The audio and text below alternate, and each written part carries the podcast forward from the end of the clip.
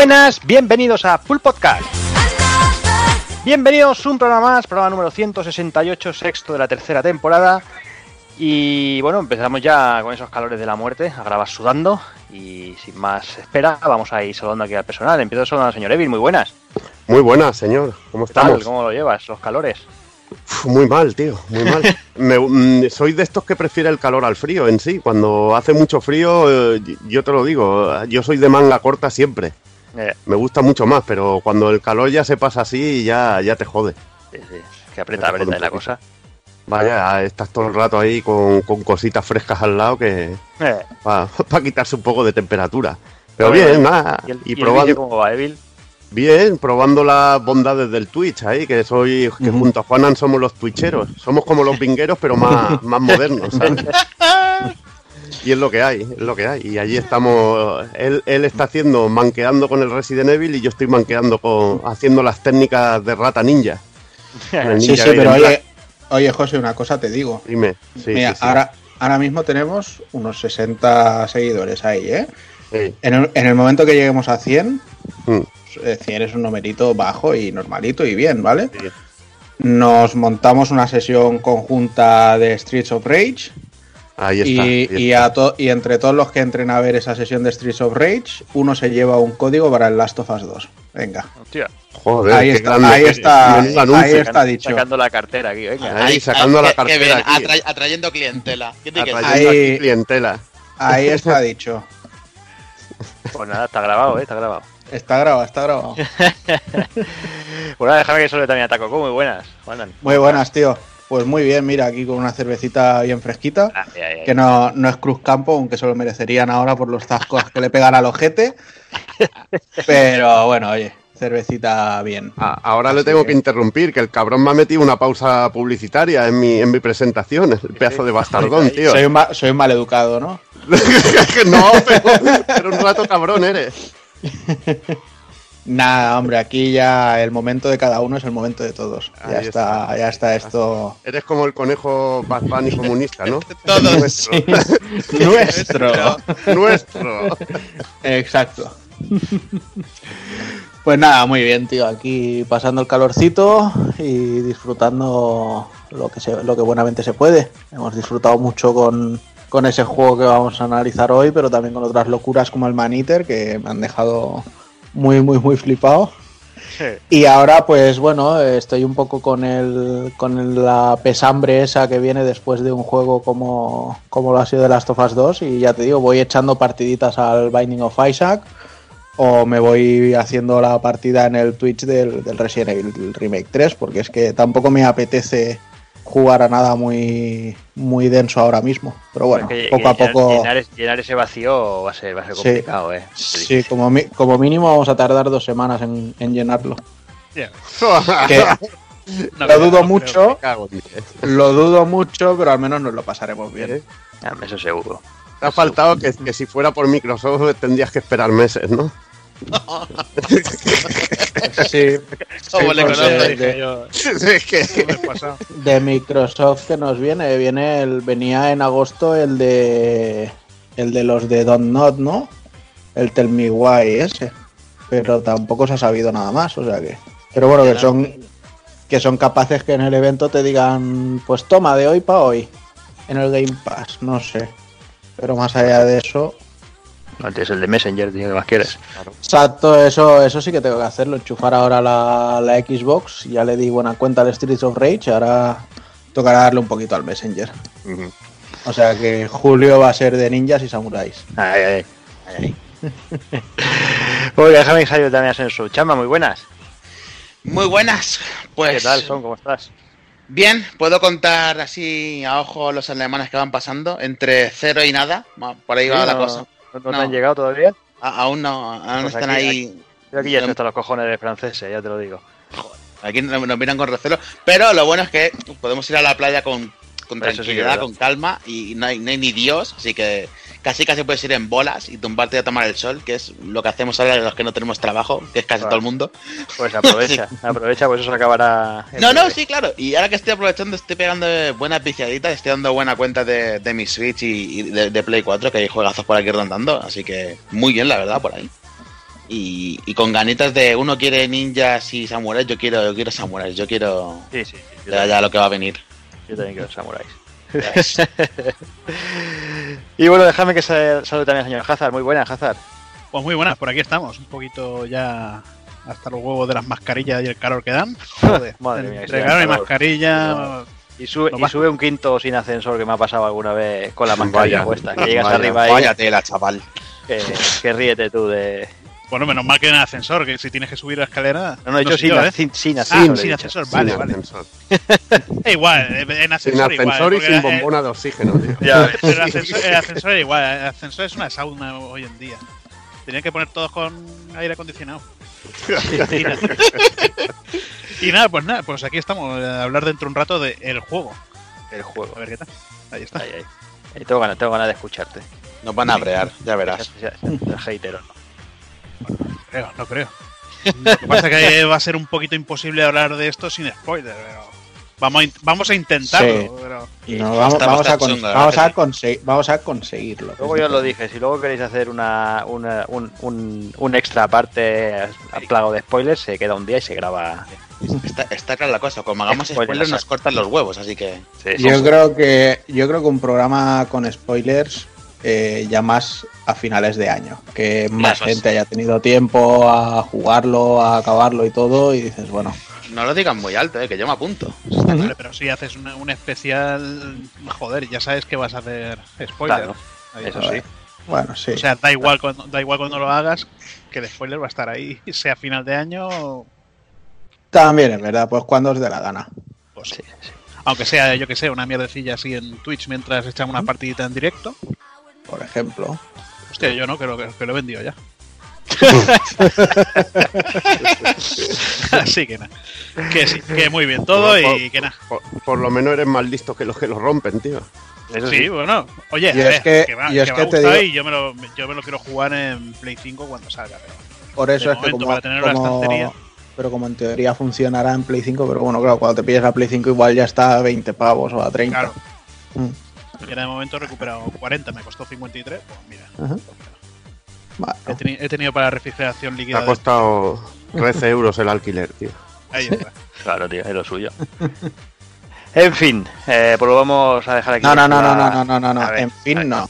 ¿qué Cuéntanos ahora? tú también, ¿no? Cuéntanos tú también cómo estás y que te cuentas y esas Míralo, cosas. que míralo, tío. Siempre, eh. Siempre, mira. te, siempre te contamos nosotros, pero nunca, nunca te dejas ahí caer y contarnos cómo estás. ¿Cómo estás, Jordi? Pues de que puta madre, que voy a hacer una tramontana cojonuda, viento del norte fresquito, abro la ventana, ni ventilador ni hostias, hoy voy a Qué dormir. cabrón.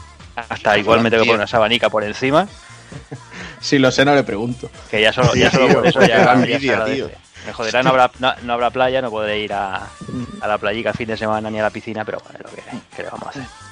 Pues sí. Y de vicio, pues ahí sigo, ahí, Molt bé.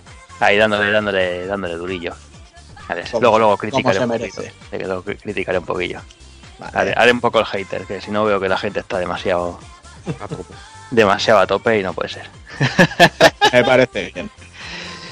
Y bueno, eh, en un ratito llegará Dani con su retraso habitual eh, para grabar Sí. el, el retro y nada, que por aquí, por aquí lo esperamos. Así que si os parece, vamos a ir eh, a ponernos en, en vereda, va.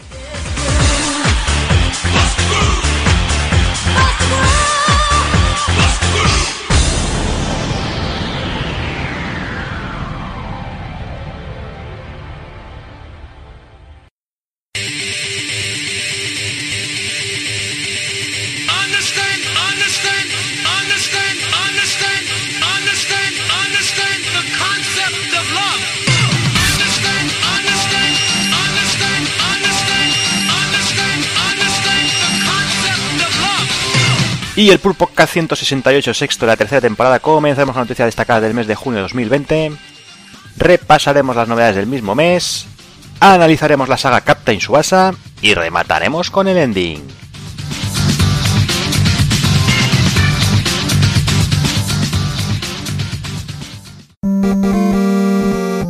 pulpofrito.com. Me gusta.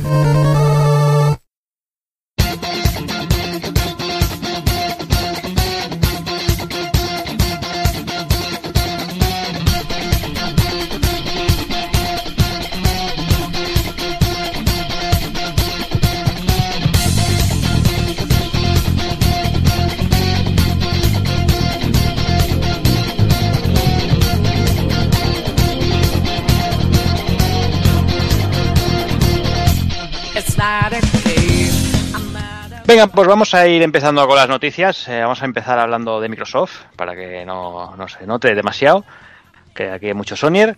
Y es que bueno, sigue, sigue dando detalles de, de lo que será su nueva consola, la Xbox Series X, o la consola, o las consolas, que ahora ya, ahora- hoy ahora decían que 3, 4, 5, 200 modelos, ya veremos cómo, cómo acaba la cosa. Y bueno, es, el tema está en, en- Bueno, lo que más está levantando expectación de momento es todo el tema de la retrocompatibilidad y todo eso. Y, eh, hace unos días presentaron el sello optimizado para Xbox Series. Que aquí tendremos eh, dos variantes. Habrá los juegos que estén creados nativamente para, para la consola, para la Series X, como podría ser el Halo, el Infinite, y los ya existentes que hayan salido para, para One, eh, como mejorados, como Gears of War 5. Y las ventajas tendrán esos juegos, pues sobre todo en tema de cargas que irá mucho más rápida, el ray tracing será a través de hardware, habrá mejoras gráficas y bueno, podrán los juegos llegar a, a los 120 FPS. Tras esto han, han sacado un listado con lo que de inicio será, será compatible con este sello. Y hay cositas como muy interesantes como Assassin's Creed Valhalla, está el el Brit Memory Infinite, el Call of the Sea, Chivalry 2, el Chorus, el Cyberpunk 2077 que ya se sabía, Destiny 2, el Dirt 5, FIFA 21, Gears of War 5, Halo, eh, Hitman 3, el Madden, el Marvel Los Vengadores, Outriders, Scarlet Nexus, Scorn, Second Extinction, The Ascent, The Medium, el Vampiro del Bloodlines 2 y el Yakuza Laika Dragon. Estos vendrán todos con, con mejoras para, para Xbox Series X que poco a poco irán anunciando más. ¿eh? Estos son los, los que de momento se saben. Ojo, has dicho 120 frames. Habrá que ver en qué casos. Bueno, podrán, podrán. Supongo que el Dirt y para de contar. Porque en Cyberpunk, en Cyberpunk va a ser que no, ya te lo digo yo. No, seguro, eso seguro. Eso seguro. a mí me parece muy, muy curioso el, el buen provecho que le está sabiendo sacar Microsoft a, a esta campaña del Smart Delivery o, o como se llamen los, los optimizados para Series X, Ah, Eso es. porque, porque al final, en realidad, yo no sé hasta qué punto son optimizados para Series X o los sacamos en vamos al modo más pepi y si lo pones en la Xbox One X pues te tiran bien pero sin esa sin esas añadidos sabes o sea no no sé hasta qué punto es una cosa o es la otra. Está claro que en algunos casos como el Gears of War 5 pues eh, está descarado lo que es. Pero en todos los juegos que están por llegar pues no, no está tan claro. Y, y también me sorprende que Sony, por ejemplo, no, no haga ningún tipo de, de- de comunicación al respecto de, de esto. Porque al final, por ejemplo, Marvel's Avengers, eh, Bandai Namco ya ha dicho, eh, lo podrás poner directamente, o sea, tu copia de Play 4 en Play 5 y tu copia de Xbox Claro. One X en, en Series X. O sea que para el caso, o sea, las compañías y, y- y tal están haciendo un poco lo mismo. Mm. Y de, y de hecho, el Cyberpunk ya lo dijeron, o sea, eh, podrás enchufarlo y, y te lo pondrá mejorado, pero lógicamente cuando pase un tiempo sacaremos una versión más tocha, que será que si ahí tendrás que pasar por caja sí o sí. No, no. La versión más. No. Lo que van a hacer cuando eh, llegue 2021 es sacar el parche de optimización directo para las nuevas consolas. O sea, lo que van a hacer es ya meterte el upgrade definitivo que debería tener la versión de tu consola. El que te compres tú en Play 4 te va a servir en, en Play 5 o en Xbox X en la siguiente. Y el upgrade de 2021 no, no tienes que pasar por caja. Mm, vale, vale. En, en principio, O no, sea- no- o sea- no se ha o sea comunicado en ese sentido. O sea que cuando tú lo pones no está mejorado, simplemente es Va a un tener- va a tener una- una y- o respira mejora. mejor. va a tener cierta mejora en comparación con las consolas actuales, porque el ray tracing nativo de, la- de las propias consolas se, se va a aprovechar, pero hasta que no llegue el parche siguiente, del do- en 2021, no se van a ver todas, todas las mejoras reales que va a poder tener el juego, que es muy bruto. Bueno, eso en, en parte me parece bien, pero también me da un poco de miedo Sí. ya, ya poniéndome en, en la piel de, de CD Projekt, ¿eh? porque, o sea, a, a día de hoy, ¿cuánta gente va a la game y pide un juego y no sabe si es para una consola o para otra?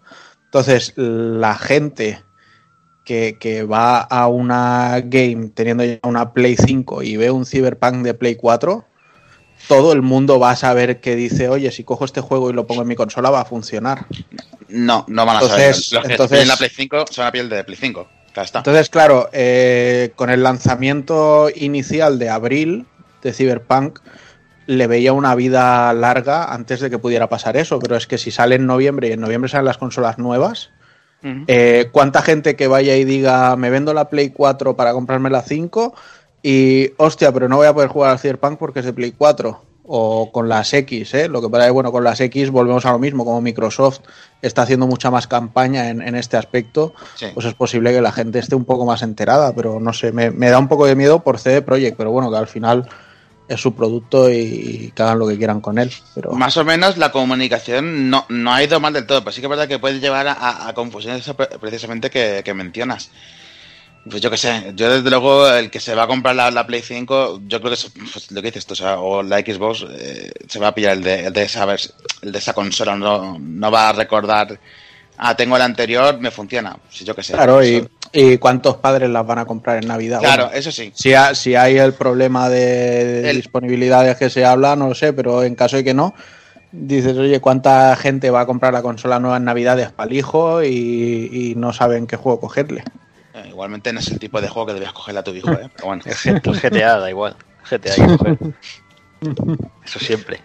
Pues sí. Eso siempre. No, yo estoy ahí muy, muy eh, con lo que, con lo que tú dices. eh, yo creo que en este, en este, en esta en este aspecto Microsoft lo está haciendo muchísimo mejor que, que Sony. Sí, porque sí, Sony, la verdad es que, que ni se ha pronunciado y yo creo que está empezando a perder, podría perder algunas ventas, porque yo lo que digo, ahora en este momento, tú, si tú estás pendiente de comprar cualquiera de las dos consolas, yo que sé, si eres jugador de FIFA, puedes decir algo si te dicen, hostia, que FIFA en, en Xbox One me va a funcionar cuando me compre la Play 5, o sea, la, la Xbox, la Series X. En Play 5 todavía no lo sé seguro al 100% porque no han dicho nada oficial, etcétera, etcétera. O sea, pues, ¿sabes? No sé, yo creo que ahí Sony está, está patinando, ¿eh? Eh, el, Sí. que, el, que, el que lo ha tenido claro es, es eh, Take Two con el, con el NBA 2K, que en la siguiente generación, para pasar por el parche de 2021, vas a pagar por él. Así que ahí lo tienen claro.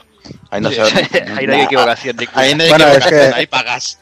Es que al final es eso, el Smart Delivery no es algo que tú le pongas a tu consola, es una funcionalidad que si se quiere se usa y si no, no, pero cada compañía hace lo que quiere en sus juegos, o sea, es como si ahora les dices, ya no puedes sacar ediciones GOTI de tu juego.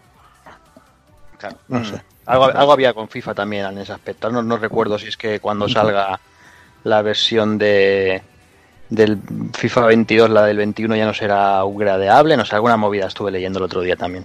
Con lo cual es eso, que al final es o sea, las compañías las que lo decidan, obviamente. Igualmente, en el sentido que quería, quería añadir un- una cosa más del Cyberpunk, mm, las versiones, o sea, si salen expansiones, no creo que las veamos ya directamente en consolas anteriores, será, será para las nuevas. seguro. Porque bueno, el The Witcher 3 ya tuvo dos expansiones, este juego va a tener expansión seguro también. Así que no, no, no se verán en anterior generación. Bueno, mientras las tenga, que salgan donde Sí. sea, ¿no? Pues sí, que sí. Bueno, pues vamos con otra, va, una así rapidita y es la liada. Aquí, mira, lo voy a decir así porque Bill me ha retado antes que, que lo diga así tal cual. Y es la liada nueva que ha habido con los backers de, de Wonderfuck 101. ¿Eh? Que ahora parece que, bueno, pues que todos los mm, backers europeos, además de recibir tarde el juego, pues tienen que pasar por aduanas para, para hacerse con él, con lo cual les sale todavía más caro que si lo compran en, en tienda, teniéndolo ya disponible. Evil, que sé que tú querías contar algo de por aquí. Bueno, el problema ha sido sobre todo que, que han cogido y han mandado eh, lo que son, bueno, eh, se iba a enviar eh, en principio desde, desde Japón todos los juegos. Y han, co- han cogido una empresa americana que se llama Teyeti, que envía desde Estados Unidos y en principio también tenían pensado de que iban a enviar desde Europa, con lo que el problema de las aduanas se hubiera evitado directamente, enviando desde Europa. Y al final han enviado todo desde Estados Unidos y desde Estados Unidos normalmente puedes pasar por aduanas eh, con, un, con un rango bastante alto de posibilidades. Lo que Está supone... está el trama ahí vigilando ahí, como salen los aviones. Ahí está, lo que supone pues un gasto más para los que hicieron de backers, que por muchas palabras bonitas que te pongan, pues es una putada. Lo que pasa es que mm, al hacer ya la compra de, de la versión física ya te advertían de que, de que Podía pasar por podías tener costes de, Que creo- es que creo que cuando, cuando se anunció la copia física, la que se distribuiría físicamente, creo que lo mencionamos eso. Que incluso Sí. llegamos a decir eso, que seguramente los que habían pagado, pagado Kickstarter acabarían pagando más que los que lo comprarían en tienda. Sí. Hablando, hablando de Kickstarters lentos, Hazard, el otro día te llegó algo de Shenmue 3, ¿no? Hostia, ya ves, si me llegó. Me llegó la, la- la edición física de, de Shenmue 3 de PC. Pero de PC. A ver, no lo, no lo miro porque no tengo unidad de CD, pero eh, no, no creo que sea tan capullo de Al- levantar algo, habrá- el, algo habrán grabado. A mí me mandaron, me mandaron un mail de que habían mandado camisetas. No sé si a ti te dijeron algo. No, es que, pero claro, las camisetas supongo serían alguna. Sí, pero no, no sé, para, no, no para todo el mundo. Joder, no para ese, todo el mundo. ese Kickstarter parece Windows Explorer, chaval. Va, va- no, va parece, parece la digestión de una boa constrictor. o sea, Madre mía, chaval. O sea, que de- déjate de rollos. Oye, bueno, Yo creo- vayan llegando. Eh, Juana, le ha faltado el respeto a, a- a mi goti personal, tío. A uno de mis gotis personal de toda la vida, ¿eh? Esto, esto lo voy a tener. Hoy, hoy vais a analizar The Last of Facts 2. Hijo de puta. Oh. The Last of Facts 2. Pedazo de cabrón. Sí, la- Un la- juego la- que yo no quiero ni jugar directamente. la verdad es que sí, porque sueltas el último FAQ cuando estás Sí. jugando a este juego y ya no hay ningún juego que te haga soltar ninguno. O sea que- sí, sí. Lo, lo has, vale, vale. lo has traído, lo has traído bien. Venga, bien, bien, al drama. De todas maneras- y a la diversión, que es, de, Os- que es de lo que se trata los videojuegos, de la Os diversión. aviso, os aviso en primicia que en el Kickstarter de Shenmue 4 habrá, habrá un tier list que será recibe todas las cosas atrasadas que tienes del, del, del de Shenmue 3. Será el pack Daniel San. Todo. Eh, A mí me, queda- a ¿Cómo, mí me mola, falta- cómo mola cebarse con alguien que no está, tío? Que- cachondeo. A mí de momento me falta recibir el gasapón. Hostia, es que en vez, en vez de, en vez de mandarlo todo de golpe, eh, primero recibí el primer juego de. Bueno, el primer juego de Play 4. Después que sí, una, un- la clave para descargarlo en la, Epi- en la Epic Store. Ahora la, la edición física que decían que no, que, que- que te apañaras con la. Joder, macho, tío, es que vaya. Vaya desastre, menos mal que no, no te lo envían desde Estados Unidos. En fin. No No, sé, faltaba eso yo ya. creo que lo envían directamente del infierno, tío, porque es que es una puta locura, tío. Es una puta locura lo de los yo creo- yo creo- la verdad, que yo se creo te que quitan está las ganas de, de apoyar tío. Yusuke en su casica haciéndose los paquetes, ¿sabes? Va haciendo sus cartas, escribe el remite Sí. a mano. Está haciéndose los, vale, los vale. paque- los paquetes de billetes de 500. Se está haciendo. Estaba, estaba, estaba, eh, hoy estaba retuiteando el que salía lo del Iron Man, ¿no? Retuiteando el Iron Man VR. A él se ve que le molaría hacer algo así. Yo tengo curiosidad por pillarlo y probarlo, pero he pensado en verano las VR me van a dar muchísima calor. Eh, casi, que sí. que me, casi que me espero un par de mesecitos. En fin, va, seguimos con cosas lamentables. Eh, la New Game Plus Expo, una conferencia que se nos anunciaba para el 23 de junio. Nos anunciaban a bombo y platillo como, guau, es que aquí los developers japoneses van a poner toda la carne en el asador porque va a estar va a estar Sega, va a estar Atlus, va a estar ahí eh, Tecmo, Koei, va, va a haber de todo. O sea, vamos a ver ahí el, el nuevo resurgir de Sonic. Van a presentar Persona 6.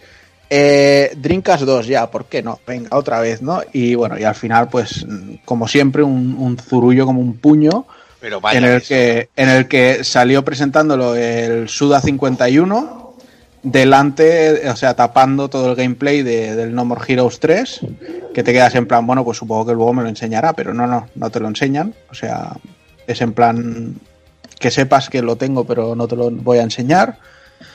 Eh, cerraron la conferencia en plan el gran bombazo que es que el IS 9, el Monstrum Nox este que sale en Occidente, que tampoco es que sea ninguna sorpresa ni nada Pues por el estilo.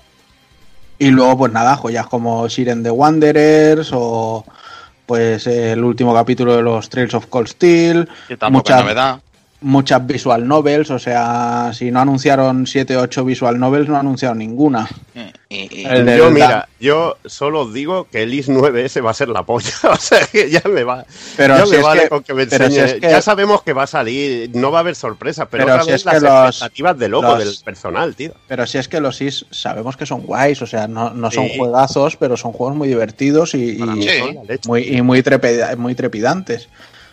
Pero si te pones a hacer el bombo y platillo de que vas a hacer una conferencia con developers hub, pues que tal, que cual, O sea que eh, Atlus enseñó, pues. Eh, Tío, el full body, no jodas. Es que. Ah, sí, el, el tráiler del Catherine Full Body Pero para es que-. O sea, si ese es el nivel, o sea, a mí no hace falta que me pongas Atlus en el Ah. cartel de, de la, Claro. de la feria esa o de la conferencia. Pide- pide- Espero que me enseñes algo am, mínimamente nuevo o, Claro. algo que está en Que- desarrollo, no sé. que, te, que te digan por lo menos que se confirma para Occidente el Scramble de Persona 5, que ahora que ha caído bien el juego, pues yo qué sé, ¿sabes? Pero no, el, el full body, que, que ya lo sabíamos. Es que no ha habido novedades ninguna. O sea, Nada, o sea, ha sido una, un, un Espérate, no, el, el, el- el Curse of the Moon, ¿no? El, el, sí, el el dos, curso Sí. de- sí. es- es- creo que es lo único más rescatable, pero poco más. No- Que también se había anunciado, no sé si en este evento también el Gumball, el 3, o sea, Sí, no el- sé si era en este no, evento. no, aquí no. Fue un poquito después, Sí. pero que yo es que siempre había- es el mismo había tan- problema. Había tantos bombazos que el Gumball se quedaba fuera de... de- Pero aquí estamos siempre con lo mismo, las putas expectativas, tío, de, de loco que tiene el personal y encima es el- uno de los peores años para presentar cualquier cosa, tío. Nada, tío. Malísimo, la verdad que sí. O sea, ya veremos y, a, y a ver a ver lo que se muestra de Microsoft este mes, que eso también va a ser otra de las cosas que, Sí, que porque ahora... con incógnitas, bastante incógnitas. Ahora había rumores que todo lo que son juegos en sí lo iban a pasar más bien al evento de agosto, que no me los creo esos rumores, pero bueno.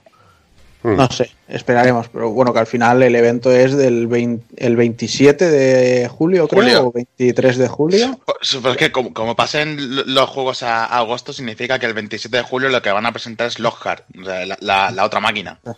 Lo que sí que han anunciado una especie de evento del 23 al 27, creo que era, que van a poner un montón de demos de juegos Mm. para, para poder probarlas durante esos días. O sea que según lo que pongan puede ser un, un, un movimiento guay. Pero bueno, Sí.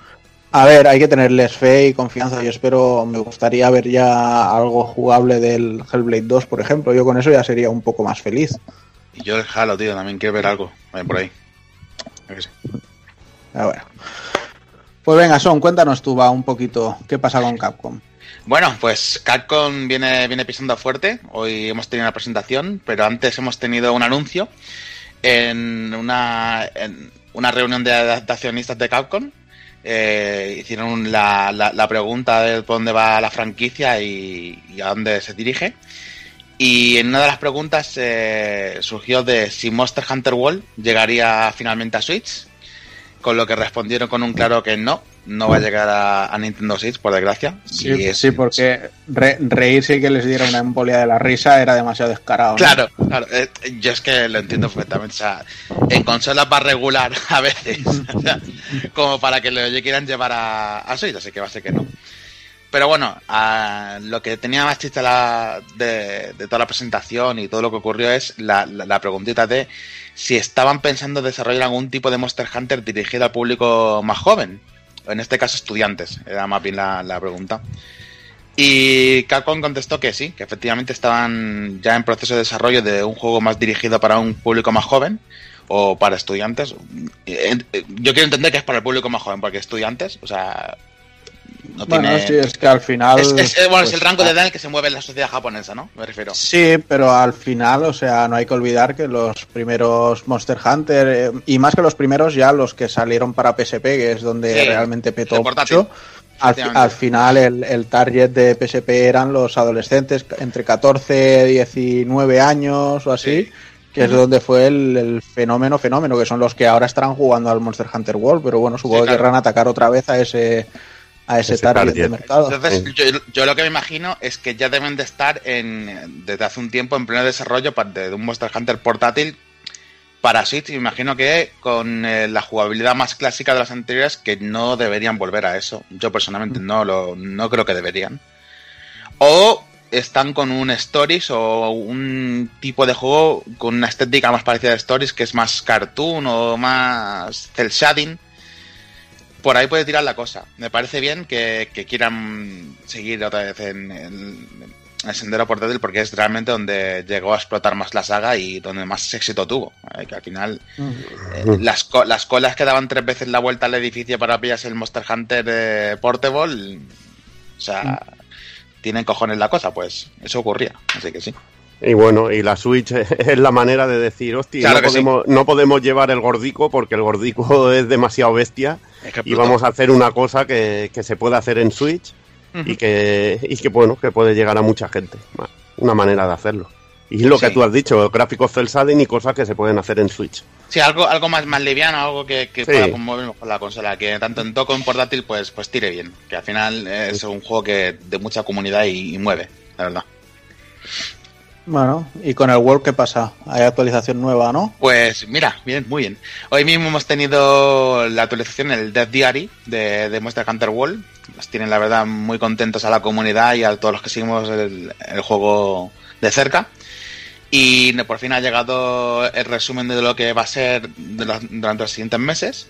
Y ahora nos va a llegar para el día 9 de este mismo mes un monstruo favorito de la comunidad y que viene de otros juegos, que es el Alatrion, el dragón negro multielemental, una mala bestia que te ataca con todos los elementos disponibles en el juego, pues ese va a ser. Y nos han enseñado las armaduras, las armas, tanto de chico y de chica. Y, y muy bien, la verdad, todo el mundo se ha quedado muy contento, la, la comunidad ha reaccionado muy bien y no es para menos porque han hecho un buen trabajo, lo que se ha podido ver. Y además han anunciado otro monstruo que va a venir más adelante, que sería para la autorización de agosto, que es el Barrioth Colmillo Helado. Yo lo he traducido de esta forma. Es eh, Horse Frost, eh, pero no sé muy bien cómo podría ser de otra forma. Colmillo helado y es básicamente el, el Belcana de- del Barrioth, un Barrioth que se, se envuelve en hielo y es muchísimo más agresivo y mucho más, mucho más dominante en el, en el combate. Como si ya no lo fuese en el anterior, pues ahora mucho más. Y pues para darle mapilla al juego, muy bien, la verdad. O sea, nadie lo esperaba, así que nos hemos llevado esa pequeña sorpresita. Y además, para la utilización de, de verano, nos va a llegar los eventos de Asteres Eliana, que tendrán una, una temática dedicada al carnaval inspirada en Brasil. Y estará disponible desde el 22 hasta, hasta el 6 de julio, hasta el 6 de agosto, perdón, en el que podremos ver pues a las a representantes del gremio vestidas en plan en plan carnaval y, y nuevo, nuevos cosplays para el pug y para el cerdito, muy chulo la verdad. Para darle vida al, al juego, que, siempre viene bien, y mantener a, a todo el mundo enganchado. Y luego para cerrar, han anunciado el futuro evento de, de otoño, para que no perdamos el, el rastro del juego. Y nos han anunciado que van a venir, va a llegar un nuevo monstruo favorito de la comunidad de anteriores entregas. A saber cuál será, se mantiene en, secreto.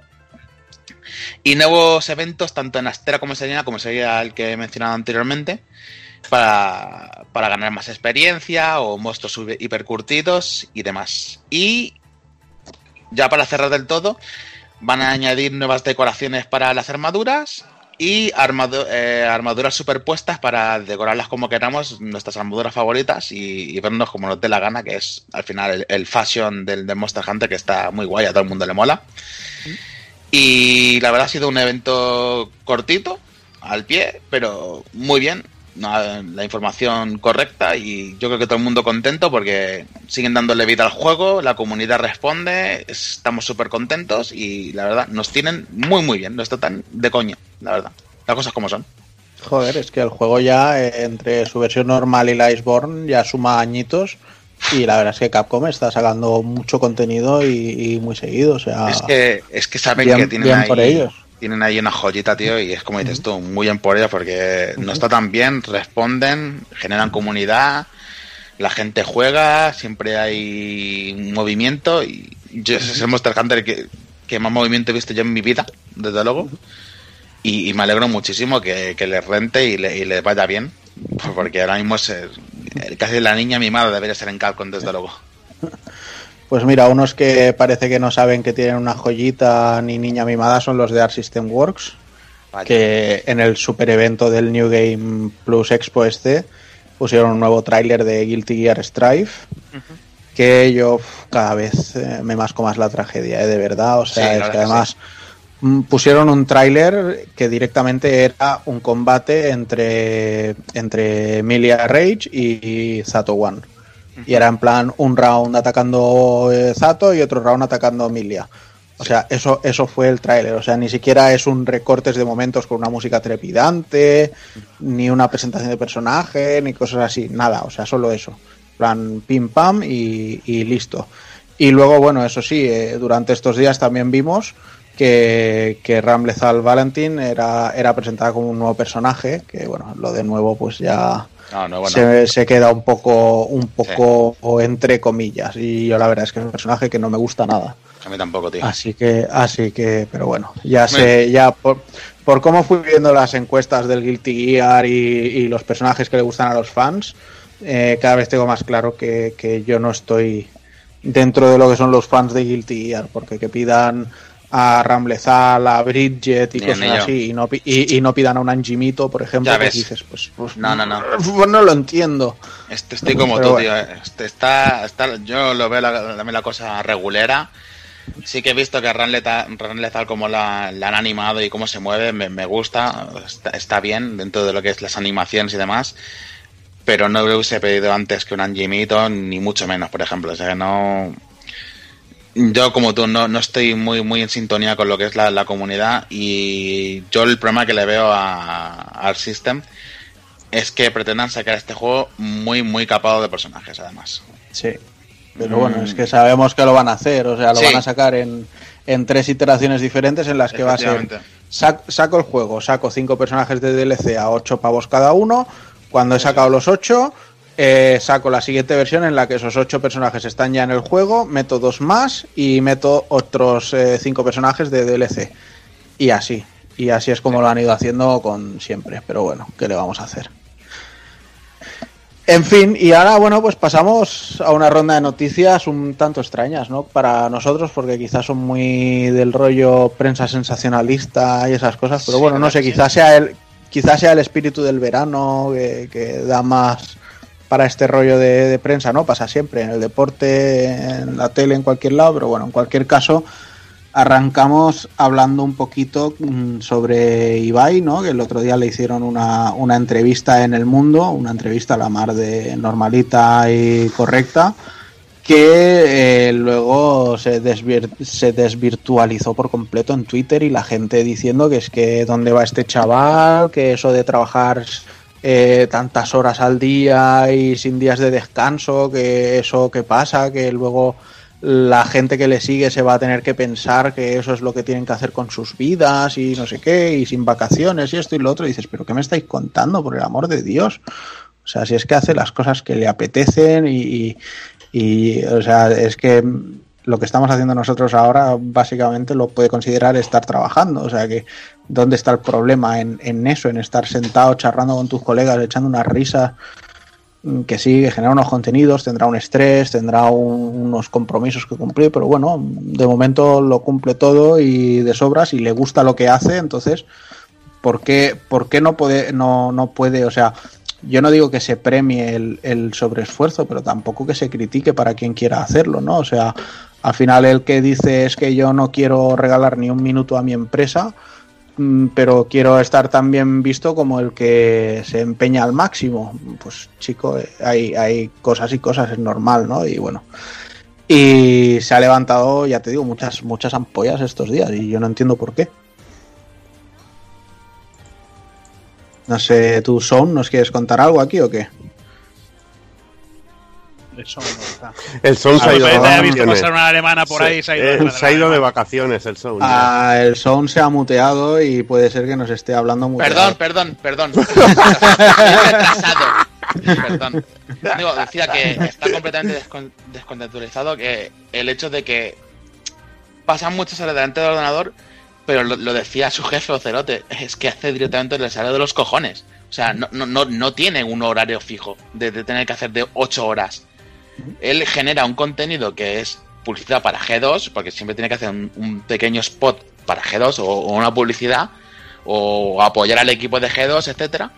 Pero luego muchas de las cosas que hace él las hace porque le sale de los cojones. O, o- o grabar cuando está comiendo, cenando, cuando sale por ahí, o cuando juega unas partidas con su jefe y, y están ahí matándose unos a otros. Y se ponen, pero finísimos, que no, no se cortan ni un pelo, porque ahí el lenguaje es, vamos, te partes el ojete, desde luego.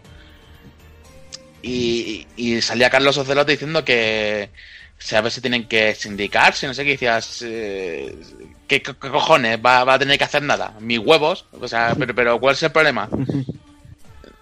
Y la gente le decía, trabaja en lo que te guste, no trabajar en ningún día. Yo entiendo que es verdad que hay que, hay que tener un- unos descansos y un- una desconexión.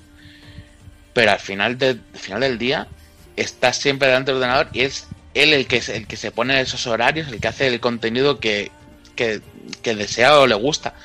O sea, Claro, pero yo, yo por ejemplo, al final, lo- de lo que me he ido dando cuenta es que si algo es este chaval es inteligente. sí, sí, sí. Y, sa- y sabe que estas cosas no duran para siempre. No, para nada. Y dice, oye, pues si me tengo que quemar, eh, que son 3, 4 años, porque estoy en la cresta de la ola, y hacer una buena hucha, y luego ya llegará otra fase, otro proyecto, o simplemente tendré tanta pasta que me podré tumbar a la Bartola el resto de mis días, Sí. pues ¿por qué no lo puede hacer? Es como el que se busca un segundo trabajo porque quiere ahorrar pasta durante un año. Sí, y, y bueno, mucha gente le, le ha dicho que, por ejemplo, mm, eh, ven como ve- vieron como un movimiento un poco torpe el que se fuese a G2 a hacer contenido cuando se podía montar por, por su cuenta. Pero yo qué sé, le habrán dado una, una seguridad, un, uno- un dinerico, unos contratos muy buenos y el chico pues tonto no es, o sea, se le nota, eh, eh, sabrá lo que quiere hacer y ya está. Y al final del día, pues genera su contenido, uno que tiene que estar más o menos relacionado con, con su empleo de G2, eh, la publicidad, sillas, apoyar al equipo, pero luego al final no, no- tiene un orden, tienes que hacer este contenido, hacer lo que sale de los cojones, o sea, y ya está. Como si quiere comentar cómo alguien está cocinando, que lo hace mucho, y le gusta, y, y disfruta viendo sus comentarios, y ya está. Bueno, al final lo único que sacamos de aquí es que la envidia es muy mala. Sí, al final es eso. Pero bueno. Y nada, vamos, nos vamos ahora a Japón con un chaval grillado que ha sido detenido por amenazar con que iba a poner unas bombas en la sede de Konami en Tokio. Todo porque, eh, bueno, tiene un. El Pro Evolution Soccer este del 2020 de, móviles tiene un, un problema, un bug que tienen varios juegos también. Que es que cuando pierde, o sea, cuando se te desconecta el rival, hay algunas veces que te dan el partido a ti por perdido, aunque haya sido el rival quien se ha desconectado. Y el chaval se, en- se encrispó tanto porque le pasó esto que empezó a publicar que iba a matar a toda la gente que había en la oficina de Konami, que había puesto una bomba, que no sé, qué- no sé cuánto.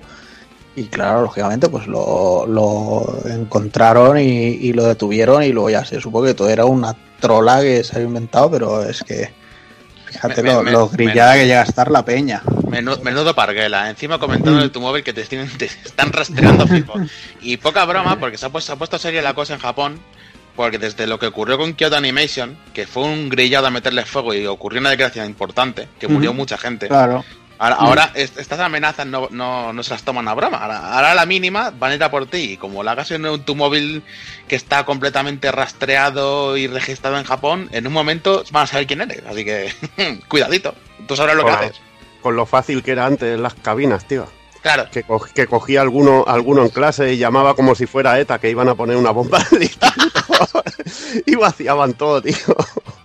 Y todo para hacer campana, tío. Mira que aquí es que en, España somos pícaros, tío. Ahí es un tío rabiado, pero aquí era para hacer campana, tío. Al menos tenía un motivo. No sé si noble, pero tenía un motivo. Vaya tela, vaya tela.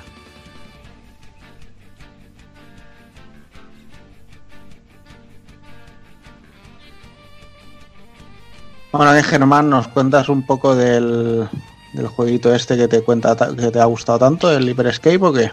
Pues mira, ayer mismo se anunció así un poco, bueno, por sorpresa no, se iba, me han soltado pequeñas perlitas el Hyper Escape, un nuevo juego de. Ubisoft. Y es la, la típica campaña publicitaria de mira estos streamers en Twitch y para obtener la, la beta o para obtener la- la posibilidad de obtener la beta. Sí. Yo estuve viendo a, uno, a unos cuantos y me, cayó al final. ¿Y qué tenemos aquí con Hyper Escape? Pues es un nuevo Battle Royale de Ubisoft eh, de 99 jugadores simultáneos. Y lo que tiene en pequeño giro es que es más orientado al arcade y recuerda un poquito a, a Quake, un pelín en el movimiento y en los disparos. Y, y muy bien, por ahora lo que hemos podido probar funciona bastante sólido. Tiene ese pequeño giro de Battle Royale que, Además tiene ha- habilidades eh, que se llaman hacks para poder para poder molestar a tus enemigos o, o para poder dificultar a la hora de que te puedan matar. Lo único que yo le veo un problemilla todavía es el, el tema del daño con las armas, que es un poquito flojo, la verdad. Sobre todo en, en armas como de repetición, Gunlings y demás. Le falta ahí un pelín de, de, de punch a, la cosita. Pero por lo demás, bien, yo veo un juego que, que puede, puede funcionar, la verdad. Con un modelo free to play que es el que van a seguir. Un mapa que está interesante, me recuerda un poco a un poco a Francia, así de, desde, desde fuera, pero pero bien. Y y nada, lo, lo suyo es que, que sigan para adelante, generen comunidad y que sigan teniendo lo- a los streams bajo cartera y que les hagan la publi todo buena. Para, tiene, para- tiene, tiene un rollete muy urbano, ¿no? Eh, me, Sí, me eso llamó la atención decía. el ver todos los edificios ahí Sí. por medio. Eso es lo que te digo, pa- parece un poco como el centro de Francia ¿no? o algo Como- parecido. Como, como si hubieran recortado un modo del, del Watch Dogs Legion ese que no, que no sale, que no llegas ahí. Sí, ¿no? sí, a- algo así. Y con la, con la locura de, de- de- de cosas del, del Quake, de, de los saltos, incluso bumpers en el suelo, o, o en algún momento en la partida se apaga la gravedad y vas volando por el, por el aire para poder matar a tus, a tus rivales. Y ti- tiene, tiene cositas muy locas. Y, y, por ejemplo, con los hacks tienes uno que, que puedes pegar un salto tipo Superman. Y luego cuando toques al suelo impactas y, generas una onda de choque que el que esté debajo pues ha muerto o el que esté arriba en un edificio, pues llegar al cielo en un momento y empezar a liar tapalos. Entonces, en ese sentido, tiene, tiene mucha verticalidad y no te puedes quedar quieto ni un segundo. Veremos cómo, cómo afecta en el panorama tan saturado de, de Battle Royale. Yo lo veo bien, desde luego. Me parece algo un poco más diferente. Está más en la línea del, del Apex, un pelín más loco. Pero bien, total. La, la barrera de entrada es nula porque es gratis, así que cualquiera puede, puede probar lo que quiera.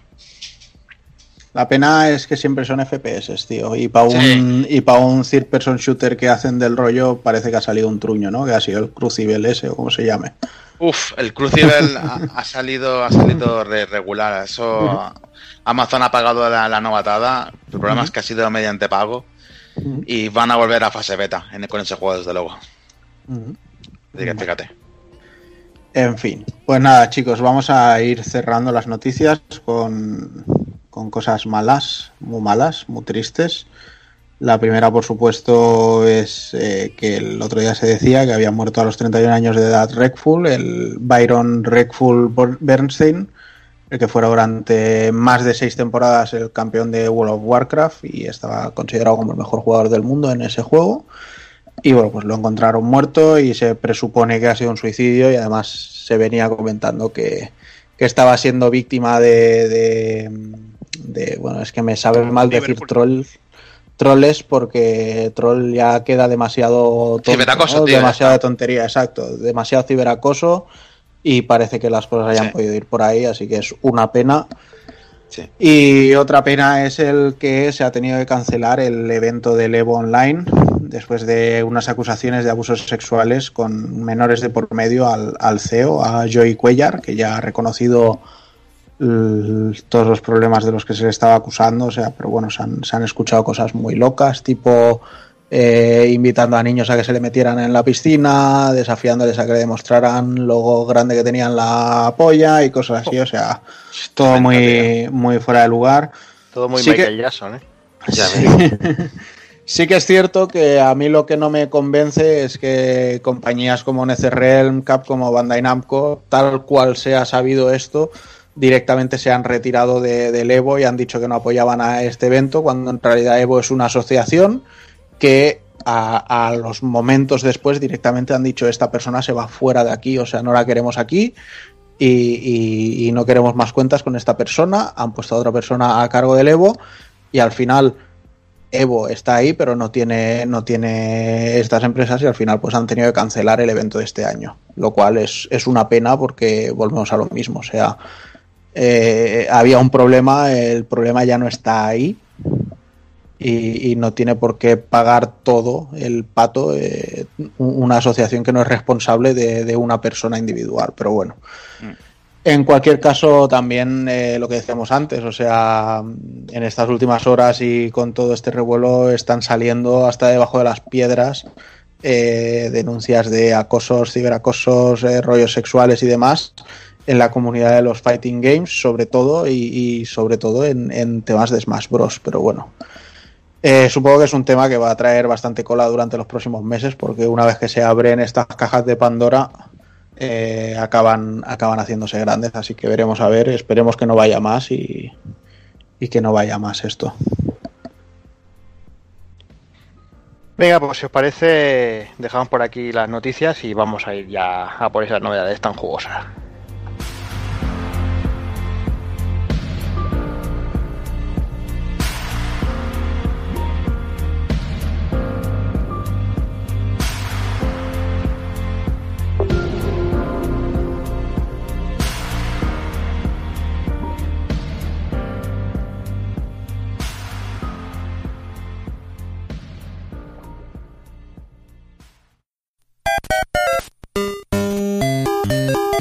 Visítanos en pulpofrito.com. Te esperamos.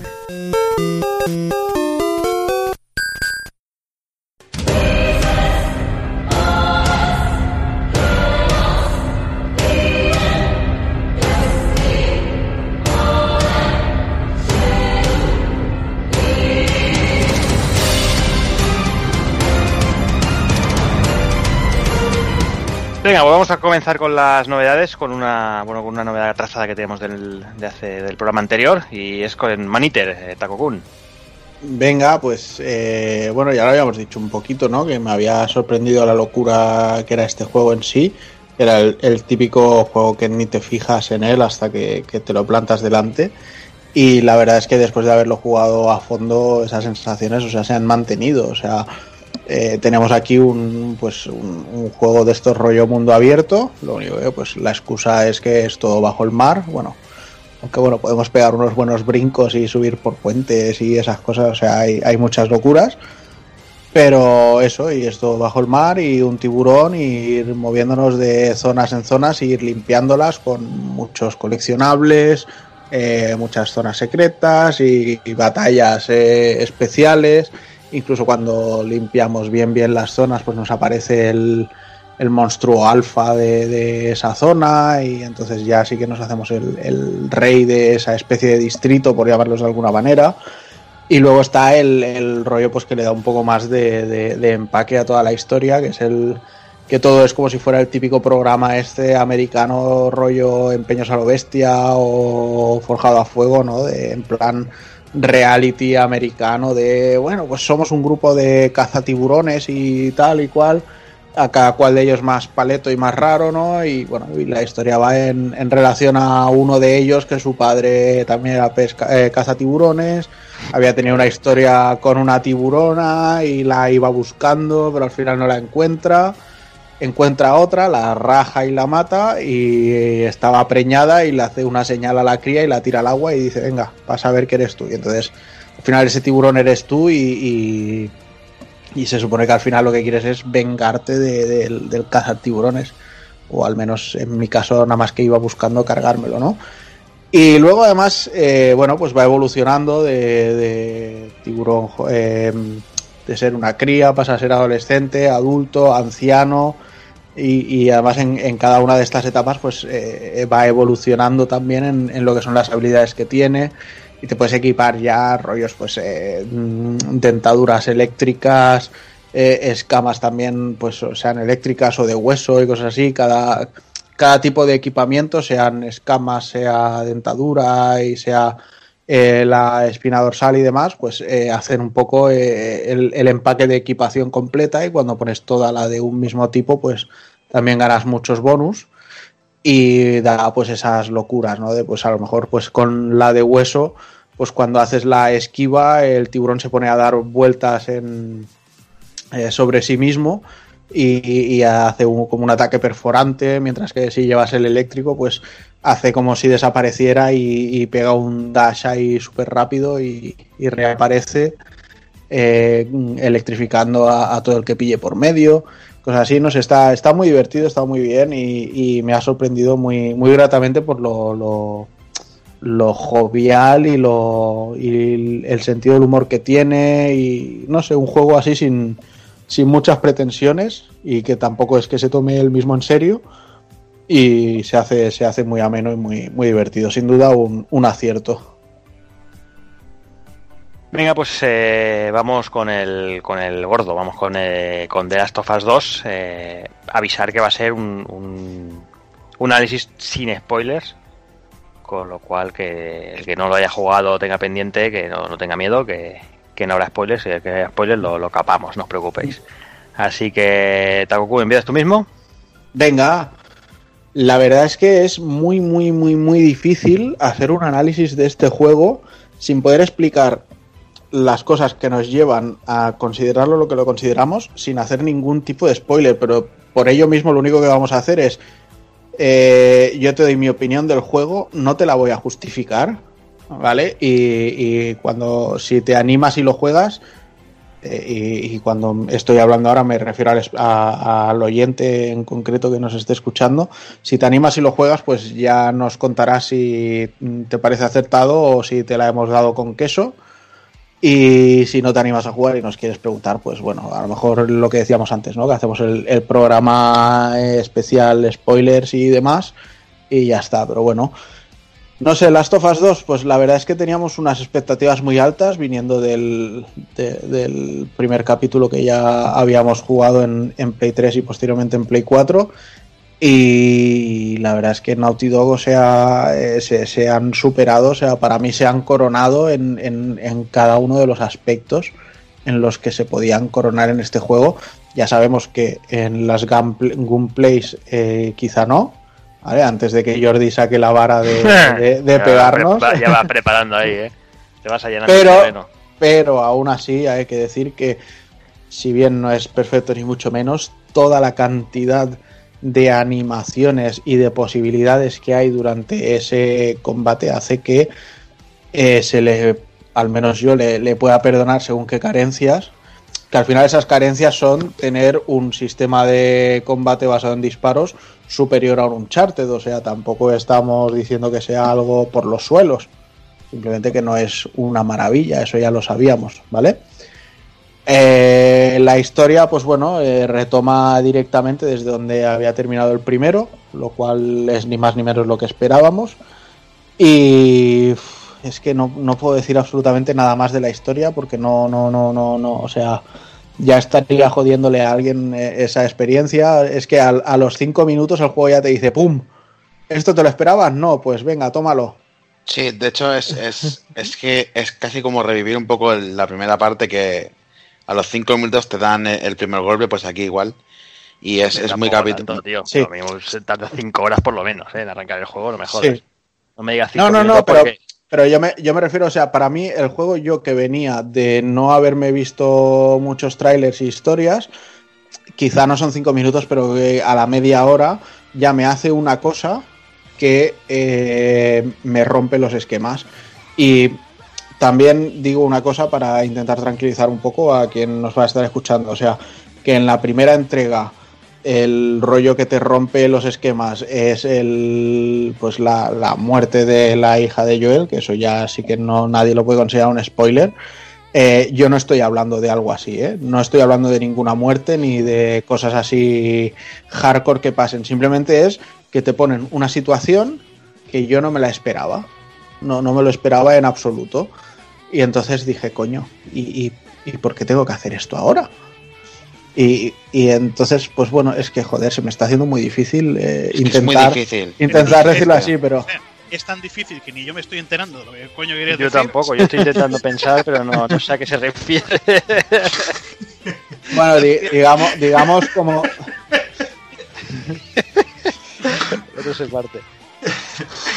Es que no, no, no Es sé. que es, es que es muy complicado, es que es muy complicado. No, no está, quiero- está está jugando a las películas y por encima sin verlo, ¿sabes? La mímica. Exacto. Qué jodido. Pero bueno, eh, tener fe en mí, simplemente creeros que, pues eso, pasa algo que no estaba en los esquemas de lo que yo tenía que iba a ser mi partida a este juego. Y entonces, pues ahí ya va yendo a más, va yendo a más, va yendo a más. Y bueno, pues luego el juego Eh, tiene sus momentillos también, o sea, hay algún momentillo que, que se puede hacer un poquito más largo y pesado. Yo creo que hay un momento que te pegan una hostia y te dicen, vete a tomar por culo. Y dices, pero serán gilipollas y, y- vas avanzando, pues mira, dices, bueno, voy a ir avanzando. Y eso va mejorando, va mejorando, va mejorando tanto que acaba siendo mejor que, que lo que te ponen al principio. Sí, de- bueno, Sí. pero es muy, muy intencional que, que te den esa patada. Porque Sí, sí. ne- neces- necesitas esa. es- mierda, es que. ¿Cómo decirlo sin hacer Ah, amigo, Es que- es que ah, amigo. es- qué jodido es. Eh, Sí que es verdad que tienes razón, hijo, sí. Qué putada. Pero Mira, vale. Va- va- vamos a hacer una cosa. Vamos a no decir absolutamente nada de la historia, ¿vale? Pero al menos yo lo que voy a decir es The Last of Us 2 no es que yo haya jugado al juego, sino que el juego ha jugado conmigo, argumentalmente y narrativamente hablando. Y eso me ha encantado. Sí. O sea, eh, han sido ellos los que han tirado de mí en vez de ser yo el que, el que vaya tirando de todo. Y no sé, es algo que no me había encontrado nunca y que me ha encantado porque ha habido momentos en los que he dicho, me niego, paso de esta puta mierda. Y, y- y- y es en plan, bueno, va, bueno, va, bueno, va. Joder, qué puta mierda tan buena. ¿Sabes? O sea, me, me- me rompe por completo. Y, y esa es una de las grandes cosas que le he encontrado, porque además esa rotura viene también con sus cargas y, y sus historias, lógicamente. O sea, no, no, no hay que tampoco simplificarlo tanto. No hay nada porque sí, desde luego. Exacto. Pero yo en esos aspectos, o sea, había gente que decía, no, es que no había ninguna razón de ser para hacer esta segunda entrega. Joder, pues yo la veo completamente necesaria. O sea, no, Sí, sí. O sea, no, no, no, no entiendo el dejar la historia como se quedó en el primero. Está completamente bien atado el hecho de por qué ocurre todo esto. Exacto. Entonces, eh, para mí ya te digo, o sea, argumentalmente, sin querer entrar en absolutamente nada más, solo digo eso. Eh, no he jugado a un juego, el juego ha jugado conmigo y estoy encantado de que lo haya hecho. Bueno, Sí. yo, lo que, yo lo que digo, que tanto en la primera entrega como esta se podría considerar como un, como un único juego. Continuista que te continúa todo lo que sería la historia. Sí, de, de hecho es parte 2, o sea, es curioso cómo lo nombran, es Sí. parte 2, no es, no es The Last of Us 2, o sea, es como directamente la continuación de, de la historia, es como un gran capítulo. Yo creo Y que es más- mejor que cambiar, que cambiar un poquito, porque estamos con la historia intentando explicar Sí, sí, algo sí. que no sabemos explicar y, y- O, o Exacto, no, sabemos, ya. no sabemos hacerlo sin hacer spoiler, que cuál es un problemón. Sí, por eso es, es mejor ya meternos en, en otros ámbitos del juego que tiene muchos a, a comentar. O sea, eh, y, y esto es algo que, que antes hablaba también con, con Sancho, ¿no? El, el rollo de que el juego acaba siendo tan hiperrealista que él me decía, coño, yo es que muchas veces en los juegos eh, tengo ese, ese bajón de decir, hostia, eh, tengo yo que sé, una recortada, ¿no? Una escopeta y hay una puerta cerrada y no puedo abrirla porque no puedo pegarle un tiro a la cerradura y, y forzarla, sino que me tengo que ir a buscar una llave. Sí. Y, y- y, claro, en este juego que es tan hiperrealista en todo, dice, se me acentúa más. Y yo decía, pues tienes toda la razón, digo, lo que pasa que ¿Verdad? entiendo también pues que si a lo mejor eh, para la duración de un juego dicen, pues mira, entre que llega al sitio en el que puede coger la llave y vuelve y abre y tal, pues tiene media hora de juego ahí. Y si a lo mejor dices, pues mira, puedo clac, clac, clac, pum, abro directamente, dices, pues oye, pues a lo mejor el juego te va a durar cinco minutos. Sí, además tendría- Romperían mucho las, las historias. hombre, romperían mucho el, el- el ritmo al que quiere que juegue ese juego, Sí. porque desde luego lo que dice Sancho tiene, ra- tiene razón, y que muchas puertas de un tiro con, con una pistola normal. Reventarías la cerradura en un momento, patadón y disparante. Ujú. Pero todo esto Claro. viene al, al hecho del, del hiperrealismo que tiene Sí. el juego. O sea, tiene Sí, sí, sí. tantísimos detalles, tantas animaciones, Es que es. tan- tantas cosas que se pueden hacer. O sea, el, el rollo de ver eh, sitios que puedes acceder desde una zona o puedes simplemente romper la ventana si ves que es de cristal y te cuelas por eh, la cristalera. O sea, to- todo ese, ese aspecto, lo- los rollos, las cajas fuertes, o sea, Sí, sí. o, o te encuentras los códigos para abrirlas o te pones a escuchar y acabas escuchándolo bien y, y sabes cuando hace clac cada Sí. código. Y te además, puedes petar tú todas las cajas. Es- hay una cosa que, que está muy bien, es que el, el hiperrealismo en este juego no es porque sí, sirve a un propósito, desde luego. Y es que es afear o enseñarte realmente cómo es la, la violencia. O la, la violencia más cruda de un mundo que es jodido y cruel. Que Sí, provoca. desde luego, en, en ese aspecto tampoco se han estado de nada, ¿eh? No, o no, sea, no. El, el juego es cruel y es duro. Es cruel y duro. Y Y es un mundo cruel. cruel y duro. Y hay momentos, ha, ha habido, me, me estuve fijando, por ejemplo, cuando, cuando Eli te mete una puñalada o se carga un enemigo, eh, donde mete la puñalada, el agujero, la textura de la piel cambia. La, la rugosidad, ves como, como puedes ver el agujero, la rugosidad de- del tajo y demás. O sea, hay un nivel por el detalle muy, muy bueno. Nivel por el detalle, dices, o sea, cuando vas por la nieve a caballo Sí, sí, y pasas sí, por debajo de una rama, la nieve se cae de esa rama. Si, ma- si matas a un infectado en la nieve, la sangre se va fundiendo en un charquito diluyéndose en la nieve. O sea, los, los infectados que llevan más tiempo infectados tienen sus genitales ahí eh, mm, trabajados. O sea, todo, todo, todo tiene un nivel de detalle exagerado. O sea, pero, pero exageradísimo. Y, y ya te digo, y en, y en el gameplay es, es lo que hablábamos y que además el otro día lo, lo veíamos en, en un GIF que, que puso la cuenta esta de Sungy Legends, Muy bueno, tío. pero que, pero que además es que son cosas que salen de verdad en este juego. Sí. De decir, oye, cojo a un tío, le pego un tiro a la pierna, lo agarro. Eh, de repente le pego un tiro en, en la cabeza al otro, a este lo tiro de un navajazo, me salto hacia abajo y le caigo clavando el cuchillo a otro.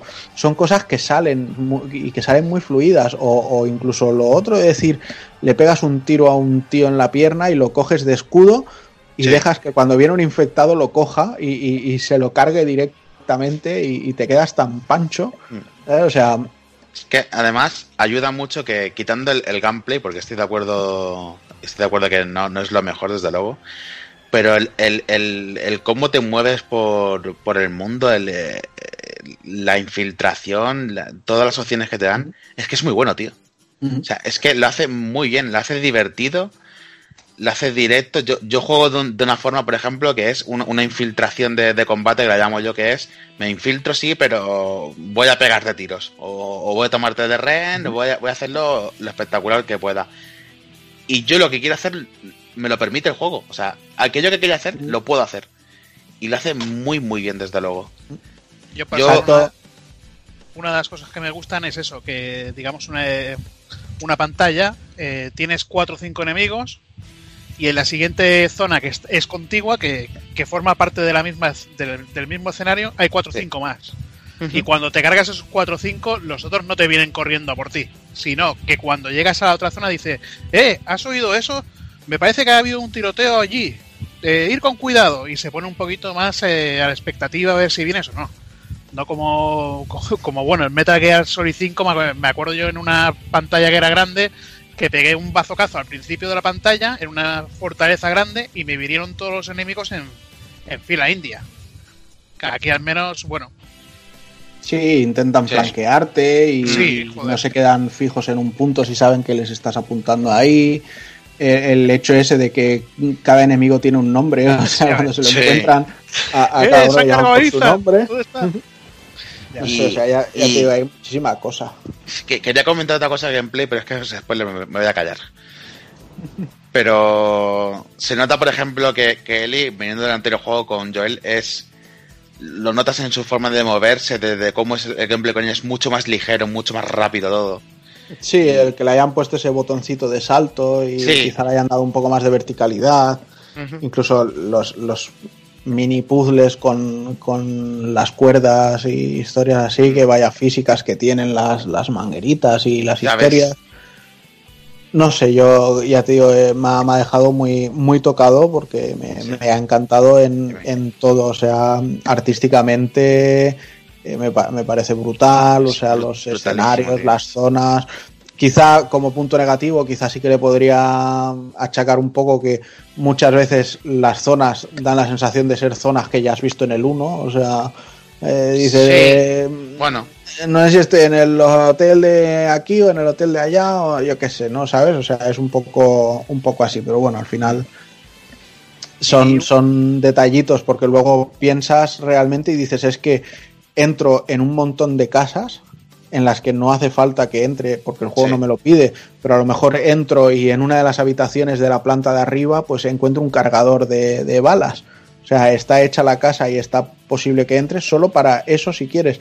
Y todas las casas parecen casas de Ikea, de un decorador especial, porque, porque o, sea, to- o sea, hay un diseño de interiorismo ahí, no es en plan, coges el asset de la mesa, la- el de las cuatro sillas y Pues lo repites en no. todas las casas, ¿sabes? O sea, todas las casas son diferentes. Sí.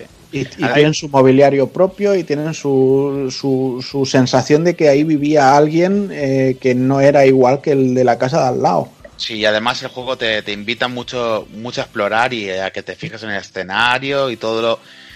Cómo todo eso te, te- te está contando una historia de, de- de cómo era todo aquello antes de, de la catástrofe y demás.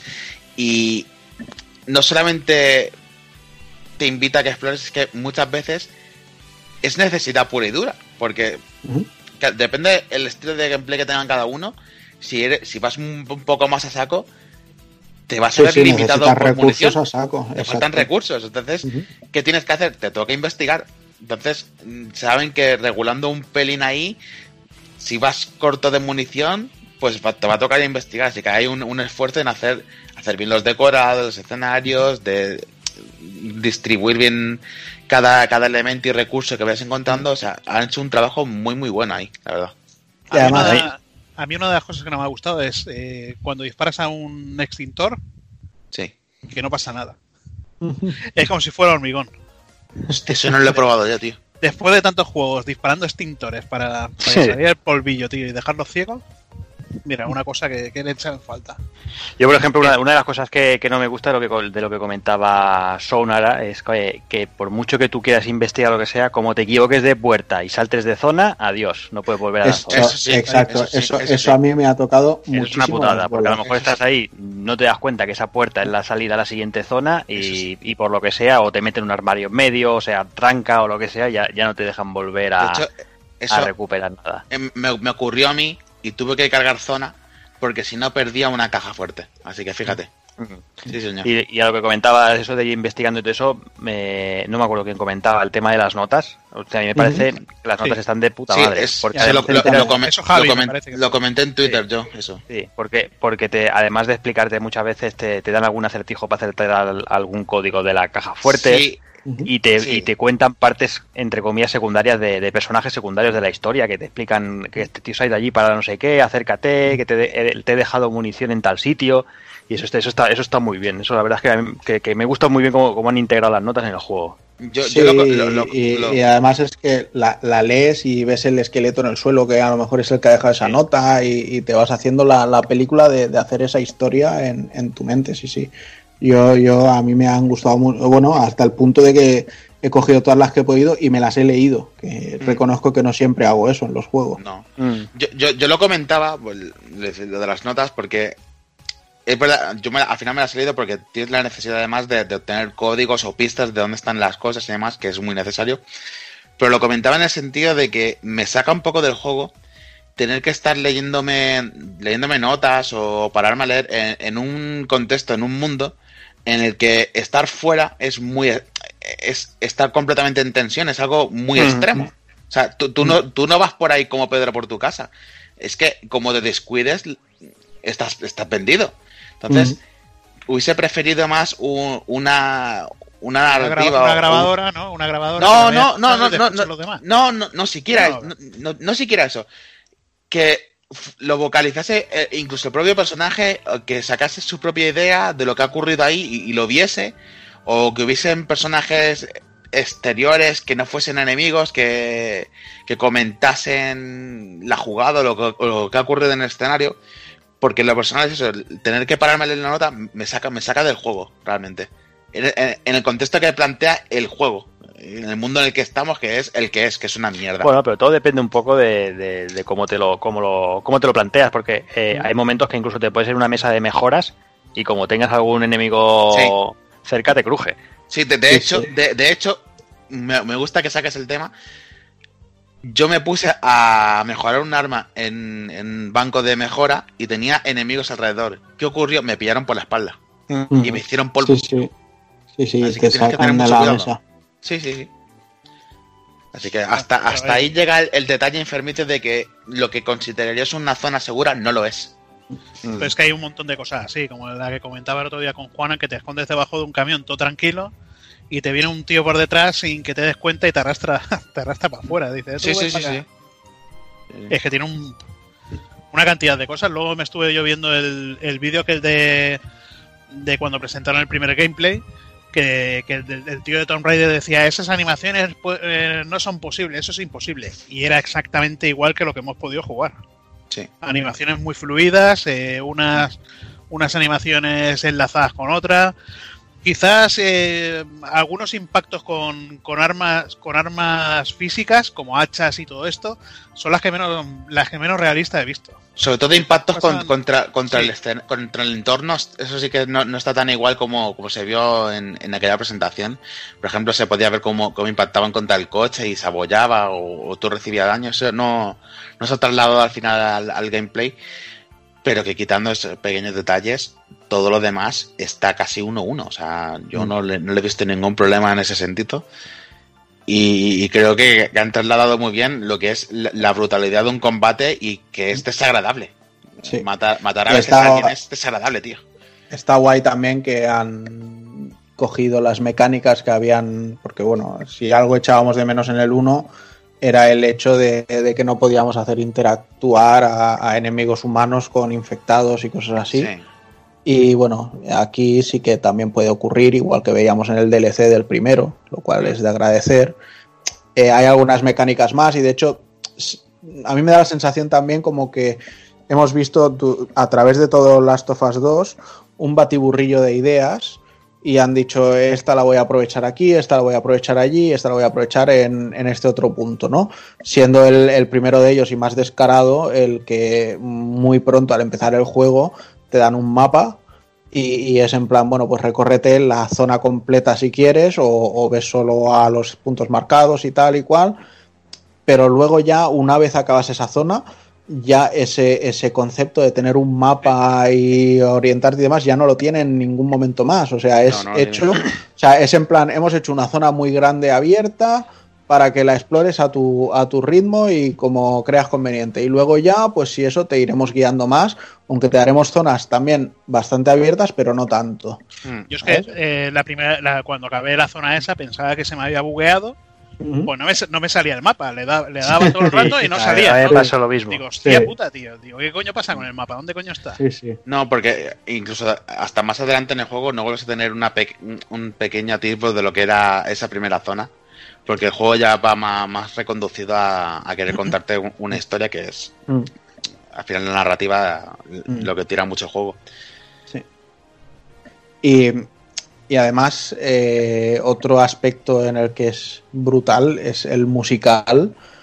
Porque, bueno, y seguro que todos habréis estado viendo ya cosas de, de las virguerías que se pueden hacer con este juego, pero eh, no en vano hay mucha gente que está diciendo, o sea, el, el protagonista de The Last of Us 2 no es él y es la guitarra. Hostia, sí. O Porque sea, puedes tocarla como quieras. Porque realmente, o sea, el, el minijuego que han puesto con la guitarra, que, que no es ni un minijuego, es si, si quieres volver a sentarte con la guitarra, Toca. tócala tranquilamente a tu gusto. Sí, sí. Y bueno, y yo, y yo que no toco nada, pero bueno, aquí voy a dejar que Jordi nos cuente un poquito, que sé que ha hecho sus pinitos con Sí, Jesucristo bueno, yo García estuve- por yo ahí. estuve probando un poquillo y así canciones que me acordaba más o menos. Y estuve pues tocando un poquito los acordes de Jesucristo García de extremo duro. Y quitando, quitando que el control de táctil es un poco complicadillo para, para pillarlo sin mucha práctica. Pero, pero se puede, se pueden hacer cosas. Así Hostia, que bueno, que, tío. que se pueden hacer, vamos, si tienes un poquito de idea de acordes y eso, puedes, puedes tocar lo que quieras. Sí, No, yo, he visto... Dime, dime. No, no, que solo hay eso, lo que ibas a decir, que solo hay que mirar un poquito de vídeos por YouTube Sí, de uy. guitarra de las sofas 2 y joder. Exacto. Hotel California, eh, Nothing Else Matters de Metallica, o sea, hay de todo. O sea, la gente, la gente está encendida haciendo canciones con, con The Last of Us 2. Y la banda sonora, pues bueno, eh, un par de temas así bastante destacables y luego todo el acompañamiento que hace la, la guitarra del, del señor Santa Olaya o Santa Olla o como siempre metió con su apellido. Lo has dicho Pero bien era- la primera. La Santa primera- Olaya, ¿no? ¿Ves? Sí. Que, que, bueno, que lo bordó en el primero y lo sigue bordando aquí. O sea, es que es todo indiscutible. Y ya no solo a nivel musical, sino a nivel de sonido. O sea, yo no sé si lo habréis jugado con auriculares o. Sí, señor, sí, sí, sí. Pero, Sí, pero o sea, Yo la sensación que me ha dado es este juego ya está hecho con el sonido 3D para los Tempest estos de la Play 5 y en el momento que lo puedas jugar allí y te pongas el headset nuevo de PlayStation y demás, sea un disfrute completo porque es que, madre mía, cómo suena todo. O sea, increíble. Ah, Hay momentos que con los auriculares puestos, esto que te ves rodeado no de enemigos humanos, sino de, de clickers, de, de ¿eh? infectados. Chasqueadores. Y chasqueadoras que empiezas a escuchar y dices, me cago en la puta. Sí, sí, además ¿Dónde, dónde me estoy metiendo? tienen un, un- un chillido esta vez Sí, que sí, es, sí, sí. o sea, se te mete ahí dentro y, y dices, me cago en la puta, si es que Y te, me... te- te- te da repeluste y dices, me cago en la leche. Sí, sí, sí. Mira, yo hay una cosa que he jugado, bueno, yo he jugado con el doblaje en castellano. Sí, yo Una también. parte, Yo también, yo también. eh, pero no sé, la voz de. Es que escuchas la voz de Troy Baker, tío, de, de Joel, y escuchas en castellano, tío, y. Y es que no sé, eh, parece que el Jesús Beteta, me parece que se llama, el de, el de Joel en castellano, lo hace tanto en el 1 como en el 2 la misma voz. Y el, y el Troy Baker cada vez va, le va poniendo la voz más cascada, de más mayor, de más viejo. Sí, eso sí Bueno, que puede estos ser. son, son muchos matices que, eh, lógicamente, y seguro que no es el único caso en el que, que nos pasa, ¿sabes? Que lo perdamos, pero yo creo también que el, el doblaje es No, no, muy bueno, bien. bueno, al- Sí. a la altura de, de lo que nos tiene también acostumbrados Sony, la verdad. Que el doblaje también lo mima mucho. Y yo, ¿qué queréis que os diga? Yo, por mi parte, creo que no voy a contar nada más del juego, simplemente voy a decir que ahora mismo, sobre la mesa, para mí es el GOTI. Para mí también. A- ahora mismo, y, y por, y por la misma mesa han pasado Final Fantasy VII Remake, ha pasado Sí. Persona 5 Royal, ha pasado Resident Evil 3 Remake y van a pasar muchos otros tantos. Pero ahora mismo, sobre la mesa, es él. Sí, no, para mí, para mí sería Persona 5 Royal, pero no lo considero justo porque ya sal- es simplemente una expansión, ya salió anteriormente. Y para mí de este año es sin duda el GOTI. También. Pero es que además ya no te digo solo GOTI, o sea, es que me preguntas de juego de la generación y, y ya me haces dudar en plan Bloodborne, Last of Us 2. De hecho, claro, porque la, la contigo. Es que ha habido momentos. ¿Mm? Es que no, no quiero comentar, pero que no- hemos tenido que en plan. Quiero seguir con esto, tío. Mm, Exacto, o sea, Pero- es, pero- pero- es- es lo que digo, es como el juego juega contigo. Sí, o sea, pero no, no, no porque, porque no quieras saber más, es de, de lo bruto que está ocurriendo. Nunca me había pasado con, con nada que implique un mínimo de violencia, pero Mm.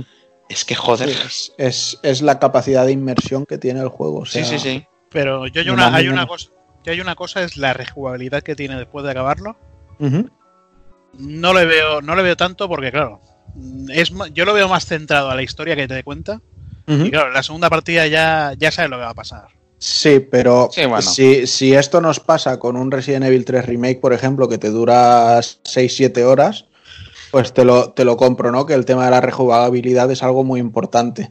Claro. Pero The Last of Us 2, al nivel de detalle que tienen to- todo, el nivel de producción que tiene todo, y que la campaña se te va entre las 25 y las 30 horas, Que muy bien, por cierto. yo, yo, yo creo que pedirle un dame algo más para la segunda partida es un, bueno, si lo hay bien y si no, pues oye, eh, ha sido una experiencia así. No, Sí. no, ha sido una experiencia cojonuda y que te deja Sí, marcado du- durante semana y todo. Sí, sí. Te digo que es de esos pocos juegos.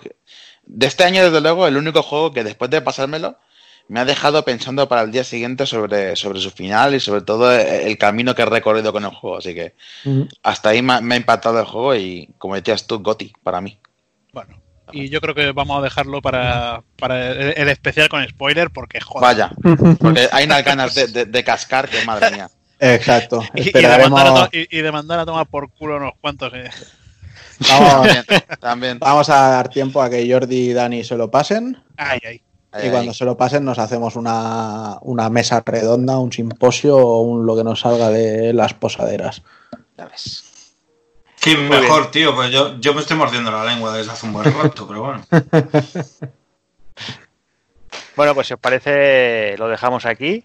Eh, emplazamos a ver si para, para el mes que viene le, le podemos hacer ese, ese, esa especial con spoilers. Y, y antes de empezar a retro, como siempre, me, me voy despidiendo de, de Hazard. Pues sí, pues yo me voy a ir porque vais a hablar de cosas cosas con retraso, hay de retro. Así que así que nada. Nos vamos ya. Pues venga, Hazard, hablamos en un mesecillo más o menos. Venga, hasta luego. Y también me despido, señor Sunchama. Pues yo también me voy porque vais a hablar de cosas que son para mayores de 35 años y yo como sigo siendo menor, pues no. Pues no. Yo me, me voy con mis Hijo, cosas de niño hijo- rato. hijo de puta, pues más te vale en agosto no comprarte el nuevo, ¿eh? Ahí. Vale, vale. Sabes que no, pero sí.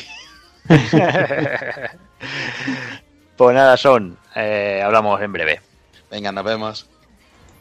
Y bueno, ya que está, está Gokun, nos dejas unos minutillos musicales que los tienes por ahí anotados.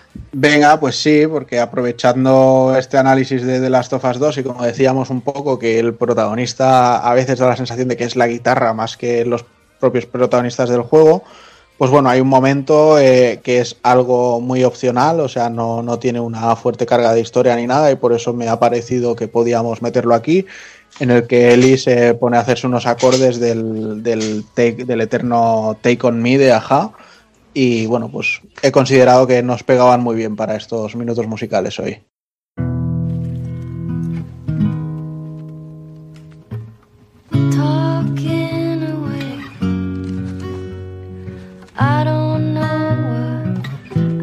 to say,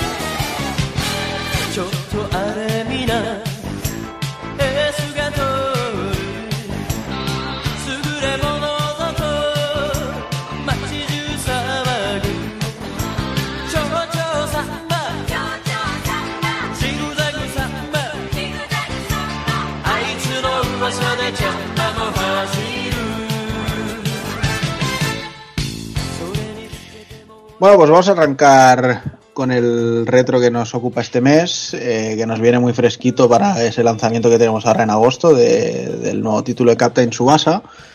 Y eh, para empezar un poquito y ponernos en contexto, pues vamos a hablar un poco de lo que es el, fenómeno o el género Spokon, que es el, el tipo de manga que está dedicado a, a deportes en sí y repasar un poquito muy muy muy muy brevemente pues los, los más importantes o al menos los que nosotros más recordamos y, por ello nos, nos parecen los más importantes, ¿no?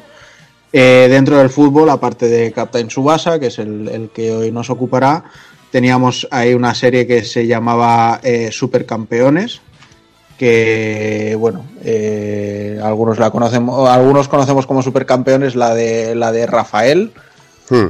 Que, eran un pues un clon así de un chavalín y que era delantero y luego tenía también el portero. Eh, otros conocían como supercampeones a, a una serie que era como que todo ocurría en Italia y, y era también una especie de, de Captain Subasa pero muy loca con tiros ya triangulados, eh, triples y cosas así, no sé, algo muy muy muy eh, loco.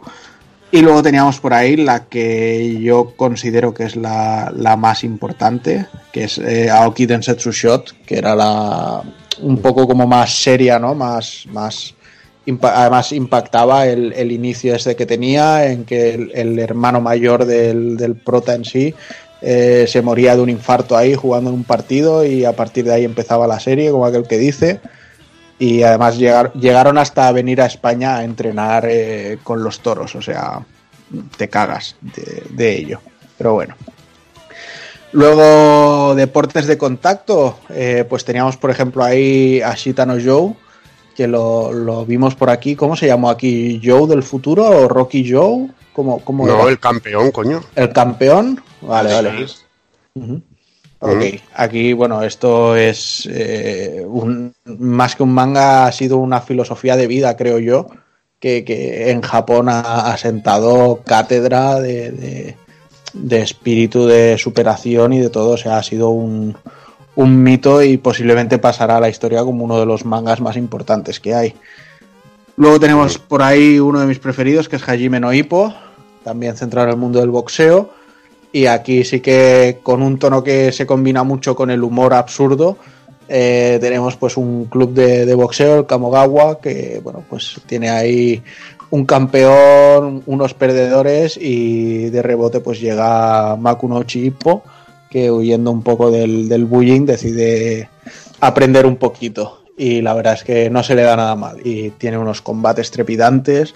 Lo que pasa que al manga ya le perdí el ritmo. O sea, llega un momento que es imposible, pero algún día espero ir retomando. La verdad es que es impresionante y, y frenético a más no poder. Aparte, Igual- que, aparte que te rompe un poco el Asitano Joe es, un- es un dramón en sí. Y Hajime sí. no Ippo te rompe mucho. Es lo que tú dices, es más manga de superación. Ujú. Eh, un chico que empieza ahí que, que no tiene muchas condiciones, que es bueno, su principal condición es que nunca se rinde y que, y que entrena muchísimo y mola un montón, y sobre todo los personajes, que luego hay una salsa entre ellos que, que es genial, ¿no? Lo- las que van liando. Sí. Oye, igual digo una burrada, pero en Neo Geo no había un juego de Ashita no Joe. Sí, en Sí, sí, sí. Joe y en, su, y en Super Famicom uno En de. Aoki Densetsu Shoot. Y- También. Este, este juego- no lo- el de Shoot no lo conocía, el de Super Famicom. Y de, Haji- de Hajime no Ippo ahí la tira. Hay Yo de hecho tengo los, los Victorious Boxers que llegaron a Eh, salir mm. licenciados entre comillas por aquí. Mm. Y, pero hay, hay juegos muy chulos también. Mm. Sí, sí, justo, justo os iba a comentar. Justo, ahí está, justo os iba a comentar que tenía un juego muy chulo de Treasure en Game Boy Advance, que hay multitud de estas series que está comentando ahora Taco Kun, que casi todas eh, iban de la mano también en el momento anime y videojuegos en los 90 y demás, y, y casi todos tienen un montón de, de- de videojuegos detrás. Algunos Y- muy guapos. y- y prácticamente todos con el sello de Bandai. Sí, y sí y no, porque hay, hay también muchas otras cosas. Bueno, Al principio Bandai no, no, no metía tanto mano, ¿eh? Sí, hay, hay también mucha Konami, quizá. Sí, y, también me luego y compañías más random, sobre todo en Super Sí. Fan. Ah, que el Asitano Joe también está en Super también. Eso, eso Ajá. es. Mm. Ok. Bueno, y por seguir un poco los deportes de contacto, pero dejar el boxeo, pues teníamos por ahí una serie de judo que se llama Yaguara, que nos llegó aquí a Cataluña como Mm. cinturón negra, la Ginger, Mm. que es eh, de, hostia, ahora no me sale el nombre del escritor, del dibujante, que es el de Monster, de y Monster, de 20th sí. Century Boys. Mm. Ah, y, y Pluto, que Pluto es grandiosa, o sea, maravillosa. Pues Yaguara también era una serie espectacular, que, que era un, un decir, voy a hacer una serie de judo, centrada en el judo, pero que vaya a muchísimo más que no el judo, o sea, la vida que lo rodea todo. Y bueno, el, el tío este es que escribiendo personajes era, era brutal y ya aquí ya lo, lo demostraba. Sin duda, mucho sentido del humor, Urusawa. también, sí. Exacto, Naoki Urasawa. Lo, Hay porque, lo, porque, porque lo busqué, no te vas a pensar. No, ya, ya me Tiene- parece bien. Tiene mucho sentido el humor y me mola, me mola porque de este manga y bueno, y de este, de- del personaje de Ginger que está basado en una, en una famosa judoka, Ujú. eh, teníamos un, creo que hay un videojuego en PC Engine, si no me equivoco, de Yaguara. Sí, sí, sí, es correcto. Y luego teníamos que muchos personajes de juegos de lucha salían también de, de Yaguara, como eran la Ryoko de World Heroes y de Fighter History. Sí, señor. Y también podríamos decir que eh, su abuelo, que sería el maestro, Yubei. especie de Yubei Yamada. Juve. Mm. Sí. Vale. Pues pasamos a otro rango. Esta vez nos vamos otra vez a balones, esta vez baloncesto. Y tenemos aquí el manga de. de, de, de- De cabecera, ¿no? Buah, de- buah, es que no, no sé cómo decirlo. O sea, Es de es- culto, tío. Es el, el de. Es el de- espera, espera. nomás. Es el de culto, es, es el que se había El olvidado de apuntar. Culto amo. Se había olvidado de apuntar el pedazo de cabrón. ¿Cómo, cómo, cómo? No, no estoy hablando de Chicho Terremoto, ¿eh? estoy hablando de No, Slam no. Dunk. No, pero es que no lo habías apuntado el Landán, cabrón. No pasa nada que no esté apuntado, hombre. Sí, lleva No media hora, media hora No haciéndose peras, chaval. Y- No ay, la madre pasa que lo- nada que no estuviera apuntado. Estaba en mente, pero ahí, hombre, desde el primer momento.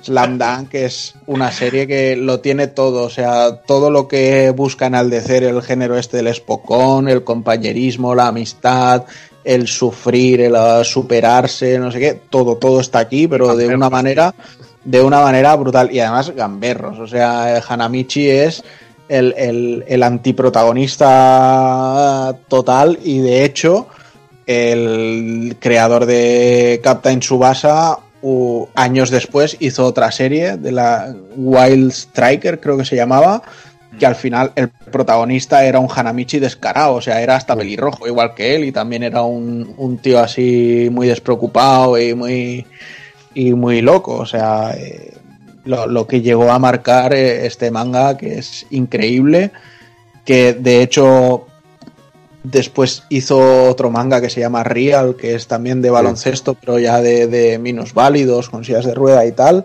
que también, bueno, pues el, el- el arte es brutal y, y todo. Es que Slam Dunk, de verdad, eh, al menos el anime hay que verlo. O sea, tiene, tiene sagas que no hay baloncesto para nada en ellas, pero son sagas de esas que no puedes parar de verlo. Tienes que decir el siguiente capítulo. El siguiente capítulo. Inoue, Sí. el dibujo de Inoue es la leche. eh, Exacto, toda o sea, la, la el- trama con los personajes son brutales, sobre todo el rollo pandilleros y todo esto. Y lo que me gusta es el amor por el baloncesto que tiene el autor, Sí. porque es que ver referencias a los Chicago Bulls en el, Sí. en el propio Sohoku, con la camiseta esa roja. Ves que Hanamichi es un Dennis Rodman, que es el reboteador y el defensa del equipo, es Dennis Rodman. Ves que Rukawa es un poquito Michael Jordan. Ves un poco que el Gori, el gorila, que es el Gori, yo le llamo el Gori porque así no hay, no hay manera de equivocarse. Además, las bromas con el Gori son lo puto mejor. Eh, lo verías como una especie de horas gran. Y también eh, ves a Mitsui, que, que sería un poco como, como el triplista, que también había un buenos triplistas en, en los Chicago Bulls, equipos rivales que eran los Lakers, con la propia camiseta, la indumentaria, y ves ese amor, además, por una de las mejores épocas de, del baloncesto del autor y toda la mezcla que funciona también porque tiene mucho sentido el humor, tiene también el factor superación, hasta con el entrenador, le coges cariño al entrenador también, que ves que el tío pasa de todo pero en verdad está, está bien metido, que era además un antiguo jugador de, de la selección nacional y ves todo ese tipo de cosas que el tío se fija en Hanamichi y dice, este va a ser bueno. Y, y, mola un montón, ¿eh? es, ya lo dicho, es una pedazo de serie, tú lo has dicho, Juanan, de, pero increíble. Y además en el manga me gusta mucho porque se nota a lo bestia la evolución como dibujante de, de Takehiko Inoue. O sea, los primeros tomos, el Mm. dibujo es bastante normalito, incluso tirando a mediocre en, en según qué momentos. y luego llega un momento que miras las páginas y dices, joder, es que vaya pasada eh, el cómo le mete el movimiento, cómo, cómo, cómo lo hace todo. O sea, ves un machaque de, de balón en la canasta y te da toda la impresión de estar viéndolo de verdad. Es impresionante. Este también tiene un buen puñado de videojuegos. De juegos, sí. Sí, y los hay muy guapos. Hay el Sí. SD de, de Super y el de, y el de Mega. Están muy molones, muy molones, muy divertidos, súper bien hechos. Un sprite art en 2D chulísimo y, y sobre todo arcades de, en plan muy, muy, muy divertidos, tío. Además tiene juegos como los que vamos a comentar hoy. Los primeros de. Bandung son un poquito al estilo del- de los Subasa de Tecmo. Mm. Y bueno, y luego pues baloncesto, pues teníamos también por ahí DR Boys, Kuroko no Basket y Ahiru no Sora, que A seguro Hiru- que... A Hiro Nosora voy a comentar porque es como un poco el, el heredero de, de Slandang. Os la recomiendo muchísimo. Porque, por ejemplo, eh, The Art Boys está muy guay. Además tiene un juego en Play 2 de Konami que está chulísimo. Que es muy divertido. Eh, Kuroko no Basket es como Prince of Tennis, es demasiado flipado para mí, Mm. porque se ponen los jugadores a hacer tiros y flipadas que a mí no me mola, me mola un poquito más el rollo realista. Creo que aquí no queda bien, que en su base sí que queda bien un poco en el fútbol, pero que a veces también es exagerado.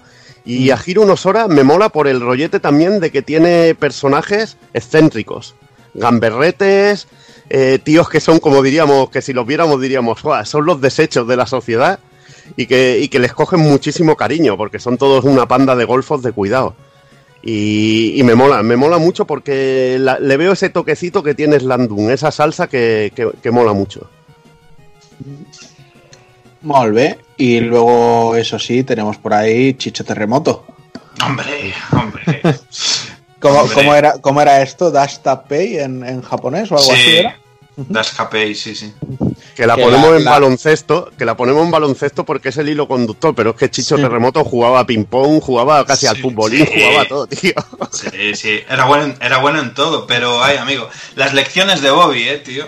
¿Sabes? Hay que, hay que Es aprender que, a ver, ese, ese perro que era un boxer con boxer. Sí, un boxer con boxer. De, de hecho, yo no, no estoy muy, muy puesto en ello, pero tengo entendido que, que Chicho Terremoto al final, eh, o sea, lo que nos llegó a nosotros y lo que es la obra en realidad, o sea, no, no tiene nada que ver, que está completamente desvirtuada por, Sí. por cómo se trabajó aquí, ¿no? No jodas. Hostia, Sí, me sí, sí. Lo que pasa es que la salsa, que lo, lo que tiene aquí de, del doblaje nos molaba. Es que lo- el doblaje era media serie solo, tío. Era ¿sabes? media serie. Claro, tío. Es de esas que les tienes cariño, joder. Claro, Sí, cómo se reía, las- los sátiros. Las bragas de Rosita. Claro, que le encantaban las bragas blancas, tío. Y, y el puto perro peleando con él, el Bobby, tío, Sí, por... que se quería ligar, la que se quería ligar a la Rosita. Se quería zumbar a su dueña, tío. Es que es Sí, la... sí, sí. Eh, que- Eh, Es cuando antes se iba sin filtro y Sí. esas cosas valían y ahora escandalizaría a todo Cristo. Claro, A nosotros es- lo que nos molaba. Y la Canela obsesión de las bragas blancas de Chicho ahora sería pero totalmente tabú. Es que qué maravilla, tío, qué maravilla. Se están perdiendo unas cosas, tío, Una- los valores. En baloncesto me, me molaría también comentar otra serie que, que mola mucho porque eh, es un poco futurista. Creo que también está metido Takehiko Inoue en ella, que se llama Buzzer Beater. y Ah, que es la del espacio, ¿no? Es la del espacio, con- entre Sí. aliens y humanos, partidos de básquet, que está realmente muy chula. Muy chula también.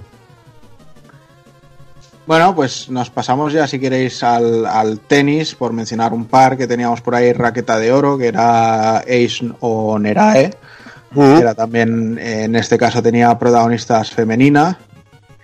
Y luego pues teníamos lo, lo que ha comentado Evil antes, ¿no? De Prince of Tennis, que es eh, una serie de estas de flipadas, de bueno, y de hecho es, es tan sobrada que el prota creo que era zurdo y nunca juega con la izquierda porque, claro, eh, entonces está siendo demasiado exagerado con el resto de jugadores y ya es en plan, hago el saque así, dándole una rotación y entonces la pelota como que desaparece y no sé qué.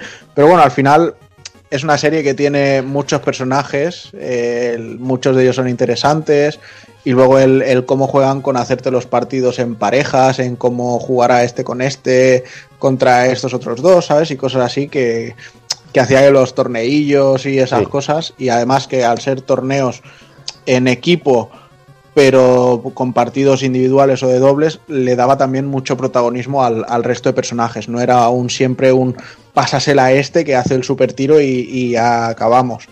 Entonces era, era, es guay, pero yo reconozco que se me acabó haciendo cansina, o sea.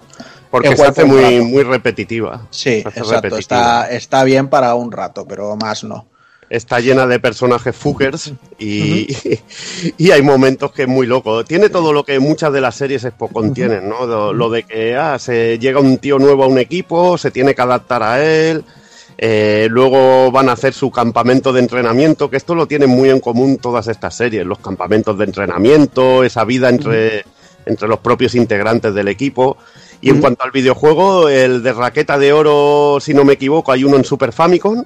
Sí, es, es buena era, correcto. Y de Prince of Tennis tenemos varios juegos eh, en distintas plataformas. Creo que en Play 2, en Cube, en Game Boy Advance y publicados por Konami, que están bastante decentones. Y ojo, no sé si recordáis, igual que en su día salió la película china de Shaolin Soccer Sí. y, y después salió también una película china basada en Slam Dunk. O sea, ahora en Netflix hay una serie china que es Prince of Tennis, Sí. que también se les va mucho la castaña, ¿eh? O sea, es de estas fumadas de los chinos de, de que cuando te crees que no puede ser más absurdo, se pone un poco más absurdo, pues por ahí por Netflix anda. Por A mí lo que, me, lo que me flipa que veo los equipos japoneses y digo, joder, si estos juegan así, luego cuando salgan al resto del mundo los van a destruir, pero luego llegan los del resto del mundo y lo que son personajes así potentes son masillas, tío. Y es muy- siempre me hace mucha gracia ese tipo de cosas.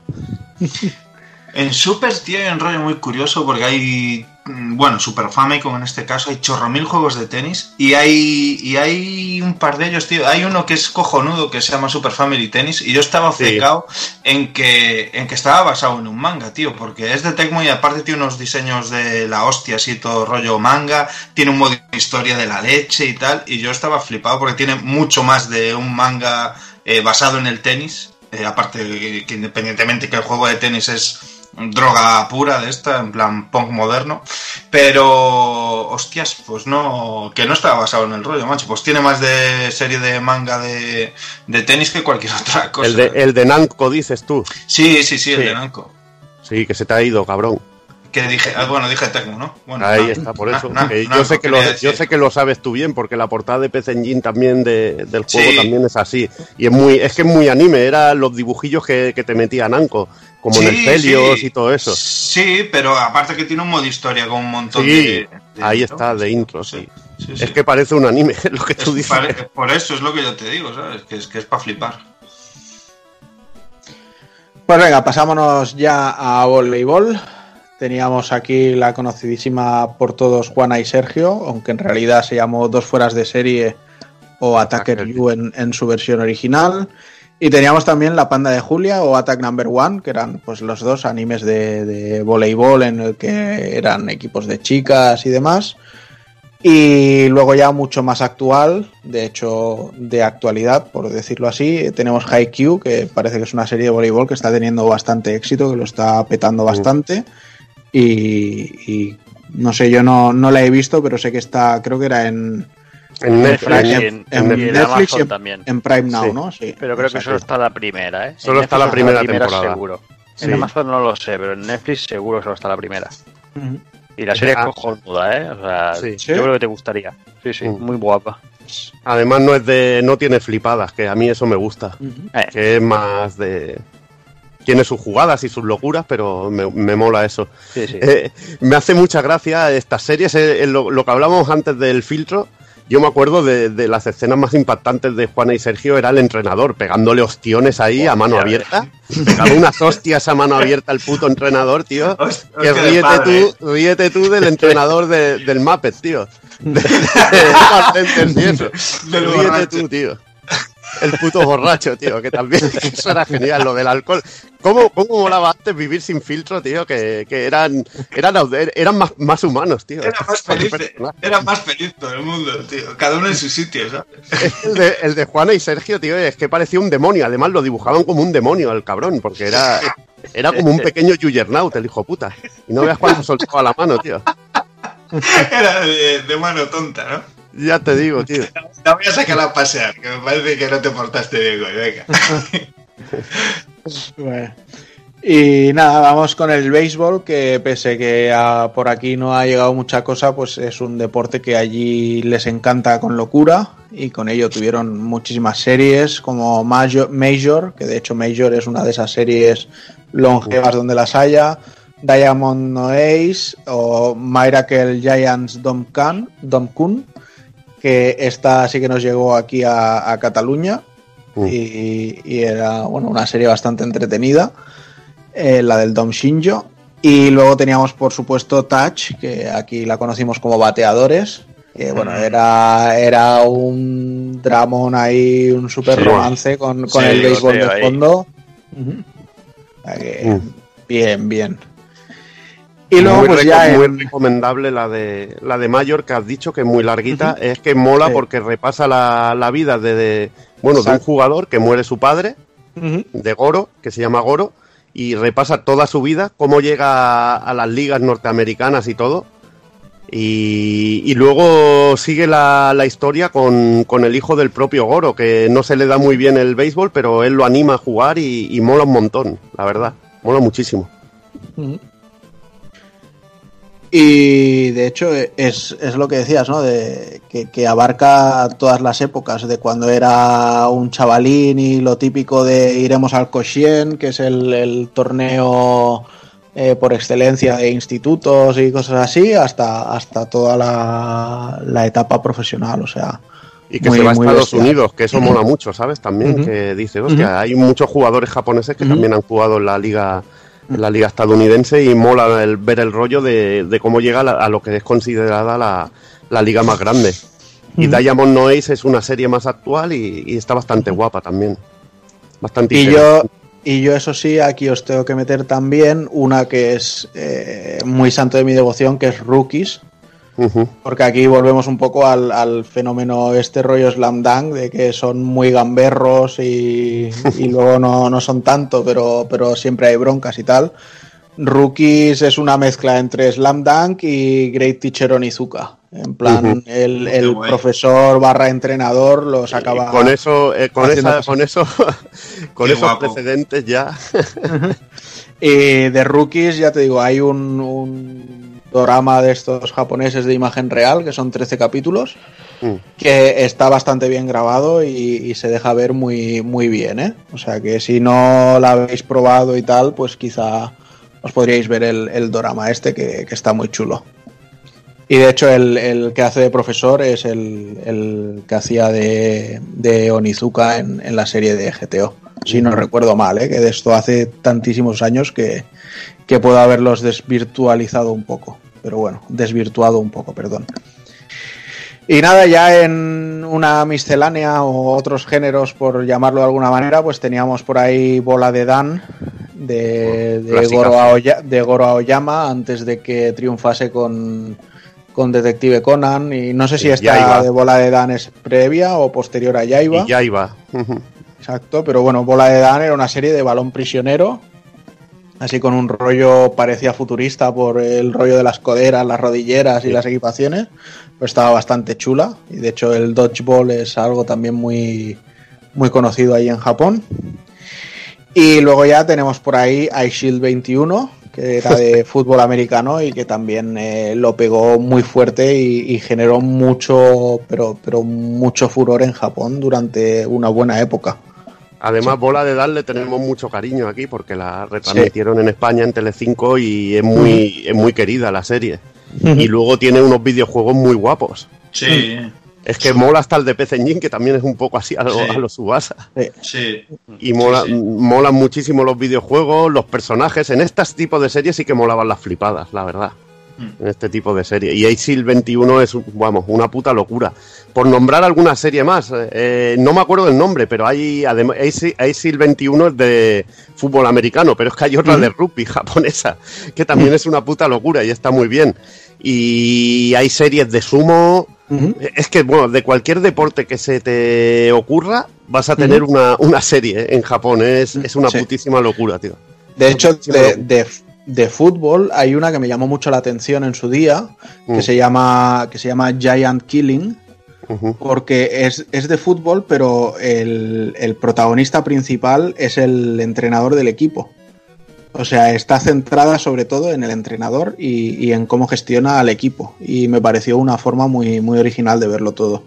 Y, sabe, y sabes que de deportes mixtos tenemos el Baki, que Ujú, tengan bueno, Asura, que Sí, me- Sí, que esa sí que pasa flipa, la- las últimas temporadas son flipadas, mal dibujadas también de la hostia. Sí, yo de hecho las de las de Netflix no las he aguantado, ¿eh? O sea, no, no, yo, no, es que a ti en- digo, "Guau, el Juanan ve esto y le estallan las órbitas. Además, yo, yo en su día, la, la ova de Baki, esta que acababa el, con el tío este que pillaba los tendones y todo Sí. esto, incluso la serie de anime, me- yo me las compré las temporadas en Animaniacs, Sí.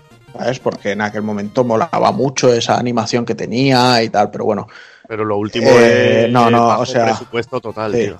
todo esto de Netflix, de Baki, la de Ashura este, Kengan o como se llame, sí. intenté ver un par de capítulos y dije, pero no, Pero o sea, no, está hecho para mí esto, o yo Pero ya no estoy hace, hecho para hace esto. mucha gracia la de Asura porque hay personajes que, que bueno, que representan a grandes corporaciones y está Nintendo, Gundai y cosas así, que, que mola mucho, tío, ¿sabes? Mm. Es muy, muy, muy cachondo eh, en ese aspecto. En, lo- en el resto, pues hay series de, hay series de boxeo, Megaloboxer, por ejemplo, que esta sigue, sigue la estela sobre todo de Asitano Joe o Levius, que está también, que está también en, en Netflix de boxeo, que también son muy chulas. Las de boxeo siempre suelen estar muy bien. Han- dan De bastante hecho- juego y, y suelen ser muy divertidas. De hecho, había una serie de boxeo Mm. que era del dibujante de Saint Seiya, que es- era Ring Sí, creo. Sí, Rini Caquero, que esa es una pasada también. Ujú. Esa mola mucho. Esa, esa sí que es de flipadas, sobre todo las presentaciones, que igual te aparecían y, y presentaban ahí un combate con los cuatro ataúdes preparados para los rivales, tío, que era, era buenísimo. Era como wrestling y, y boxeo. Era ya el locurón total, tío. Bueno, y ahora que has dicho wrestling, Musculman, tío. Musculman, tío, nos dejamos, nos dejamos el clásico de los clásicos, tío. Sí, sí. Lo que pasa es que eso más tirando a Sonen ya. Sí, exacto. Pero bueno. Y nada, pues si queréis, yo es que creo que con el rollo este del Spokon nos daría para, para echarnos horas y horas aquí hablando, pero... No, si llevas Pues- un ratito, ¿eh? Y de, y de Bueno, hecho, es- la- esto iba a ser... Esto iba a ser una breve introducción, o sea que para que veáis cómo se nos ha ido y, Iba media hora. Y yo creo que si queréis pues le damos aquí paso a, a nuestro Führer que nos cuente ya un poco más en el ajo, Sí, ¿no? De- vamos de a qué ver vamos. ya, vamos a ver ya con Captain Subasa, que también te voy a decir que te has olvidado de algo, algo mítico para los más jóvenes como Inazuma Eleven. Sí. Hostia, Inazuma de, de level 5. Eh, Mm. sí, sí. Sí, sí. Pero bueno, pues lo dicho, hay millones y no vamos a poder hablar aquí de todo. Así que vamos a empezar ya a hablar de, de Captain Subasa. Eh, el manga fue creado por, por Yoichi Takahashi en el 81 con el fin de, de popularizar el fútbol en, en Japón. Y bueno, la primera parte se llamada Captain Subasa consta de 37 volúmenes y, y- y se alargó entre 1981 y 1988. Eh, bueno, se publicó en tomos, en Shonen Jam, etcétera, etcétera, como ya podéis imaginar. El manga original, eh, la trama está dividida en tres, en tres partes. Eh, la primera la, llama, la llamaran Kid's Dream, eh, que es la que nos cuenta cómo Subasa llega a la ciudad de Nankatsu. Allí conoce a Roberto Hongo, a Taro Misaki, a Genzo Waka- Wakabayashi, lo que viene a ser Roberto Sediño, eh, Tom Baker y Benji Price. Qué gran, joder, Ahí, qué ahí, la, grande, tradu- chaval. la traducción, la traducción, que si no hay gente que se pierde. Exacto. Y, y terminan participando pues nada, en el torneo de la prefectura de Shizuoka, eh, donde terminan enfrentándose al Meiwa de, de Kojiro Yuga o nuestro amigo el gitano Marlenders. Qué grande. Tenía, tenía, tenía que salir, ¿eh? Eh, es que, Hombre. bueno, car- carne de meme, lo de, lo de Mark Lenders, tío. Y luego sí. está la patata de, de Julian Ross que le mola a Juan. de Qué grande, chaval. Bueno, la segunda, la segunda trama eh, la llamaron Boys Fight y cuenta la parte que Subasa se queda prácticamente solo en el Nankatsu. Eh, se fusiona el equipo con el, con el otro con el otro equipo de la ciudad para participar en la decimosexta edición del torneo nacional. Y ahí, pues bueno, es donde, donde conocemos una larga lista de, equipos y adversarios que lo que quieren es pasarse por la piedra a Subasa. Y poco a poco, bueno, van pasando, van pasando ronda hasta que finalmente llegan contra, a la gran final contra el Tohu de, de, Yuga. Y ya la, tercera trama del final del manga, del manga original, es la J-Boy Challenge, que es donde cuenta la parte de, de la selección nacional de juveniles eh, que, bueno, que se celebra en París. Después de esta salió una nueva parte, una, nueva serie eh, llamada Captain Subasa World Jones Gen. Eh, se, empezó, se empezó a publicar en el 94 y cuenta la vida de Shingo Aoi, eh, un joven jugador japonés que se marcha a Italia para jugar en un importante club y así bueno poder mejorar su nivel y poder llegar a la selección japonesa para, para poder llegar a jugar con su ídolo Subasa. Tras esta llegó Road to 2002, eh, que se comenzó a publicar en 2001 y es la secuela directa de- del, anterior que comentábamos y cuenta básicamente el inicio de las carreras profesionales de los, de los protagonistas de, originales lejos de, Japón. A un Subasa jugador de Sao Paulo hasta llegar a fichar por, por el Fútbol Club Barcelona, a Kojiro Yuga en Italia, a Genso Bonavengi en Alemania, a Tom en París, etcétera, etcétera. La siguiente, eh, Captain Subasa Golden 23 eh, de 2005.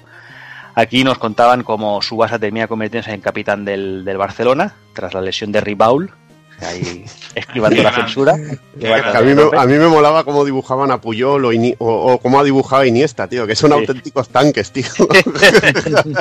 claro, yo, ellos los deberían ver así, ¿sabes? Algunos. Sí, y Sí. Luego, cuando vemos a Iniesta digo, joder, si es que habría que darle de comer, tío. y lo ves ahí que, madre mía, se ha comido un He-Man, tío. Ya, ¿eh?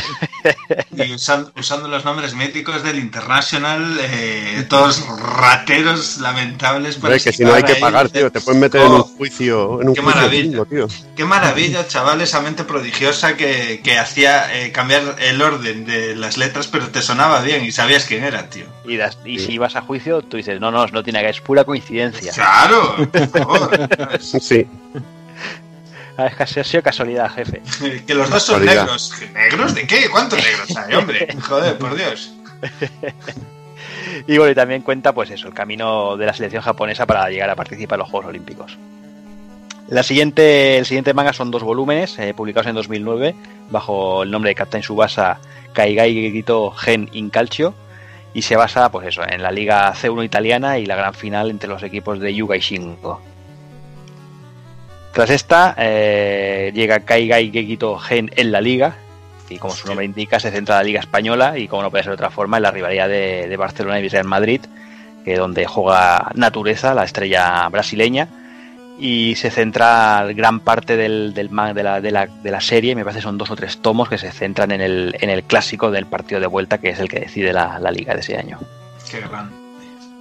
Y por último, eh, Captain Subasa Rising Sun, eh, que es la última hasta el momento, y es secuela directa de la, de la última que explica, bueno, cómo la selección japonesa participa en el torneo olímpico de las Olimpiadas de Madrid. Total.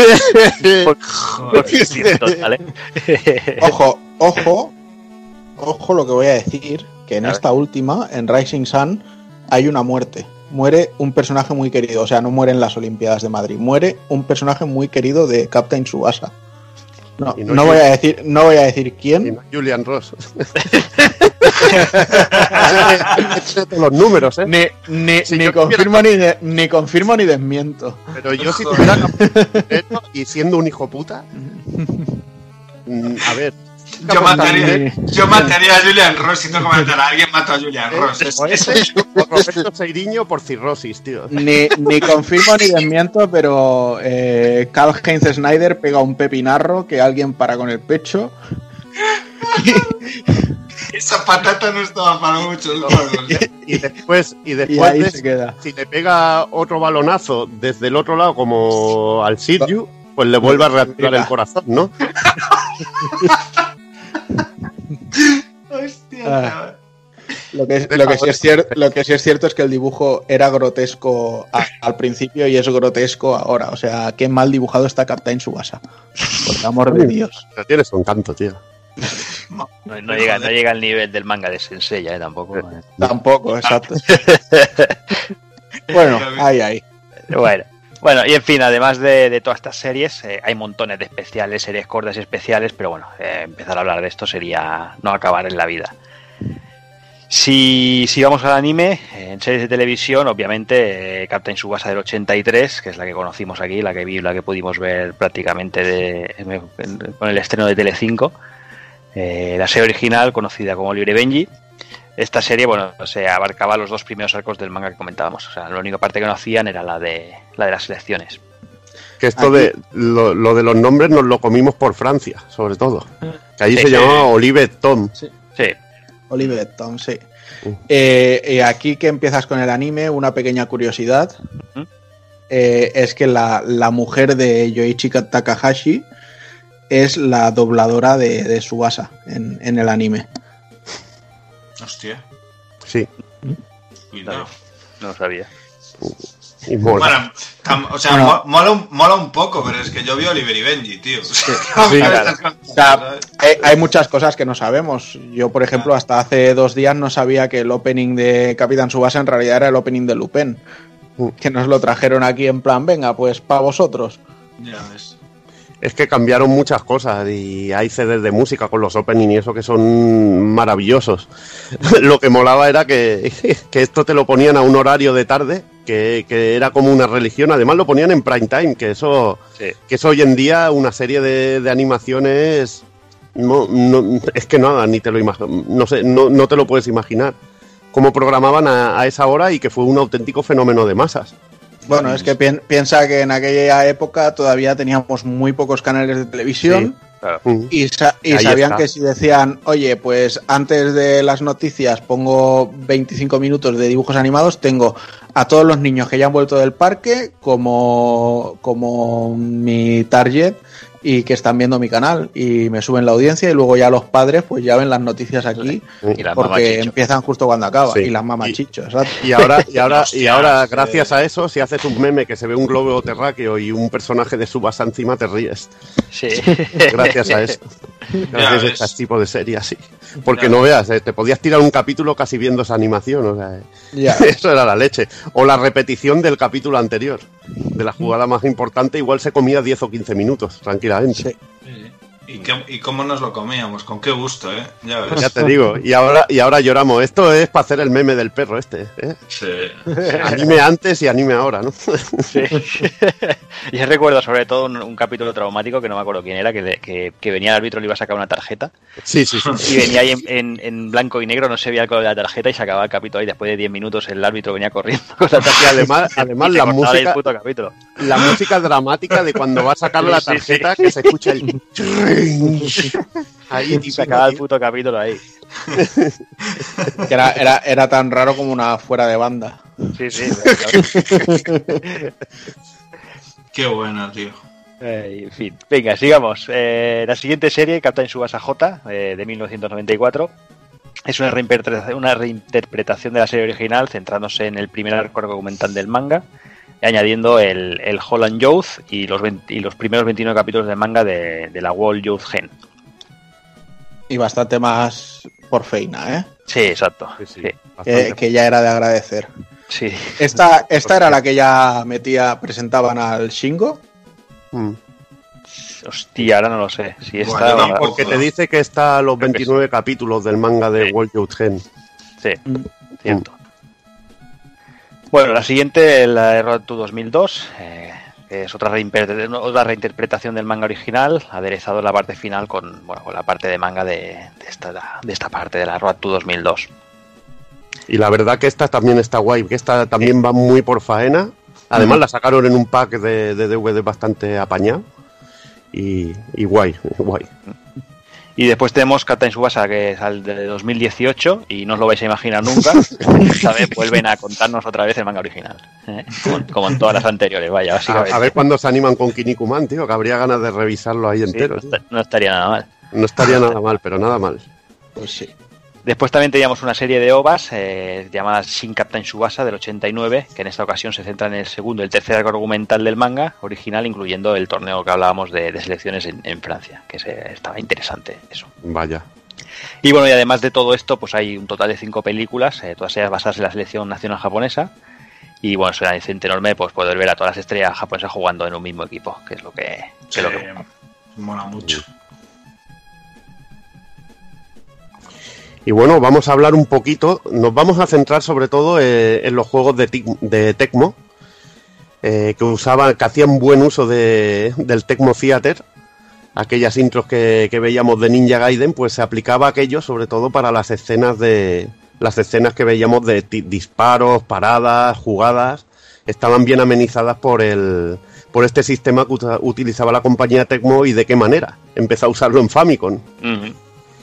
Pero vamos a explicar un poquito cómo, cómo funcionaba, eh, funcionaba la jugabilidad de- del juego, que para haceros un símil, eh, mucha gente, sobre todo, mm, sí que habrá jugado a Final Fantasy X. Y os acordáis del minijuego que había dentro, que era el Blitzball.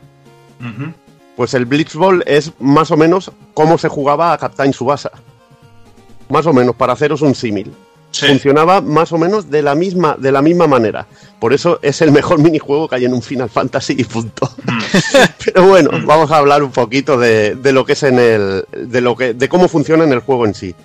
Eh, tenemos dos fases, de ataque o defensa, y los jugadores aparecen reflejados en un mapa en el campo.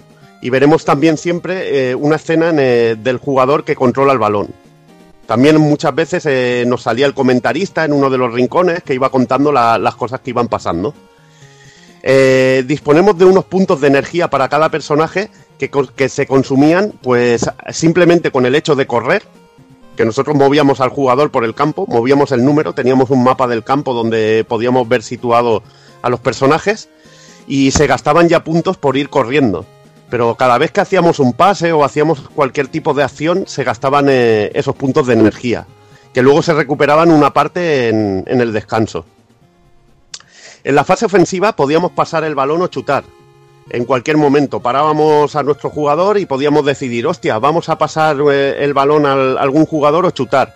Eh, si chutabas desde mucha distancia, ¿qué pasaba? Que podían interponerse muchos jugadores rivales al balón y podían desviar eh, el chute o incluso interceptarlo, hacer, a- ir haciendo perder potencia a ese disparo especial y que y bueno que salían escenas muy chulas no imaginaos cuando salía el señor Lenders el señor Kojiro eh. Yuga y te hacía un pedazo de tiro del tigre lo normal es que cualquier masilla que, que se interpusiera al balón pues salía volando que, esas escenas eran las más locas no Eh, Ya ves. ¡boom! ¡fum! y bueno que, si chutabas delante del área qué es lo que ocurría que la red se destrozaba incluso que eran secuencias eh, espectaculares y que Espectacular. Y que capturaban la esencia de Subasa pero de una manera bestial O reventar el balón contra el poste, que también molaba. Ahí está, ahí está, que esos eran casualidades. Sí. Luego, si algún contrario entra en nuestra zona, eh, se produce un enfrentamiento con varias opciones. Que además de pasar y chutar, podíamos hacer regatas. Regates, perdón, regatas. Regatas las hace el rey. y ahora ya y, no muchas. y tú también. ¿eh? Y tú yo también, yo también a veces. Pero yo las malas, regatas malas. Hay jugadores, por supuesto, que disponen de acciones especiales. Que esto es lo que digo yo, los fuckers, ¿no? Subasa, Taro Misaki. Eh, podemos hacer, por ejemplo, jugadores que se compenetran muy bien, como Subasa y Misaki, Oliver y Tom, pues podíamos hacer una serie de paredes y pasarnos un buen trozo de campo usando ese, ese movimiento. Si no, si no recuerdo mal, podías hacer una pared con cualquier jugador que eran dos toques y si lo hacías Sí. con, con jugadores que tuvieran ese, esa afinidad, hacían, no sé si eran cuatro o seis incluso, que lo que tú dices, atravesaban más de la mitad del campo. El Sí, tiki- también. el tiki-taka. El tiki-taka, eso era el tiki-taka. y luego tenías regates especiales como el de Oliver, el que te pasabas el balón por detrás, Mm. que ese era bestial, ese era bestial. Eh, Yo tengo, yo una de las primeras cosas que probé en el juego era que también, si te acercabas mucho a la portería, el portero te entraba y podías incluso regatearlo. Y yo le- una de las maneras que tenía yo para meter un gol sin consumir mucha energía era acercarme con su basa hasta el portero, hacerle este regate y, y- y cuando comprobé que haciendo este regate metías un gol, es que era, decía, joder, tío, es que esto es la polla, es como un RPG de fútbol, tío, pero increíble, con, locuras que han tenido en cuenta locuras como esa. ya. Que hubiera sido muy fácil de que, oye, lo pasas ahí y sigues y tiene, o tienes Sí. que chutar. No, si es Sí. el, pero el último delante de la portería, cuando tú haces ese regate, ya directamente metes un gol. Y son detallitos que a mí me, me flipaban, pero, Pero bueno, muchísimo. porque cuando te pillas a un portero ahí con nivel, que, que se te tira Sí. y te la, te la saca de los pies, eso también está muy guapo. Eso Ahí también. Es que tenías todo ese tipo de opciones, claro, todo eso estaba en japonés cuando jugabas a las versiones Sí, japonesas. sí, sí. Te lo tenías que aprender un poquito. Bueno, la parte buena es que tampoco tenía mucha complicación. O sea, al ser tan pocas opciones, el rollo de ensayo y error, hasta. Es que no te hacía falta ni hacerte una chuletilla al lado, ¿sabes? Ibas aprendiendo cada posición y cada kanji que veías, qué significaba, y en nada ya te los te lo, te lo tenías aprendido para jugar, vamos. Y, y este y todos los que venían detrás, porque luego eran, eran todos iguales, casi todos tenían los mismos menús, con los mismos eh, kanjis. Y en defensa, e igual que en ataque, podemos hacer un montón de acciones especiales. Si tenemos un buen defensa, podemos hacer también entradas especiales. podemos hacer la entrada de la navaja famosa, y cositas así. Que luego cuando te sale un Snyder o uno de estos, pues se la pasan por los cojones. Pero bueno, Ya, es lo que había. Pero haciendo varias seguidas, al final alguna consigue, consigue robar a alguno de los fuckers, como digo yo. Me También cuando, cuando te enfrentabas ahí y te, y te entraban cuatro de golpe, que parecía Ahí, banda cuando que te entraban a- cuatro de golpe. ahí. Pero es que, bueno, llevabas un Subasa, un Yuga, que a, a mí me molaba, que Subasa podías usar eh, acciones de regatear con, con limpieza y bonita, Sí, sí. pero con, con Marlenders era directamente, Claro, podías reventar, así salían los tíos Claro, volando. Salían los tíos volando, eso era maravilloso, tío. Eso también es increíble. Y, y depende de qué jugadores, también, uno de los alemanes era también de, de ir así a lo, a lo bestia y todo lo que saliera se lo cargaba. Mm. Los porteros también tienen sus paradas, que era lo que comentaba Jordi. Cuando era un portero como Wakashimazu, que sería eh, Ed, Ed Warner, Ah, Warner. eh, Wakabayashi es el Wakabayashi es- Benji Price, Benji Benji Price. Price. Pues cuando salía Ed Warner, pues tenías la típica parada de apoyarte en el poste y tirarte, que fíjate qué absurdo. Te van a tirar el balón al otro lado, es más fácil que te tires ese pequeño trozo que apoyarte en él. Pero bueno, esa, esa absurdidad era tan molona que flipaba. Ah, pero es lo chulapo que quedaba. Joder, O sea, y luego era, era, era más una chulo que. voltereta, hacía un mortal en el aire al pillar la bola. O sea que Sí, mejor que sí, eso sí. nada. Eso es espectacular, tío. Bueno, hasta luego se flipaban y, y, y tanto Subasa como Yuga también se tiraban a, a agarrar al portero para que la fuerza del balón no fuera para adentro, ¿sabes? También apoyándose en el palo, Sí. ¿sabes? Y que a veces, bueno, había escenas típicas de que el portero pillaba la bola y luego veías que, que le reventaba las manos. Claro, Y esas claro. cosas molaban mucho y para eso se usaba el Tecmo Theater, para estas, eh, para esta, sobre todo para estos disparos. Sí. Que ya en Super, cuando ya tenían más medios en una consola de 16 bits como la Super, pues Mm. ya eran súper espectaculares. Ya veías un tiro del tigre y flipabas, sobre todo con los últimos niveles, ya se regalaban con las escenas. Que Sí. si rayos por detrás, que, y cuando veías que impactaba, dices, cuando ya veías esto, que, que el disparo te gastaba hasta la mitad de, de la energía de Sí. tu personaje. Pero Sí, es que llegaba, sabías que si llegaba un momento. Llegaba un momento que decías, no sé si ha pegado un chute a puerta o ha invocado a Bahamut.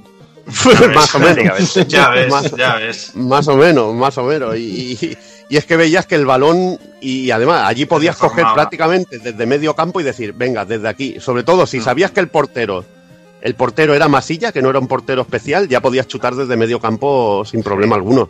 Y era un gol de gratis, digo Claro yo. que molaba mucho que, que también había muchas combinaciones con jugadores. ¿eh? Si Ahí está. ahí, te hacías un amistoso con la selección japonesa y eras capaz de meter en el campo a los gemelos Derrick y al y Clifford Yuma y hacías la, la- la doble catapulta infernal aquella, Infernal. el tiro combinado, aquello era una puta locura, tío. Qué guapo. Es que además está eso, que están los combinados de, de catapulta infernal y los chutes dobles. Sí, sí. Que había más de un juego que a- igual eh, también lo, lo chulo que tenía el Cemo Theater que en partidos especiales pues aparecían eventos que salían en el manga igual te salían dos personajes haciendo el chute doble y el portero rival que te lo para como si fuera nada y dices joder este es un fucker y era para dar así un poco de, de potencia narrativa al juego que era lo que usaba el, el Tecmo- era lo que hacía el Tecmo Theater Mm. era espectáculo puro. Los partidos se hacían súper amenos y mira que era un mapa, es que era un, un RPG. Era la manera de fusionar el, el fútbol con un RPG. Y lo que hablábamos antes, que juegos como Slam Dunk, eh, los primeros Slam Dunk de, de Super, De Super. eh, se jugaban así. El juego de, de cartas de Dragon Ball también era un Es estilo así similar. estilo. Sí, los Sí, intro. también. Ahí está, Los que los tengo por ahí brutales, sí. apuntadicos, los Yu Yu Hakusho de, de Super Mm. que eran también muy del estilo, te daban las opciones y las ibas escogiendo. También el Flame of Reca de Play 2 de, Konami es muy del, muy del estilo. Y por último, simplemente comentar que el Subasa 5 de Super Famicom eh, desaparece el mapa. que el mapa, según qué versión, era más limitado, no te salían todos los jugadores. Eh, por ejemplo, en una Famicom o en una Game Boy no te salía todo tan. Todo como en, la- en las versiones de Super. Pero el 5 de, de Super ya desaparece el mapa y ya jugamos como un arcade. Lo que pasa es que tenemos estas opciones tipo RPG que usaba Tecmo en, en el 3, en el 4 y en los de Famicom y en los de Game Boy. Y es algo más parecido a lo que sería el Subasa que, que nos trae ahora Bandai Namco, salvando las diferencias, y quizá más parecido al de Play 2 que os comentaré luego. Aunque es, es un poco distinto. El de Play 2 es una cámara más encima del jugador y la verdad que el nuevo se ve como este Subasa 5, muy del estilo. Muy arcade. Eh, apuntarte ahí dos detalles, Evil, sobre la jugabilidad, porque, lo- porque luego lo veremos más en, en, en concreto cuando hablemos de todos los juegos. Pero sí es verdad que luego cuando entró Bandai, aunque mucho, incluso Konami, recuperaran las, las bases ¿no? de lo que sería la saga, que es la jugabilidad de Tecno, ¿no? el implementar un, un RPG de estrategia dentro de un juego de fútbol que parece una locura. Pero dentro de todos estos juegos, en plan los Yu Yu Hakusho y demás que fuimos contando, sí que Bandai pues sabía meterle eh, como una especie de time events, de pulsar los botones en el tiempo justo, y luego momentos de esos que nos encantan y nos volvían locos, de aporrear botones y Sí. llenar la Sí. barra más que el rival para ganar una situación o perderla, y esas movidas molaban mucho, le daban como un, un toque ahí mucho más dinámico a, a lo que es pausado de un, de un RPG. de Como hicieron estar- con el puño de la estrella del norte. Eh, por ejemplo, efectivamente, efectivamente. Que eso de botonear mientras no nos hagan un Samurai Sodom, que, que nos engañe. Porque yo, yo si, si cojo un juego de botonear y le gano y le gano a Jordi, Sí. es que ese juego Ya, está, está petado. Está, está roto, está, roto. petado. Sí, Está petado directamente. es la mejor manera de comprobarlo. Bueno, pues vamos a arrancar con la, con la serie de, títulos que hemos escogido aquí para, para ir siguiendo un poco en orden cronológico de la saga. Y el primero del que vamos a hablaros así rápidamente es eh, el primer Capitán Subasa de Famicom eh, por Tecmo en 1988, que bueno, es el primer título de la saga, el que siente las bases y el estilo de juego que nos acaba de contar Evil. Y también es el primer juego de la colección de lanzamientos, como contaba Evil, de, en Famicom de, de Tecmo, que usaban ese mítico Tecmo Theater. Después vinieron los Ninja Gaiden y demás, pero, pero aparte mola mucho físicamente los, las cajas de cartón de los cartuchos de. Famicom, tienen numeración y tal, y, bueno, este, eh, este es el primero. Abarca la primera trama argumental de la serie original, que serían los 128 primeros episodios del, anime emitidos en Japón, eh, centrándose en lo que serían encuentros y personajes más relevantes, ¿vale? En este caso, pues obviamente por limitaciones de memoria y demás, pues no nos cuentan eh, todo ni celebramos todos los partidos, por decirlo así. Gráficamente, la verdad es que es una virguería, como, como estaba contando antes Evil. eh, aprovechaba al máximo, además, eh, en cuanto a colores, la escota paleta de la NES. eh, un montón de trucos gráficos, como esto que también lo hacían más cinematográfico, ¿no? Lo de usar los marcos negros y, y- y meter ahí abajo el HUD inferior, donde se veía la información del marcador, el tiempo que llevábamos, el speaker que nos iba contando las situaciones que, que veíamos y demás, el mapa. Y, y- y luego las escenas de acción que sí que, pues vamos, o sea, parecía brutal que estabas viendo un anime. eh, eh, fijaos hoy en día que os ponéis ahora mismo eh, una Famicom, una NES con este juego y dices tú, coño, hostia, te llama un poco la atención, pero bueno, obviamente está plagado de limitaciones, ¿no? Pero es que eh, por entonces, en aquel momento, es que te, hacía sentir que eras absoluto prota de los capítulos de la animación, ¿no? Te daba eh, lo que decimos muchas veces, sensación de satisfacción eh, cuando elegías, pues eso, pues pegar un tiro de la leche y rompía el, eh, la red de la portería y tal, y alucinaba solo de verlo, ¿no? Em, Sí es cierto que muchas de las acciones pues eh, sí que se repetían, obviamente no ibas a dejar de ver a personajes pues dibujados corriendo con una especie ahí de animación de suelo de scroll, eh, corriendo y tal, eh, que ya digo, estaba trabajadísimo todo, Eh, pero bueno, eh, sí que estaban aquellas situaciones especiales más o menos representadas en este momento como se podían, con su tigre por detrás ahí, Yuga y demás, el halcón, y, que eran puro espectáculo, la verdad. Eh, lo que sí la música aprovecha al máximo el mágico chip de la Famicom y escucharemos unas melodías mm, conocidas también así con toquitos de la serie y que bueno ya se quedarían, se quedarían porque hay dos o tres temas que son mágicos que se seguirían escuchando después en los sucesores títulos de la saga y, bueno mola mucho porque tienes la música ayuda mucho al juego, al, al dinamismo porque hay músicas cuando estás atacando, cuando estás defendiendo, cuando haces un robo de balón y demás y bueno también los FX de, de, de chutar y demás están todos súper bien conseguidos. Que ya pusieron el listón muy alto en, en, este primer título, la verdad. Pues un par de añitos después, en 1990, llegó la segunda entrega, el Captain Tsubasa 2 Super Striker. Esta no llegó a salir de Japón y nos narraba en ella una historia que ocurre durante el, el, salto temporal de tres años que hay en el manga con el, con el marco de la World Youth de, de fondo, ¿no? Aquí nos encontramos con que Subasa es uno de los jugadores del, del juvenil del Sao Paulo y en, estando ahí pues encontrará a su nuevo gran rival en, en, Carlos Santana, que es el capitán del Flamingo y de hecho en cada partido que juguemos aprovechará para retarnos, o sea, es un pesado de cuidado. Luego ya después de este pequeño torneo carioca que nos sirve un poco de presentación del juego, pues volveremos a Japón y tendremos un torneo con los equipos más clásicos nipones. Eh, después está la Copa de Japón en sí, en la que juegan algunos clubes europeos e incluso un par de selecciones. Y luego ya, pues bueno, la trama nos lleva hasta las clasificatorias de Asia, mm, donde se jugaría ya la Copa del Mundo y entonces Subasa y sus compañeros de la selección japonesa pues se enfrentarán lógicamente como ya nos venían contando desde el principio al, al gran equipo brasileño en la final con, con, este Carlos Santana encabezándolos. Y bueno, hay que decir que es muy continuista, pero está considerado como, como uno de los mejores juegos que hay de, de Captain Tsubasa. Y mira que cada uno es de su padre y de su madre y te dirá, para mí es este y para mí es este otro, pero eh, por lo que he ido viendo hay, hay bastante consenso con este. Y ¿eh? la verdad es que es, mm, bueno, como decías tú, Dani, antes, eh, lo que hacen lo hacen muy bien y aprovechan las capacidades de, de, la máquina en la que estaban.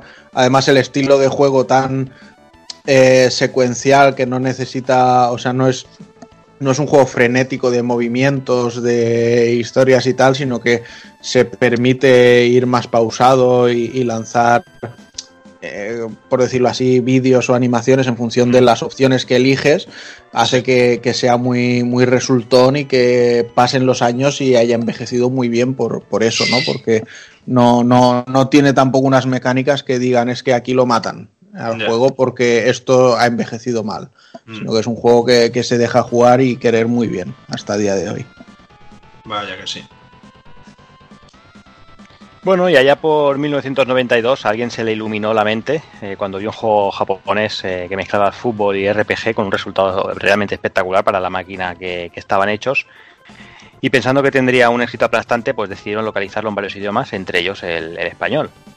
Algo que por aquel entonces eh, no era demasiado habitual, la verdad es que era difícil de ver un juego en castellano por, por estas tierras. Sí. Este juego pues, se basaba, como no puede ser de otra forma, en la adaptación a occidente de la primera entrega de las aventuras de Subasa eh, para la NES. Eh, la parte mala es que, el, por lo más probable, que por no querer pagar el tema de licencia de la serie o por problemas burocráticos eh, de la misma, pues supongo que se decidió rehacer el juego para borrar todo rastro de, de Oliver y sus amigos, que tanto nos hubiera, nos hubiera molado, la verdad. Hmm. Lo primero que se modificó completamente, pues son pues, obviamente todos los personajes, eh, exceptuando el árbitro y el comentarista, supongo que como no son, como no salen en la serie, pues imagínate, pues esto lo dejamos y, y, no, y, no, pasa nada, y eso que nos ahorramos. Y bueno, a su base lo, lo cambiaron por, por, un tal Robin, eh, un Rubiales de ojos azules, que no puede ser más el, eh, toda la antítesis de, de, de, de, un niño japonés. O sea, dice, lo vamos a cambiar completamente. Y bueno, y, y, la historia que cuenta es que es hijo de un mítico futbolista y su máxima aspiración es, eh, es eso, es llegar a superar la fama de, de, su propio padre. Otra de las cosas que se quitaron fue, fue el tema que sonaba de fondo en la intro y en algunas partes de los partidos, que, que la versión original era parte del mítico opening de la serie, el Moete Hero, que obviamente no es tan mítico como el Oliver y Benji y los magos del balón, que nos llegó a nosotros. Bien, hombre, por obvio, pero, obvio. Pero se, se, se terminó reemplazando por un tema, un tema muy random. Ojo, cuidado, que yo jugaba en casa de un colega, nos poníamos en el MSX el juego del Emilio Butragueño y en una y en una cinta de cassette al lado mientras jugábamos los partidos poníamos la canción de Oliver y Benji en modo non-stop, ¿eh? O sea, Hombre, es que a ver, ju- eso, eso, juventud, a mí me- juventud divino tesoro. es, es que eso lo hicimos muchos, te lo digo así. No, me- igual, igual no jugando en Emilio Butragueño, pero eso lo hicimos muchos. No sé si lo recordará Jordi. ¿Te acuerdas de ¿Te acuerdas del Forza Barça? ¿Te acuerdas Sí, de Chiqui y. Laudrup, los magos del, Sí, del sí. balón, cantado por. Johan Cruyff, tío? Sí, sí. Hombre, es que pe- pegó muy fuerte, ¿eh? Hubo una, una, una época que pegó muy, muy fuerte. Chiqui y Laudrup, los magos del balón. Impresionante, tío. Bueno, sigamos. En la versión japonesa había un minijuego eh, para que Taro Misaki y Tom Baker, eh, después de cada partido, eh, para que al, que al final terminara uniéndose, ¿no? Eran unos minijuegos que, que había que ir ganando y al final, supongo que por pesado, se acaba uniendo al equipo. Y aquí en este Tecmo Cup Soccer se, se unía directamente el personaje cuando, cuando tocaba y se decía, se explicaba que era el hermano del protagonista. Se cambiaron también muchas otras cosas, como no puede ser de otra manera, intros, gráficos, pantallas de título, etcétera. Los porteros son más, más, más complicados, la dificultad es algo más elevada y bueno, y quedó poco rastro. Pero bueno, eh, es un juego que, que está muy bien, porque al final es, es lo que es y, y, joder, y, y en, el, en el 92 un juego traducido en castellano, la verdad es que, que, que, que molaba. Y además con la jugabilidad de estos, de Sí, estos sí, sí. Subasa, La que jugabilidad era totalmente la misma. Hombre, que es eh, complicadísimo hacerlo mal, ¿sabes? O sea, cuando Mm. estás cogiendo la fórmula de un juego de, de éxito. También te digo que vas a cambiar eh, los sprites y el diseño de los personajes y tal. Hombre, a ver, o sea, si tienes... Vale que tienes que hacerlo diferente que mm, de Subasa, pero hostias, haz- hazlos bien, joder. ¿Sabes? Porque hay unos problemas en los diseños de las caras. El prota es gravísimo. O sea, Sí, eso, sí, ¿qué sí. quiere? ¿Por qué lo dibujó? Un niño de dos años. O sea, es que, Dios mío. Está claro que hay que fijarse en el campo de fútbol, en el balón, pero un poco de por favor, macho, que también sale ahí, no sé, parece que está pintado a rotulador. Es terrible, terrible, terrible. Y, y ahora que tengo una duda que me salta, eh, el padre de Tom Baker era aquel señor así. El pintor. Bohemio. Claro. Pintor. Que era un Pintor puto- bohemio. Claro, es que era un punto. Pero no bebedor, ¿eh? Bohemio. Los bebedores eh, eh, eran claro, otros. es que era bohemio. y- bebedores eran otros. Era bohemio y nómada. Sí. Pero es que, pero es que no te olvides, con esta serie no había, no había una familia normal. O sea, eran Claro. No, familias no. desestructuradas, tío. Sí. Claro, porque era solo A padre. la, a la madre madre. de Oliver se la quería zumbar el Roberto, eso lo sabemos todos. Hombre, a ver, lo sabes Dios. Bueno, es Este- que, es que eso no había por dónde cogerlo. O sea, un, capi- un capitán de barco que se va meses y meses y meses fuera de casa y dice, pues ¿qué hago? Pues meto un brasileño zumbón en casa con mi mujer. y ex alcohólico, ¿eh? Y es alcohólico, además. Es que bueno, era, era, era un cornudo, ¿no? Sí. Todos lo sabíamos, pero es lo que hay. Es lo que hay. Eh, Nuestra mente maligna sabía que, que el pobre padre era, era un pobre, un pobre hombre que se, que se echaba a la mar y mientras a su mujer pues la estaban cuidando. Le estaban navegando, correcto. Tenía- el, Estaban el- navegando. el padre tenía menos autoridad que el médico. Madre mía, es que Hostia, el médico, el médico El- también tela, ¿eh? El médico era, si vuelves a hacer un chut, perderás la pierna para siempre. Yo te, yo te pongo una, yo te pongo reflex y una beta. Pero ahora tú si eso, sal ahí y haz lo que te dé la gana. Hostia, qué Es que es lo que hablábamos antes, eh, se iba sin filtro. Se Es iba que- sin filtro. Aquí pero- se gastaba, se gastaba machismo del bueno, se gastaba de todo, tío. Se gastaba de todo. es Sin que filtro to- Bueno, es un hijo de otra época.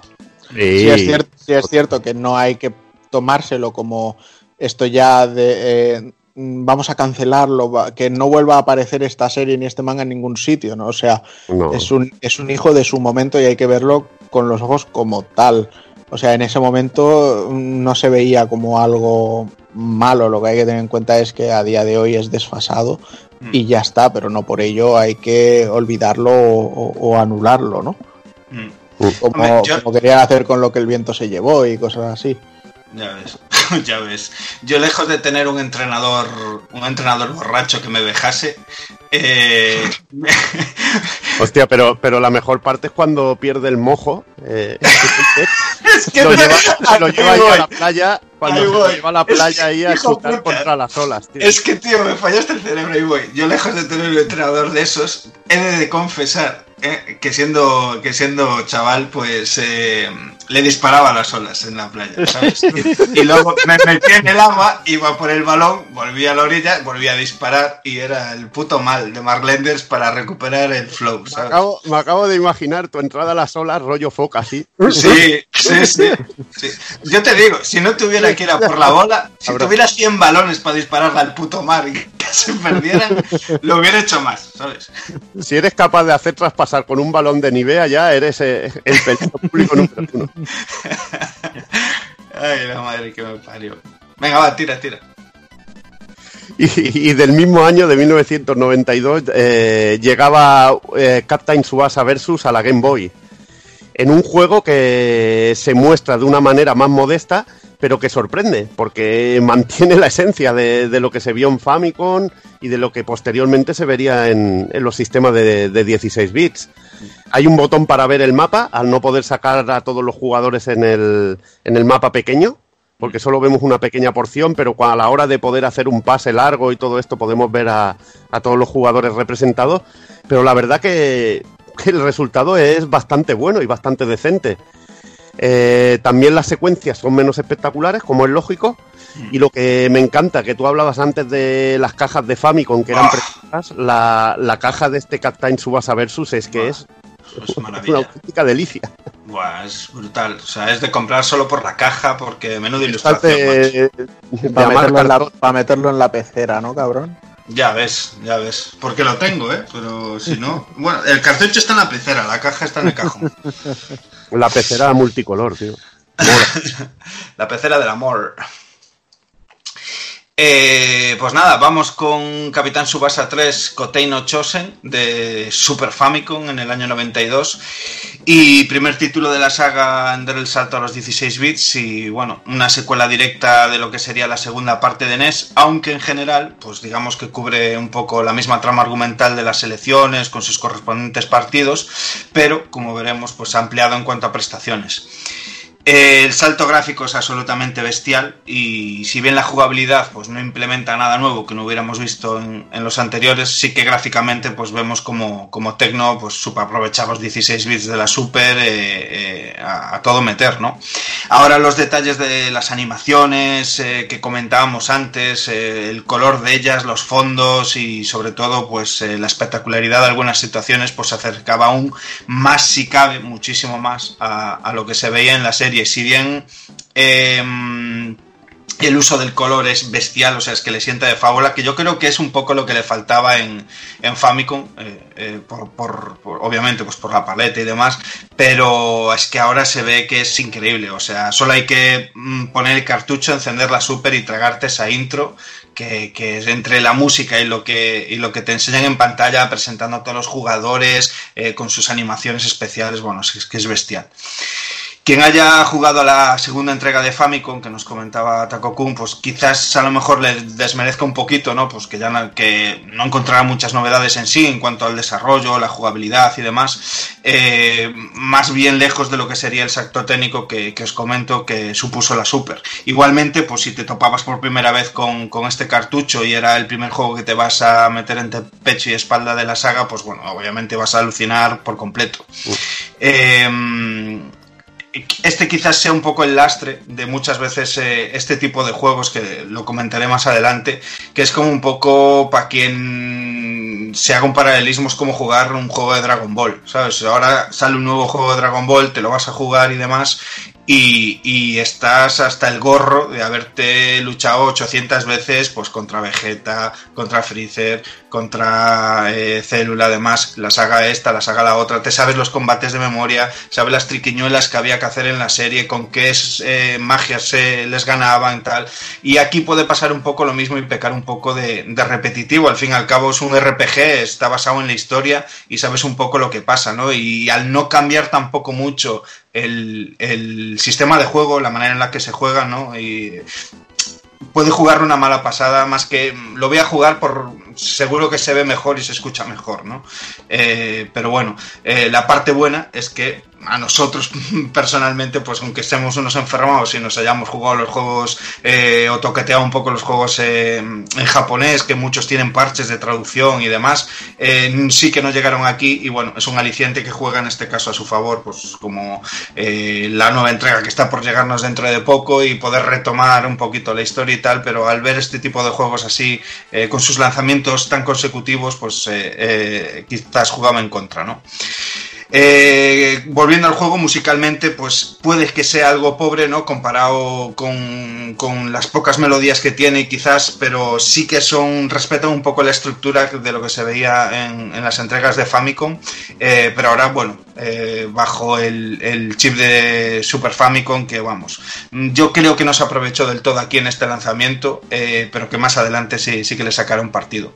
Decir como apunte que aparte del modo historia para un jugador, pues tendremos un versus para, para dos jugadores con un modo que se llama All Stars. Eh, este es el primer Subasa que jugué yo, que, que comentabas que podía ser el primer Subasa. A mí me, como a Jordi, el, el primero que jugamos Jordi y yo. Claro. Y a nosotros, lo que dices de la música, yo es que sí, incluso los gráficos, lo encuentro un poco a caballo entre los 8 y 16 bits aún. Eso es, eso es, eso es. Lo que pasa es que la música de la intro era tan putamente pegadiza. Claro. Sí, yo la tengo en, en- en un top de super de músicas de estas carismáticas, como digo yo, que tienen, que tienen sentir. Esta música es. Y además es que la algo intro más. está bien hecha, o sea, en general, Sí, toda la es intro que es cuadra. espectacular. Es Sí. que la intro es brutal, tío. Sí. Venga, pues vamos ahora con Tecmo Cup Football Game. Un nuevo intento, aunque esta vez se quedó cancelado para Mega Drive en 1992. Pasó algo curioso, ¿no? En, en- en este momento con, con Mega Drive y con, con los juegos de third parties y cosas así, sobre todo viniendo de Japón. Algo me había parecido leer de que hubo muchas cancelaciones, Sí. como por ejemplo algún splatter y cosas así.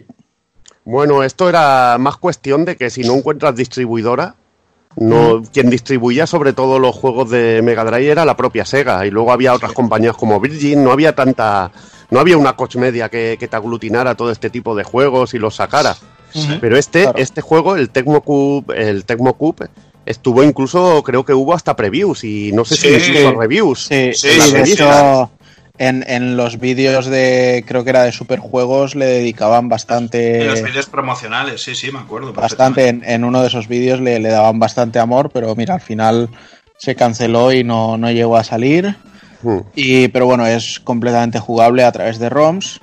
Y bueno, pues siguiendo la misma base mecánica de los Tecmo Theater, pues eh, nos plantean aquí la historia de Robert, es un chavalín que sueña con jugar en la Copa del Mundo y que arranca ese periplo jugando en el Hours Football Club, aunque después evolucionará al, Dreams, que acabarían siendo pues los, los típicos equipos inicial y secundario de, de Subasa, ¿no?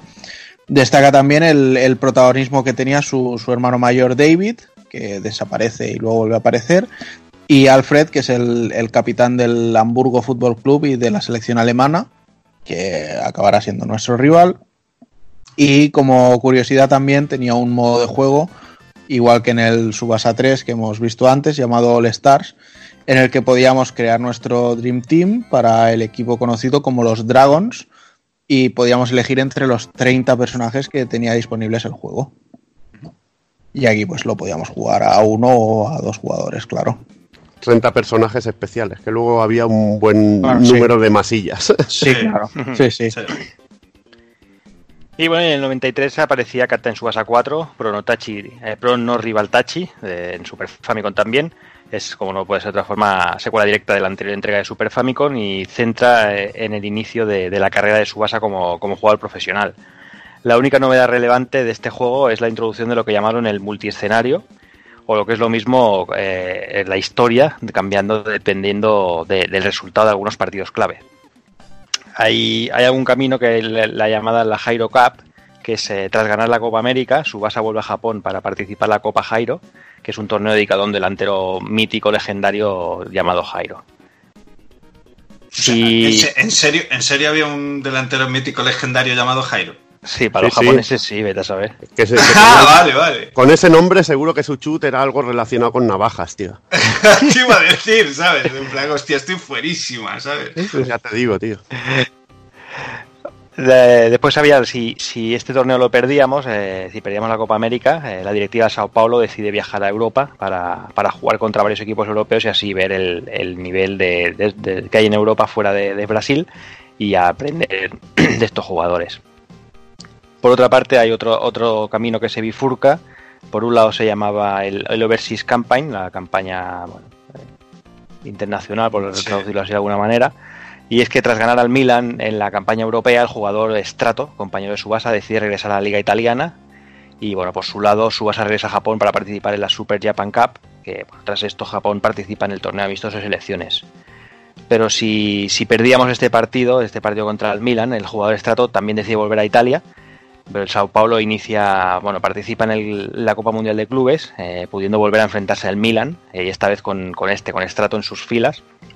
Y bueno, el partido final es contra la selección de jugadores del club japoneses. Además de esto, el juego técnicamente está un paso por delante, eh, tanto en gráficos como en animaciones, de, de la tercera parte. La verdad es que muy superiores, sobre todo el colorido, los sprites y todo eso, están mucho más trabajados. Y las animaciones de los personajes al correr y todo eso están mucho más, más curradas. Eso sí, el juego para mí personalmente pierde la, la contundencia, sobre todo los FX. eh, los, los sonidos FX los, los noto como, como- más, más rebajados, ¿no? No, no, no se ven tan bestias cuando revientas a alguien con, con el Mm. balón y eso es diferente. No sé, se ve más masoso. A mí me, me pasa una cosa con este juego. Que veo los gráficos, me gusta más el estilo gráfico del 3 que de Sí. este. Lo veo tan limpio todo.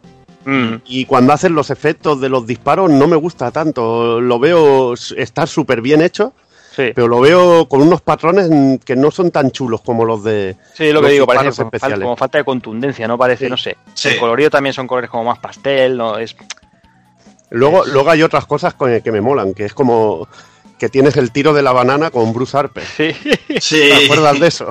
sí, tanto. que era como una coña y meter un gol con eso es que era realmente muy satisfactorio. Realmente yo, yo me lo pasaba pipa con eso. El Danny Vicky, tío, de los. Ese Bruce Harper bueno.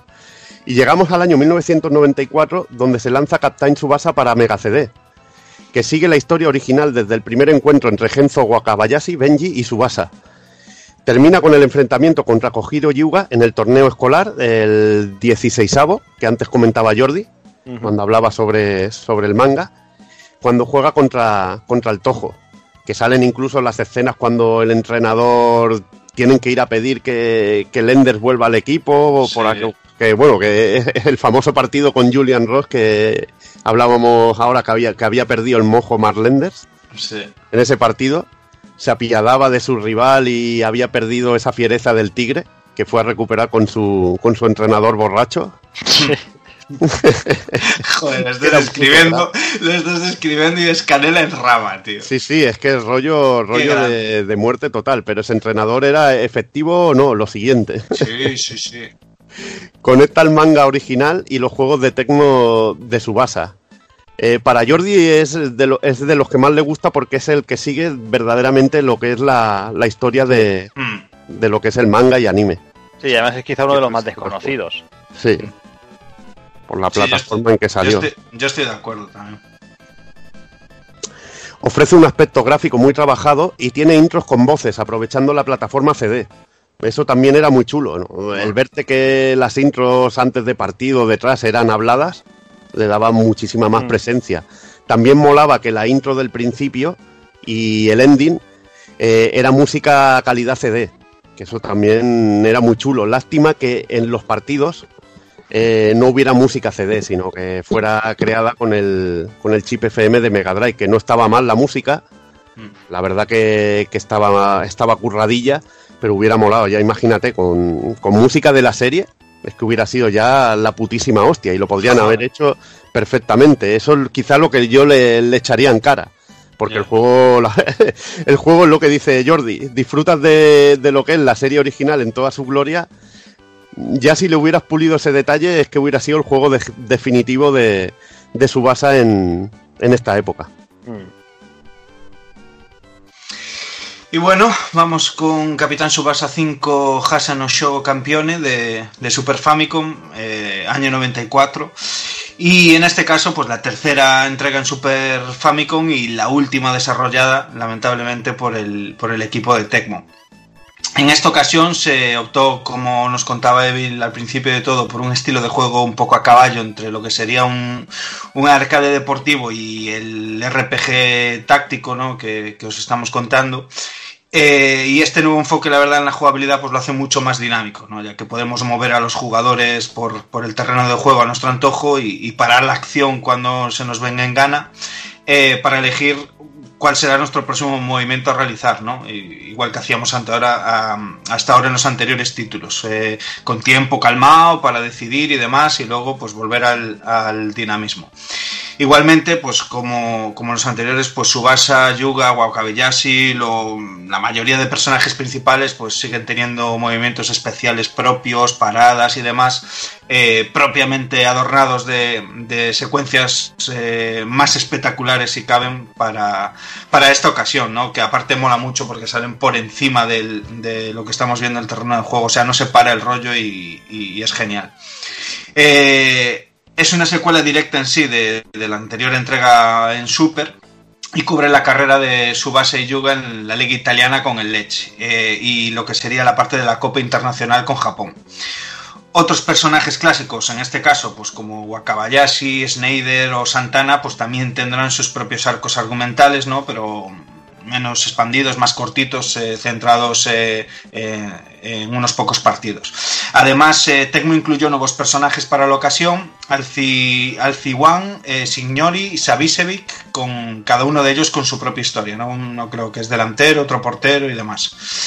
Eh, además del modo historia y el All Stars que, ya os venimos comentando, ¿no? Eh, eh, que en este modo se expande también un poquito más porque podremos, aparte de crear a nuestros personajes y demás a nuestro antojo, también tendríamos un modo de torneo hasta 8 equipos donde podríamos usar eh, en cualquiera de ellos a los equipos que había predefinidos o crear incluso nuestro, pues incluyendo a esos jugadores que ya habíamos subido de nivel, que ya los habíamos mejorado eh, a lo largo del modo historia o que habíamos conseguido desbloquearlos y demás. Eh, algo que mm, era un poco un tema que se le lleva achacando a este tipo de planteamiento jugable de estos juegos, que la rejugabilidad, pues es muy poca, ¿no? Es la misma que tiene pues un juego de, un, de aventura, un juego de rol, cualquier de este tipo de juegos que ya sabes lo que va a pasar, pues te lo juegas una vez y para rejugarlo pues pasará un tiempo, ¿no? Y a este juego le pasaba lo mismo y metiéndole eh, estos nuevos modos de juegos, torneos y demás, pues expandían lo que era la rejugabilidad eh, de este tipo de títulos. Además de su dificultad, el título esconde multitud de secretos. Bueno, la dificultad es algo que no hemos hablado de, este tipo de juegos, pero bueno, o sea, no está al alcance de todo, de todo el mundo. Mucha gente, te- si se pone a los mandos, seguramente tendrá que repetir más de una vez el partido para saber eh, por dónde entrarle a cada equipo, a qué es débil, a qué no es débil, qué, qué tengo que usar en esta situación. Y, y tiene lo suyo, ¿no? Vamos, que no todos los partidos se ganan de calle. Eh, como os decía, el título esconde multitud de secretos y hará las delicias de todos aquellos que les guste por rejugar algunos partidos para encontrarse diferencias, eh, ya que le metieron, eh, como os digo, secretos según los movimientos que escojas o cómo acabas o, empie- eh, o, qué acciones hagas en X punto de cada partido, pues eh, incluso el resultado. Eh, desbloquearemos situaciones, encuentros extra, eh, eh, personajes que de cualquier otra manera pues los perderíamos, ¿no? Y, gracias a esto, pues con el tema de las rutas también que contaba antes Cero, pues es mm, absolutamente larguísimo en cuanto a duración. Gráficamente, pues quizás sí que sea el más mimado de los tres con diferencia, el que más trabajo tiene en cuanto a diseños, unos diseños que se acercan un poquito más al manga y dejan un poco de lado el anime, están así a caballo entre el manga y el anime, eh, mimadísimos en cuanto a detalle, a color, eh, todas las animaciones, es bestial. Eh, como contaba Evil, el terreno de juego pues, es en tiempo real, ¿no? Y combinado un poquito con estas secuencias de animación, los cortes y demás, empacan de manera espectacular. La intro también es canela en rama. Y, es que el detalle de las miniaturas de las caras y demás, así como los efectos de los disparos o las paradas ahora, es espectáculo puro. Y musicalmente, pues yo creo que también quizás es el más completo y también el más trabajado, ¿no? Y es que, bueno, ahora hay una burrada de temas. eh, em, incluso hay un tema por equipo, aparte también hay temas, eh, hay alguno que se repite, sí, pero también hay temas para ataque, para defensa, son muchísima calidad. Y también están un poquito las melodías míticas de los anteriores, pero es que ahora tienen un retrabajo encima de instrumento, de base, eh, tienen pistas sintetizadas, o sea, es una locura, se escucha muchísimo mejor. Eh, los efectos de sonido están de la leche, eh, hay frases digitalizadas, gritos, el público, o sea, está bestial. Y yo diría que un poco en resumen es el título más redondo hasta, hasta la fecha de lo que sería la saga en sí y una manera soberbia, la verdad, mm, de Tecmo para ponerle el broche de oro a una, a una larga tra- trayectoria de juegos, ¿no? Sin duda, si escogéis uno para empezar, yo recomiendo que empecéis por este. Eh, Takokun decía que el segundo de, Famicom estaba, pues bueno, bien encumbrado y sí es verdad, porque de los clásicos está bien encumbrado, pero también eh, este, esta quinta entrega de Super Famicom es uno de los más preferidos por los fans. Eh, yo personalmente es el primero al que jugué. Como bueno, muchos sabéis, eh, trasteando con lo que sería el ROM set allá por finales del 98, 99 más o menos, cuando empecé a trastear con el catálogo japonés ahí con mis ROMs en disquetes y demás. Eh, cuando iba a probar un juego y veía que había cinco entregas, ¿sabes? Pues obviamente probaba la última. Digo, "Ah, pues me voy a la última que seguro que es la mejor. Los primeros no tal. Y este es el primero que yo jugué y, y claro, si pruebas primero este, volverte atrás a jugar a los otros, cuesta. No os, vo- no os voy a engañar. Por eso yo creo que este es el mejor con diferencia.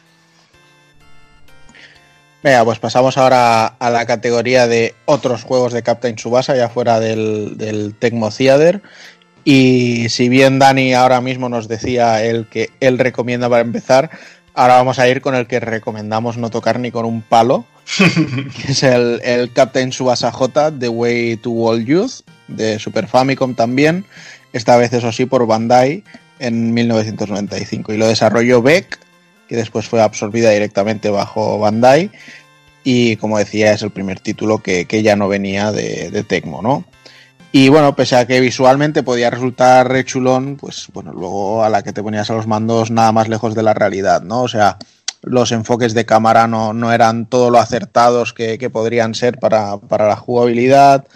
Y bueno, al- alguno de los añadidos que tenía podía darle algo de empaque, pero bueno, al final el juego era, era muy tosco. por ejemplo, eh, bueno, pues eh, mantienes una línea de vista en la que solo ves lo que hay detrás del jugador y, guiarte por, eh, por el mapa aquí no, no se podía. O sea, era, eh, intentaba ser un simulador más real de fútbol y intentaban hacer una mezcla que se quedó en, en medio camino entre todos, siendo algo bastante, bastante feo. Eso sí, había un, un añadido que estaba guay, que era el de hacer el pique de botón cuando había una segada o un chute a puerta o lo que fuera, que quedaba guay, pero cuando mm, de camino a la portería contraria te hacían siete entradas y las siete con segada y con todas tenías que hacer el pique, o sea, decías, esto ya está a la punta del rabo de darle al botón. O sea, dejadme en paz. Cuando tenías que darle tu fuerte para realmente reventar al portero, ya, ya no te quedaban fuerzas para darle al botón. Pero bueno. y nada, la verdad es que lo que decía, que es un juego bastante olvidable y sin más. Y si esta entrega de, Super Famicom era olvidable, la que voy a comentar ahora ya directamente para, para echarla a la basura. Eh, hablamos de Captain Subasa J, Zen, Zenkoku Seija Eno Chosen, para, para Game Boy, también por desarrollada por Bandai en 1995. Y la verdad es que, que es, una, una entrega que está, como nos gusta decirlo aquí, es, está perpetrada por, por Bandai, porque es que no tiene otro nombre. O sea, comparando con el anterior título de Game Boy, está años luz. O sea, aquí sí que ves el, el- el campo, juegas como si fuera, por llamarlo de alguna forma, eh, un juego de fútbol tradicional, como, pero el, el, el Mad Day 2 tenía mejores gráficos y funcionaba mejor, mejores animaciones. O sea, y luego las, y las escenas de, bueno, cuando tiros especiales alguna había, pero bueno, era bastante rancio todo. La verdad es que, que quizás po- posiblemente sea el peor Captain Subasa de, de todos. Sí, sí. Ju- Jugadores que desaparecen, aparecen más adelante. es chunguísimo, es chunguísimo. Es muy chungo este, tío, es muy, muy chungo. Y llegamos a 1996 eh, con Captain Subasa J, Jet into Tomorrow, que es un juego que te... eh, mm, que, te, que me provoca sentimientos encontrados. Sí. Nada, nada más ponerlo, mm, ves la mejor intro de.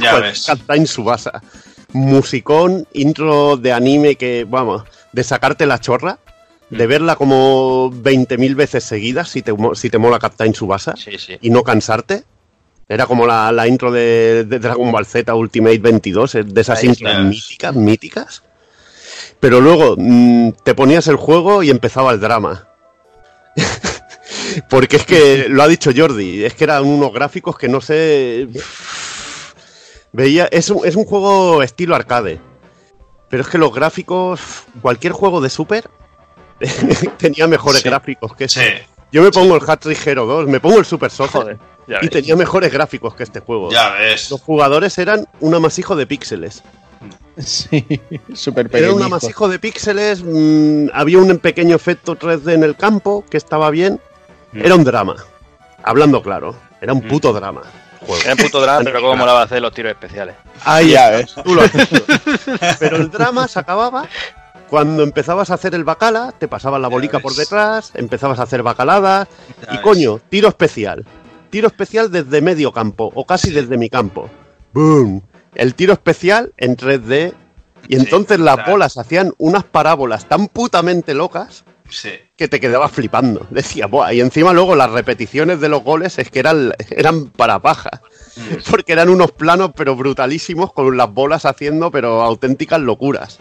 Acompañado de sonido maravilla. Ahí, y luego la, la música de los partidos no estaba tampoco nada mal. No. Que acompañaba muy bien y estaba muy chula, como los juegos así de Bandai que, que solían ser bandas sonoras muy, muy curradas, muy pegadizas y muy y que acompañaban muy bien. Mm. Pero lo verdaderamente impresionante era hacer estos disparos. Pero lo que era verdaderamente impresionante era aprenderte la parada especial del portero. O si no estaba muerto.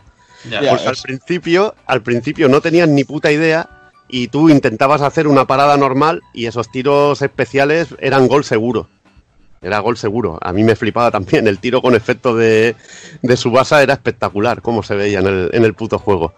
Pero si adivinabas cómo hacer las paradas especiales con los porteros, que creo que era pulsando LR y un botón, eh, el portero hacía como un brillo, le hacía un brillo en las manos, que no sé si en las manos o en el corazón, no sé dónde coño salía, porque el spray, la verdad que, que- que el juego era un desastre a nivel gráfico, entonces podías hacer paradas. Eh, como arcade de fútbol era entretenido, los tiros especiales eran brutales, pero bueno, a nivel técnico, pobre no, lo siguiente. Pobre no, lo siguiente. Lo que mola es que era de Subasa y muy bacala. Molaba también mucho que estuvieran ahí los, los Real Japan 7 aquellos, ¿no? Ahí está. Eso también Esto- era la rivalidad era- Esto para es- mí fue brutal. Que sigue el Yo- anime yo de os- 1994. Sí, me os, os- os entiendo perfectamente lo que decíais de, de esas sensaciones agridulces, de por una parte amar el juego y por otra odiarlo, porque yo también lo tenía y, y posiblemente le he quemado muchas horas, pero, Mm. pero se hace difícil de ver, ya era difícil de ver en su día y ha envejecido muy mal, pero, pero joder, lo que disfruté. Claro, Que le es que que. Era, que le los chutados. Claro, era un amasijo de píxeles, pero hacías un tiro especial y la cámara empezaba a rotar y a hacer paranoias. Eh, y claro, sí, no, estás no estabas acostumbrada a esas cosas y ya te Mm. flipabas. Sí. Ahí está. Y sigue el anime del 94, comienza con la final internacional junior. El guion sigue la historia de Captain Subasa J y otra especial que continúa donde acaba el anime, que es lo que comentaba Juanan, que era lo- la selección alternativa japonesa, que les ponen aprietos a, lo- a la- a la vieja guardia. Y eso estaba muy chulo, eso la verdad que, que molaba. Y por eso ahora nos flipa tanto, ¿no? El juego que está, va a presentar Bandai, porque es como ver este juego, pero muy bien, En bien, hecho. en bien, en bien. Muy bien hecho. En O al bien, menos no eso regular. Sí, Es lo dicho. sí. Yo confío. Es rancio, este Jet Into Tomorrow es rancio, pero mola. Y jugamos horas y horas. Ya ves. Le pasa un poco como dijiste Dragon Ball Z Ultimate Battle 22 y le pasa un poco ese rollo, ¿sabes? Ahí. Una intro de la hostia, te ponías el juego, tenía una pinta brutal, pero luego menos de ranciedad, ¿sabes? Poco drama. Pero yo creo que era más divertido aún el, el Subasa que el. Sí, seguro, seguro, seguro. Y bueno, vamos con Capitán Subasa Aratanaru Densetsu Yosho de, de PlayStation también, en este caso pues ya con la Play 2 ahí asomando el hocico, eh, año 2002. eh, en esta ocasión Konami le echó el guante a, a la licencia de Subasa, un juego desarrollado por Winkysoft y como os digo, pues el primero de lo que sería la era Konami. Eh, era Konami que retoma un poco lo que sería el planteamiento jugable que habíamos visto en, los títulos clásicos de, Tecmo, ¿no? Es decir, tendremos un RPG táctico con toma de decisiones y lo que sería una jugabilidad un poco más pausada. La historia cubre Capitán Sobasa World Jones, eh, que, con donde controlaremos a la selección japonesa empezando contra Tailandia, México, China, etc. Además tendremos cuatro rutas alternativas, igual que se había eh, empezado a introducir en esos últimos títulos de Super. Se juega exactamente igual que los juegos de Tecmo y también tendremos la posibilidad de ir subiendo nuestros personajes de nivel, aprender nuevas técnicas, así como desbloquear nuevos cuando los vayamos venciendo sobre el terreno del juego. Visualmente cumple muy justo y quizás un mayor atractivo sea que, que prácticamente todo el apartado artístico pues está como un poquito parecido al, al 5 de Super, está más enfocado al manga que al anime sobre todo en las secuencias eh, donde nos van costando historia, en los retratos de personajes y demás. Eh, tanto además el, el campo, que, que, en esta ocasión lo podemos rotar hasta en seis perspectivas, como los jugadores, pues gastan un bonito sprite art en 2D, la verdad, así un poquito super deformed. Eh, con el añadido de que las secuencias pues eh, no dejan de ser un poco imágenes estáticas, en este caso pues de mucha más calidad, son prácticamente pues dibujos, ¿no? En, eh, con un poquito de metido en movimiento, ¿no? En los fondos, en efectos y demás. Aunque sí que algunas de las acciones especiales pues tienen mucho más trabajo y son bastante más espectaculares. Musicalmente sí que destaca sobre el resto, ya que tiene eh, fantásticas melodías, son buenísimas todas para, para, todos los equipos, también para situaciones de robo de posesión, ataque, defensa y demás, como los anteriores, que le dan siempre un plus a, la acción que estamos jugando. Eh, en un título que se juega así, pues como más tranquilo, más parado, pues que la música acompaña en estas situaciones siempre mola mucho. Y además cuenta con voces para, para tanto para el speaker como también para um, algunos de los personajes en situaciones en cutescenes y demás, y los FX del balón o los disparos, pues vamos, son sacados directamente del sonido que hacían en el anime. Como extra, eh, en el menú de opciones tenemos galería visual y de sonido, pues que a medida que lo vamos desbloqueando en el modo historia, pues lo podemos ir eh, mirando ahí en opciones, eh, que siempre es un añadido cojonudo, la verdad, y más en un juego que tiene tanto material visual y sonoro.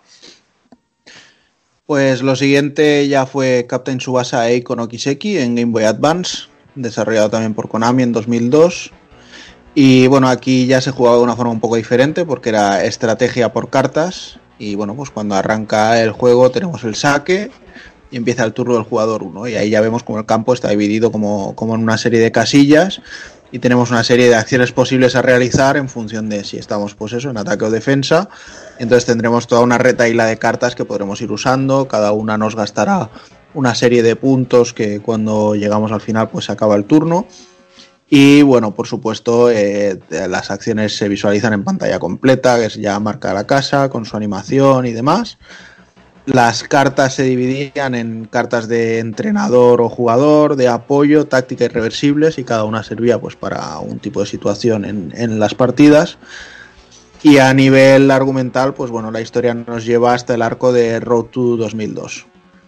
Y bueno, la propia Konami fue quien se encargó de publicarlo, o sea que sin problema por esa parte.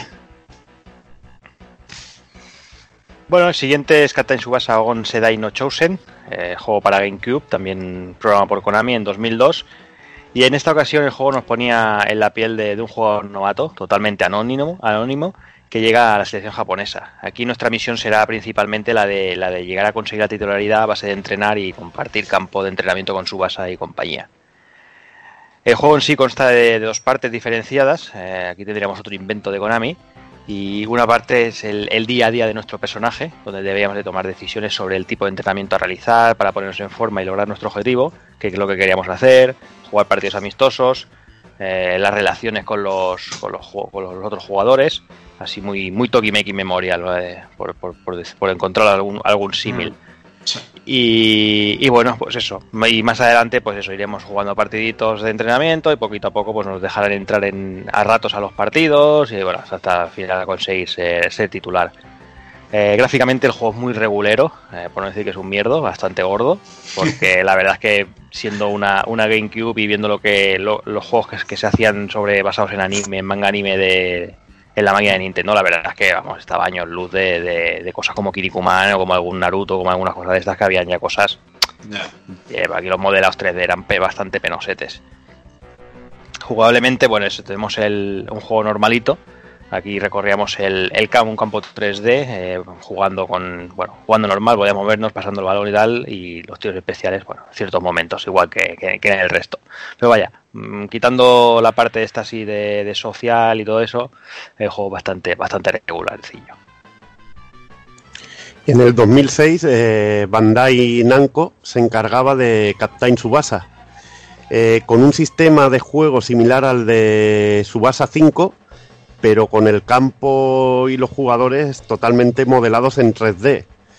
Que la verdad resultó muy resultón porque es que te lleva a la serie anime, pero al instante, Mm. con sus indumentarias y con todo. Dime. Play 2 Evil, que no dijiste. Ah, Play 2, bueno, no lo he dicho, perdón, perdón, se me ha ido la olla, se me ha ido la olla. Para Play 2, a secas, de Bandai Namco. Y lo dicho, que te lleva a la serie, pero al instante. Además, eh, al contrario que otras veces, eh, Bandai esta vez se centra en la historia del anime y no en la saga J. Comienza con el partido contra el Otomo, que es brutal, contra ese Patrick Everett que le gusta tanto a nuestro amigo Robert, ¿eh, Jordi? Mm, Sí. que es Mita, que se llama. Y acaba contra la selección alemana, como no podía ser. Todo este arco tan, tan grande que tanto nos conocemos de la serie, pero que nos mola revisitar cosa mala. Y sobre todo si lo hace como este juego. Porque sobre todo las escenas de las entradas y los tiros especiales son una auténtica animalada. Era lo que comentaba antes Dani de esos juegos de Bandai en que había una escena de esta y tenías que hacer com- combinaciones de botones en una parada, Mm. empezar a botonear, en que salen las barras de energía de los jugadores en el choque y gana uno u otro, además con un sonido súper espectacular. Y la verdad que muy resultón. Yo no lo había catado este juego y se me ha creado una necesidad de estas, ¿sabes? Crea una de estas necesidades que a veces pasa de, hostia, mejor no haberlo visto que follo euros. Pues cosas de esas así. Ya ves. No, pero esto, está- de esto debe ser baratillo, ¿no? Sí, no creo que, que sea esto... que sea- no creo que sea caro. No creo que sea como el último Kinnikuman, que ese se me escapó el de el que está en placa arcade, que, de- que ese sí que se ha ido subiendo, pero a veces estas cosas te dan sorpresas muy Sí, Eso desagradables. sí, eso sí que es verdad. Eso es verdad, eso es verdad. Y bueno, vamos hasta el año 2010, también en este caso de la mano de Konami, eh, para Nintendo DS con Capitán Subasa New Kickoff. Y que aprovechando lo que sería el 30 aniversario de la serie, eh, pues es el primer título de la saga en ser distribuido fuera de Japón.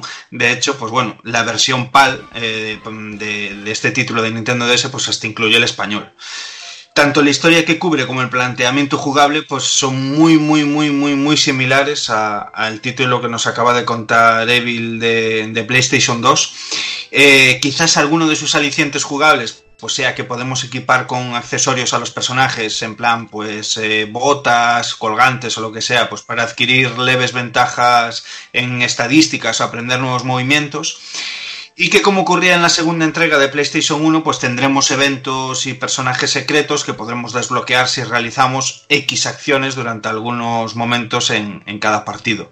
Quizás sea el más asequible en cuanto a, dificultad de, de todo este tipo de juegos que os hemos contado. Algo que quizás, pues bueno, no agrade a quien espera un poquito un reto y, y ya conoce la historia, como os comentaba antes, y bueno, el planteamiento jugable puede llegar a aburrirle un poco. Eh, ya que eh, yo creo que cayó un poquito, aunque es un título que en líneas generales está cojonudo, está muy bien y bueno, tiene el, bueno, esa etiqueta, ¿no? De ser el primer juego de, de la serie de Subasa que ha llegado aquí a, a Occidente y por encima en español y demás.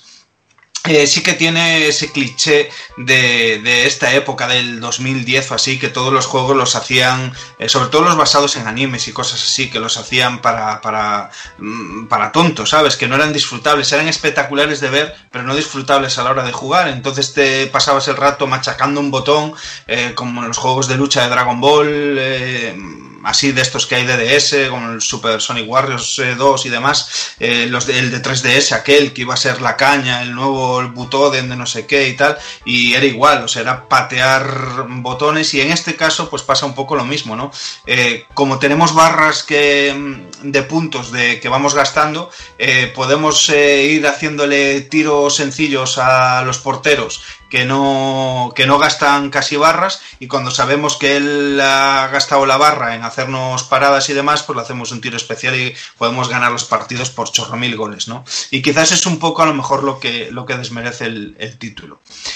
Eh, si bien es cierto que técnicamente aprovecha pues muy bien las dos pantallas de la DS, eh, mientras en la superior pues se nos muestra un poquito la acción con esos polígonos bailones tan chulos que tiene la, la DS y que se ven muy muy bien, que, que tiene ese tipo de gráficos ya un poquito poligonales en 3D, que está ahí mm, a caballo entre una Play 1, una PSP, que es eh, que bueno, con unas texturas muy muy muy molonas y un uso del color y de diseños geniales, la verdad. Eh, en este caso, pues bueno, se aprovecha la pantalla inferior para todo lo que es la narración del- de las situaciones que pasan, del speaker, las conversaciones durante eh, entre partidos de modo historia, así como el resto de datos que, que salen en el HUD, ¿no?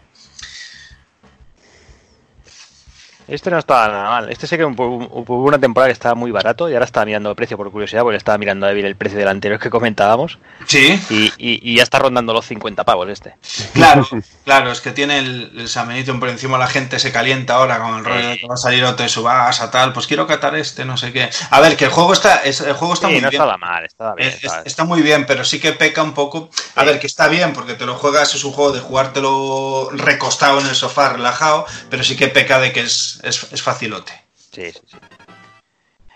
Y bueno, además de, de todos los juegos que hemos comentado, ah, hay una entrega para PC, un, tip, un typing eh, Captain Subasa de estos de teclear.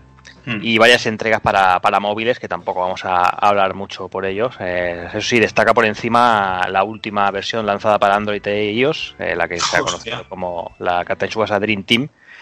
Y bueno, es un juego, bueno, tiene una jugabilidad muy cercana a lo que mostraba Tecno en sus inicios, eh, un poquito puesta al día. Y además de los toques RPG, tiene un sistema de coleccionable de cartas que, bueno, que es, es enfermizo, como, suele ser en estos juegos. Eh, gráficamente el juego luce muy bien, tiene buenas animaciones, los tiros especiales son espectaculares. eh, eso sí, sonoramente quizás se queda un pelín cojo. Pero bueno, como hemos dicho, pues además es un, juego totalmente recomendado. Eh, para echarte unas partiditas, eh, te puedes dejar atrapar por ese sistema de, de coleccionables. Eso sí, como podéis imaginaros, gratuito, pero con, con esos micropagos in-game, por si queremos evolucionar antes más rápido el tiempo y podemos- queremos hacer algunas acciones más. Y tal como pasa en la mayoría de juegos para móviles, entre muchas comillas, eso de gratuitos. Porque depende de la enfermedad que te dé, pues El ansia.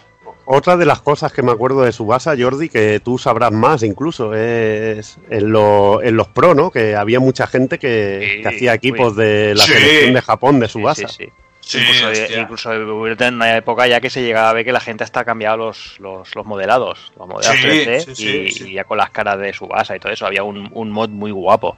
Al principio era nada, las- la- los nombres y poca cosa más, pero hay algún mod por ahí, no recuerdo de, de, de qué, de qué pro exactamente, pero había un mod muy muy currado con las caras y todo, era espectacular. Yo estoy casi seguro de que el 6 Es posible. eh, jugara uno con, con camisetas con el logo del, del mítico Newpie, chaval. Sí, eso sí, esos a patadas, sí. Sí, sí, y caras con pelos y, o sea, un rollo muy currado, tío. Bueno, pues yo creo que, que más o menos está todo dicho. Sí que es verdad que seguramente nos habremos dejado muchas cosas, porque tampoco hemos querido hablar de, anime, de manga, de todo eso al 100%, porque se- sería, sería una locura. Y, y bueno, yo creo que más o menos hemos repasado casi todo. No sé si alguien quiere añadir alguna cosita, o ya está todo dicho. Yo creo que ya hemos, hemos dado un buen repasillo. eh, A mí me gusta mucho la mezcla de, de RPG con acción que, que logró darle Tecmo y creo que fue una buena manera de, de capturar la, la esencia de la serie. Quizás echan falta más títulos como el que va a llegar ahora, un juego de acción ahí rollo Neo Geo, que es lo que me recuerda. Sí. Un poquito rollo Neo Geo, un poquito rollo como, ¿sabes? Aquel juego que me mola mucho en la Super, el Hat Trick Hero 2. Sí. Hombre, de hombre, Taito, sí. que tiene tiros especiales y locuras. Y tiene esa salsa de, de arcade. Y ahora creo que, que lo vamos a poder disfrutar. A ver si el online funciona muy bien y sobre todo a ver si sale divertido y que no esté y que no tenga muchos problemas de desequilibrios y esas historias que lo pueda arruinar todo. Pero bueno, buena pinta tiene y veremos qué tal. Sí, hay que ver a ver cómo en qué acaba eso. A ver, a ver. Yo me flipaba jugando, ahora que decías Neo Geo y estamos hablando de Subasa, al, al, al World Soccer 96 de, de Neo Geo, tío.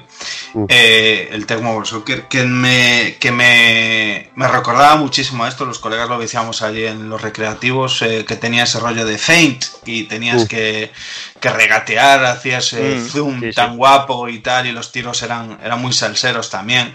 Y, y un rollo así sí que le hubiera sentado, sí que le hubiera sentado guay, yo creo, a, a la saga y no pues ese tanto este cliché que le metieron de juego RPG táctico más pausado y demás. Haber visto algo de con más salsilla, con más acción, más arcade, Pero, ¿no? pero jode, un, jode un poco porque Tecmo para mí es una de las compañías maestras en el fútbol.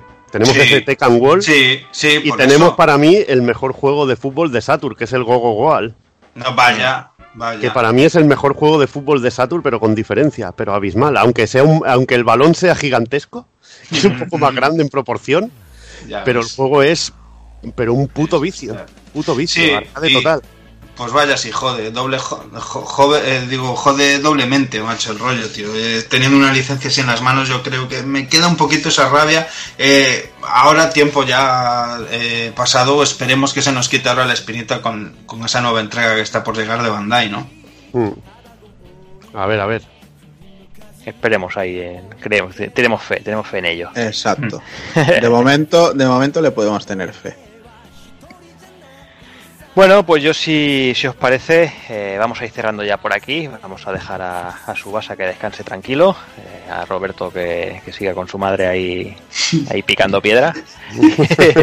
y, y- y poco más. Yo creo que ya está todo dicho, así que nada, vamos a por, vamos a por el ending,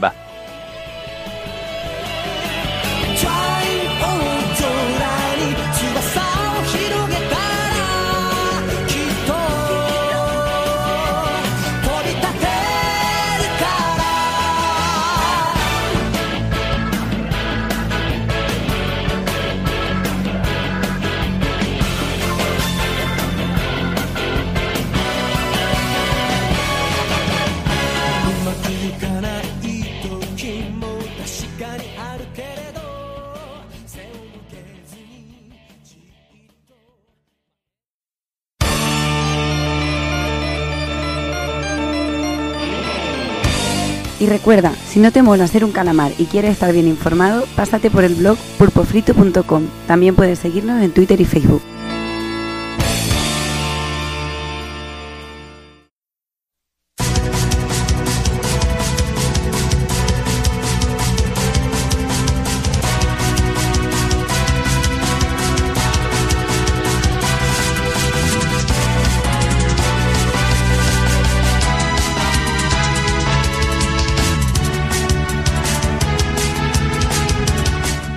Venga, pues hasta aquí el programa y ya, pues ya, como siempre, nos queda ya despedirnos del personal, que ya se hace tarde. Así que me empiezo despidiendo, señor Takokun. Pues nada, chavales, un gustazo como siempre. Más ahora que ya está corriendo el fresquito a estas horas de la mañana y se está más cómodo que cuando estábamos empezando. Y nada, eh, con muchas ganas de ir pillando eso que se avecina en forma de ninja samurai. Y esperamos poder hablar un poquito de él al menos el, el mes que viene. Así que nos vemos y disfruta de en medida de lo posible el veranito. Claro que sí. Pues nada, Takokun, a descansar. Venga, un abrazo a todos. Un abrazo. Y me despido del señor Daniel San. Bueno, pues nada, yo ahí en la línea de Takokun, tío, con unas ganas terribles de meterle mano al Ghost of Tsushima, que, que aparte regalo cumpleañero ahí de unos buenos amiguetes. Vale. Y, y joder, pues no sé, es- espero que, que Last of Us cuando la acabe, que me quedará por ahí la mitad, no me deje ese vacío vacío de postdepresión del juego, ¿sabes? De que, de que no me entra nada, Es, que tengo, Eh. tengo muchas cosillas ahí pendientes. Te va a pasar. Sí, ya, ya, ya es que me lo estoy viendo venir, por eso no sé si, si- no sé si eh, pues poner la tragedia para más, para más adelante, que tengo mucho por jugar aún y, y quiero pillarlos con ganas. Y no, ya, también lo sé, también lo sé. Sí, me despierto en medio de la noche con sudores fríos, ¿sabes? Y nada, y poco más, y tío, y, muy contento con el programa de, de Subasa de hoy, el, el retro que, que nos marcamos, que bueno, es un poco que a lo mejor a no todo el mundo pues había acercado este tipo de juegos y, y, bueno, intentar pues en este, humildemente en este trabajo que, que hemos hecho entre todos, pues poderlo acercar a la mayor gente posible eh, eh, esta gran cantidad de juegos, porque al final son muchísimos y que bueno, al fin y al cabo ninguno salieron de Japón, pues eh, bueno, es un ejercicio bastante molador, aparte de la hostia de señales mayores que, llevamos de nostalgia, pues ahora recordando eh, un poquito la serie, y un ejercicio que, bueno, a mí como, como ya como escuchante, ya no como participador, pues me ha encantado, la verdad. Y poco más, tío, que nos escuchamos eh, en breve, el mes que viene. claro que sí. Pues nada, Dani, a descansar y hablamos en breve. Muy bien, besos y abrazos. Y venga, me despierta el señor Devil. Venga, pues muy bien. He pasado bien el programa, como siempre, en buena compañía. Eh, le voy a chivar a Dani que el Juanan ha estado buchando del, del, del evento este de, que han hecho de Japón, que se anunciaba el IS 9, y lo ha ninguneado como si nada. Eh, Dani, como que un anuncio del IS 9 no sea nada, tío.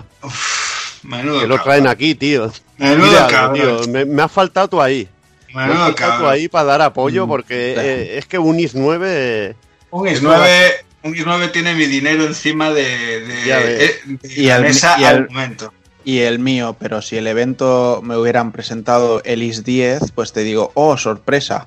Pero que me digan, no, que el IS 9 llega a Occidente, pues ya Bueno. lo sabía. Pero, pero que llegue Pues pronto, ya ya lo- ya bueno, lo sabía, o sea. Eh, Pero lo sabías por qué, porque... Sí, pero- Es el pero- Twitter ya, ya pero a ti sale te- todo. Pero a ti te parece que eso es el cierre de un evento. Bueno, joder, Ah, hostia, macho. Yo qué sé, yo en los tiempos que corren, tal y como está la industria, yo no, no he hecho así las cosas a volar, ¿eh? Ya te lo digo así. ¿Sabes? Y, más con cosas raras de estas, como Is, que sí, uff, parece que ahora lo conoce todo Dios, el 8 un juegazo, lo juega un montón de gente, pero cuidado, porque en cualquier momento también le dan carpetazo, ¿sabes? Mm. Si no acompañan las ventas, hay que Eso, apoyar eso es así, cosillas. eso es así, por mucho que nos guste la cosa, pero el dinero manda. Hay que apoyar. Y bueno, el, bueno, lo que mola parece que Falcon se va sentando y eso mola. Eso Vale. mola. Apóyame esta, ¿vale? Ay, ay. Apóyame esta. Ay, ay. Entra con retraso, se pega una charla de dos horas para despedirse y ahora me viene con apoya, con el chiste de, vamos, del año el catapum, más viejo que yo. Es que ahora estás debilucho, tío. Estás ya Sí, con su niño cansado de toda la tus semana y es cuando te los cuelgo. Es cuando te los cuelgo. Gallego. Que si no me va el micro, que si me lo voy a tirar, voy a, voy a ver el mundo arder, que antes estaba en pesimismo. Una broma de mierda me lo anima así. Vaya tela, tío. Es que ya, eh, como siempre, los gallegos son volátiles y tú eres el ejemplo de ello, tío. bueno, loco. Estaba maldiciendo un Fuera, poco. fuera, fuera, fuera coña. Que lo he pasado muy bien con el Subasa. No, no, ten- no tengo ni puta idea y me imagino que vosotros no tenéis ni puta idea de lo que vamos a hacer en el siguiente. Pero bueno, Bueno, yo, yo el otro día ya os propuse algo, ¿eh? Ah, sí. ya no me acuerdo. ¿qué, pasó? realmente, realmente tam- también voy a deciros una cosa. El siguiente es mes de agosto y teóricamente deberíamos hacer vacaciones. Pero bueno, Ah, pero esto de las temporadas, ¿cómo funcionaba? Ya, ya me pierdo, tío. la temporada se acaba con el GOTI y ya está. Ah, eh, vale, Vale. pues. No, ya se verá. Igualmente, si hay evento de Microsoft, si es interesante, habrá que, habrá que hacer uno como el que hicimos con PlayStation 5. Ah, siempre, bueno, y cuando haya, siempre y cuando haya un poco de chicha. un no, poco de chicha. Lo no que, lo mierda, Espero que Juanan haga ahí un Twitch ahí y nos, pogam- y no, y nos podamos unir. Sí, aunque sea para reírnos. Sí, para reírnos. O, o para llorar O juntos. llorar. tú, tú piensas que vas a ganar después del que viste ya de Play 5. Simplemente, si es malo, solo con poder ahí rayar un poquito a Manguras y, y su fanatismo de la Xbox vas a disfrutarlo. O sea que. No sé, yo creo que estará guay. Yo pienso que estará guay. Soy optimista siempre. Es que si este ya no es guay, ya apaga y vámonos. Ya apaga y vámonos. Ahí está. Es que lo, lo necesitan. O sea, si no, Sí, necesitan apoyo. Si no mal, mal lo tienen. Venga, venga, Dani, venga. No, ya no, ya no te voy a decir nada, ya no tiene gracia, tío. Y, men- y menos saliendo de tu boca, tío. No, de- yo prefiero que salgan las cosas de mi boca, que bueno. entren, que es lo que te gusta a ti. Venga. No, Ahí está, David, venga. a dormir, venga. Luego- Que destinando Venga. la cosa. En fin, voy a dejar a esta gente que se vaya a acostar ya, porque si no vamos a acabar, vamos a acabar muy mal. Estamos aquí, parecemos ya, yo que sé lo que parecemos. Así que nada, eh, lo dicho, si se tercia con ese evento de, de Microsoft, por aquí donde volveremos. Eh, quizás si nos calentamos, hacemos un especial eh, con spoilers de Last of Us 2. O quizás no digo que no se hace nada y no se graba nada y vacaciones hasta septiembre por culo. Eso también, que también es una posibilidad. Pero bueno, veremos, eh, veremos a ver cómo, cómo va, va el panorama. Así que nada, como siempre os digo, señores, señores, niños, niñas, portaros bien, ser buenos. Y un saludo a todos.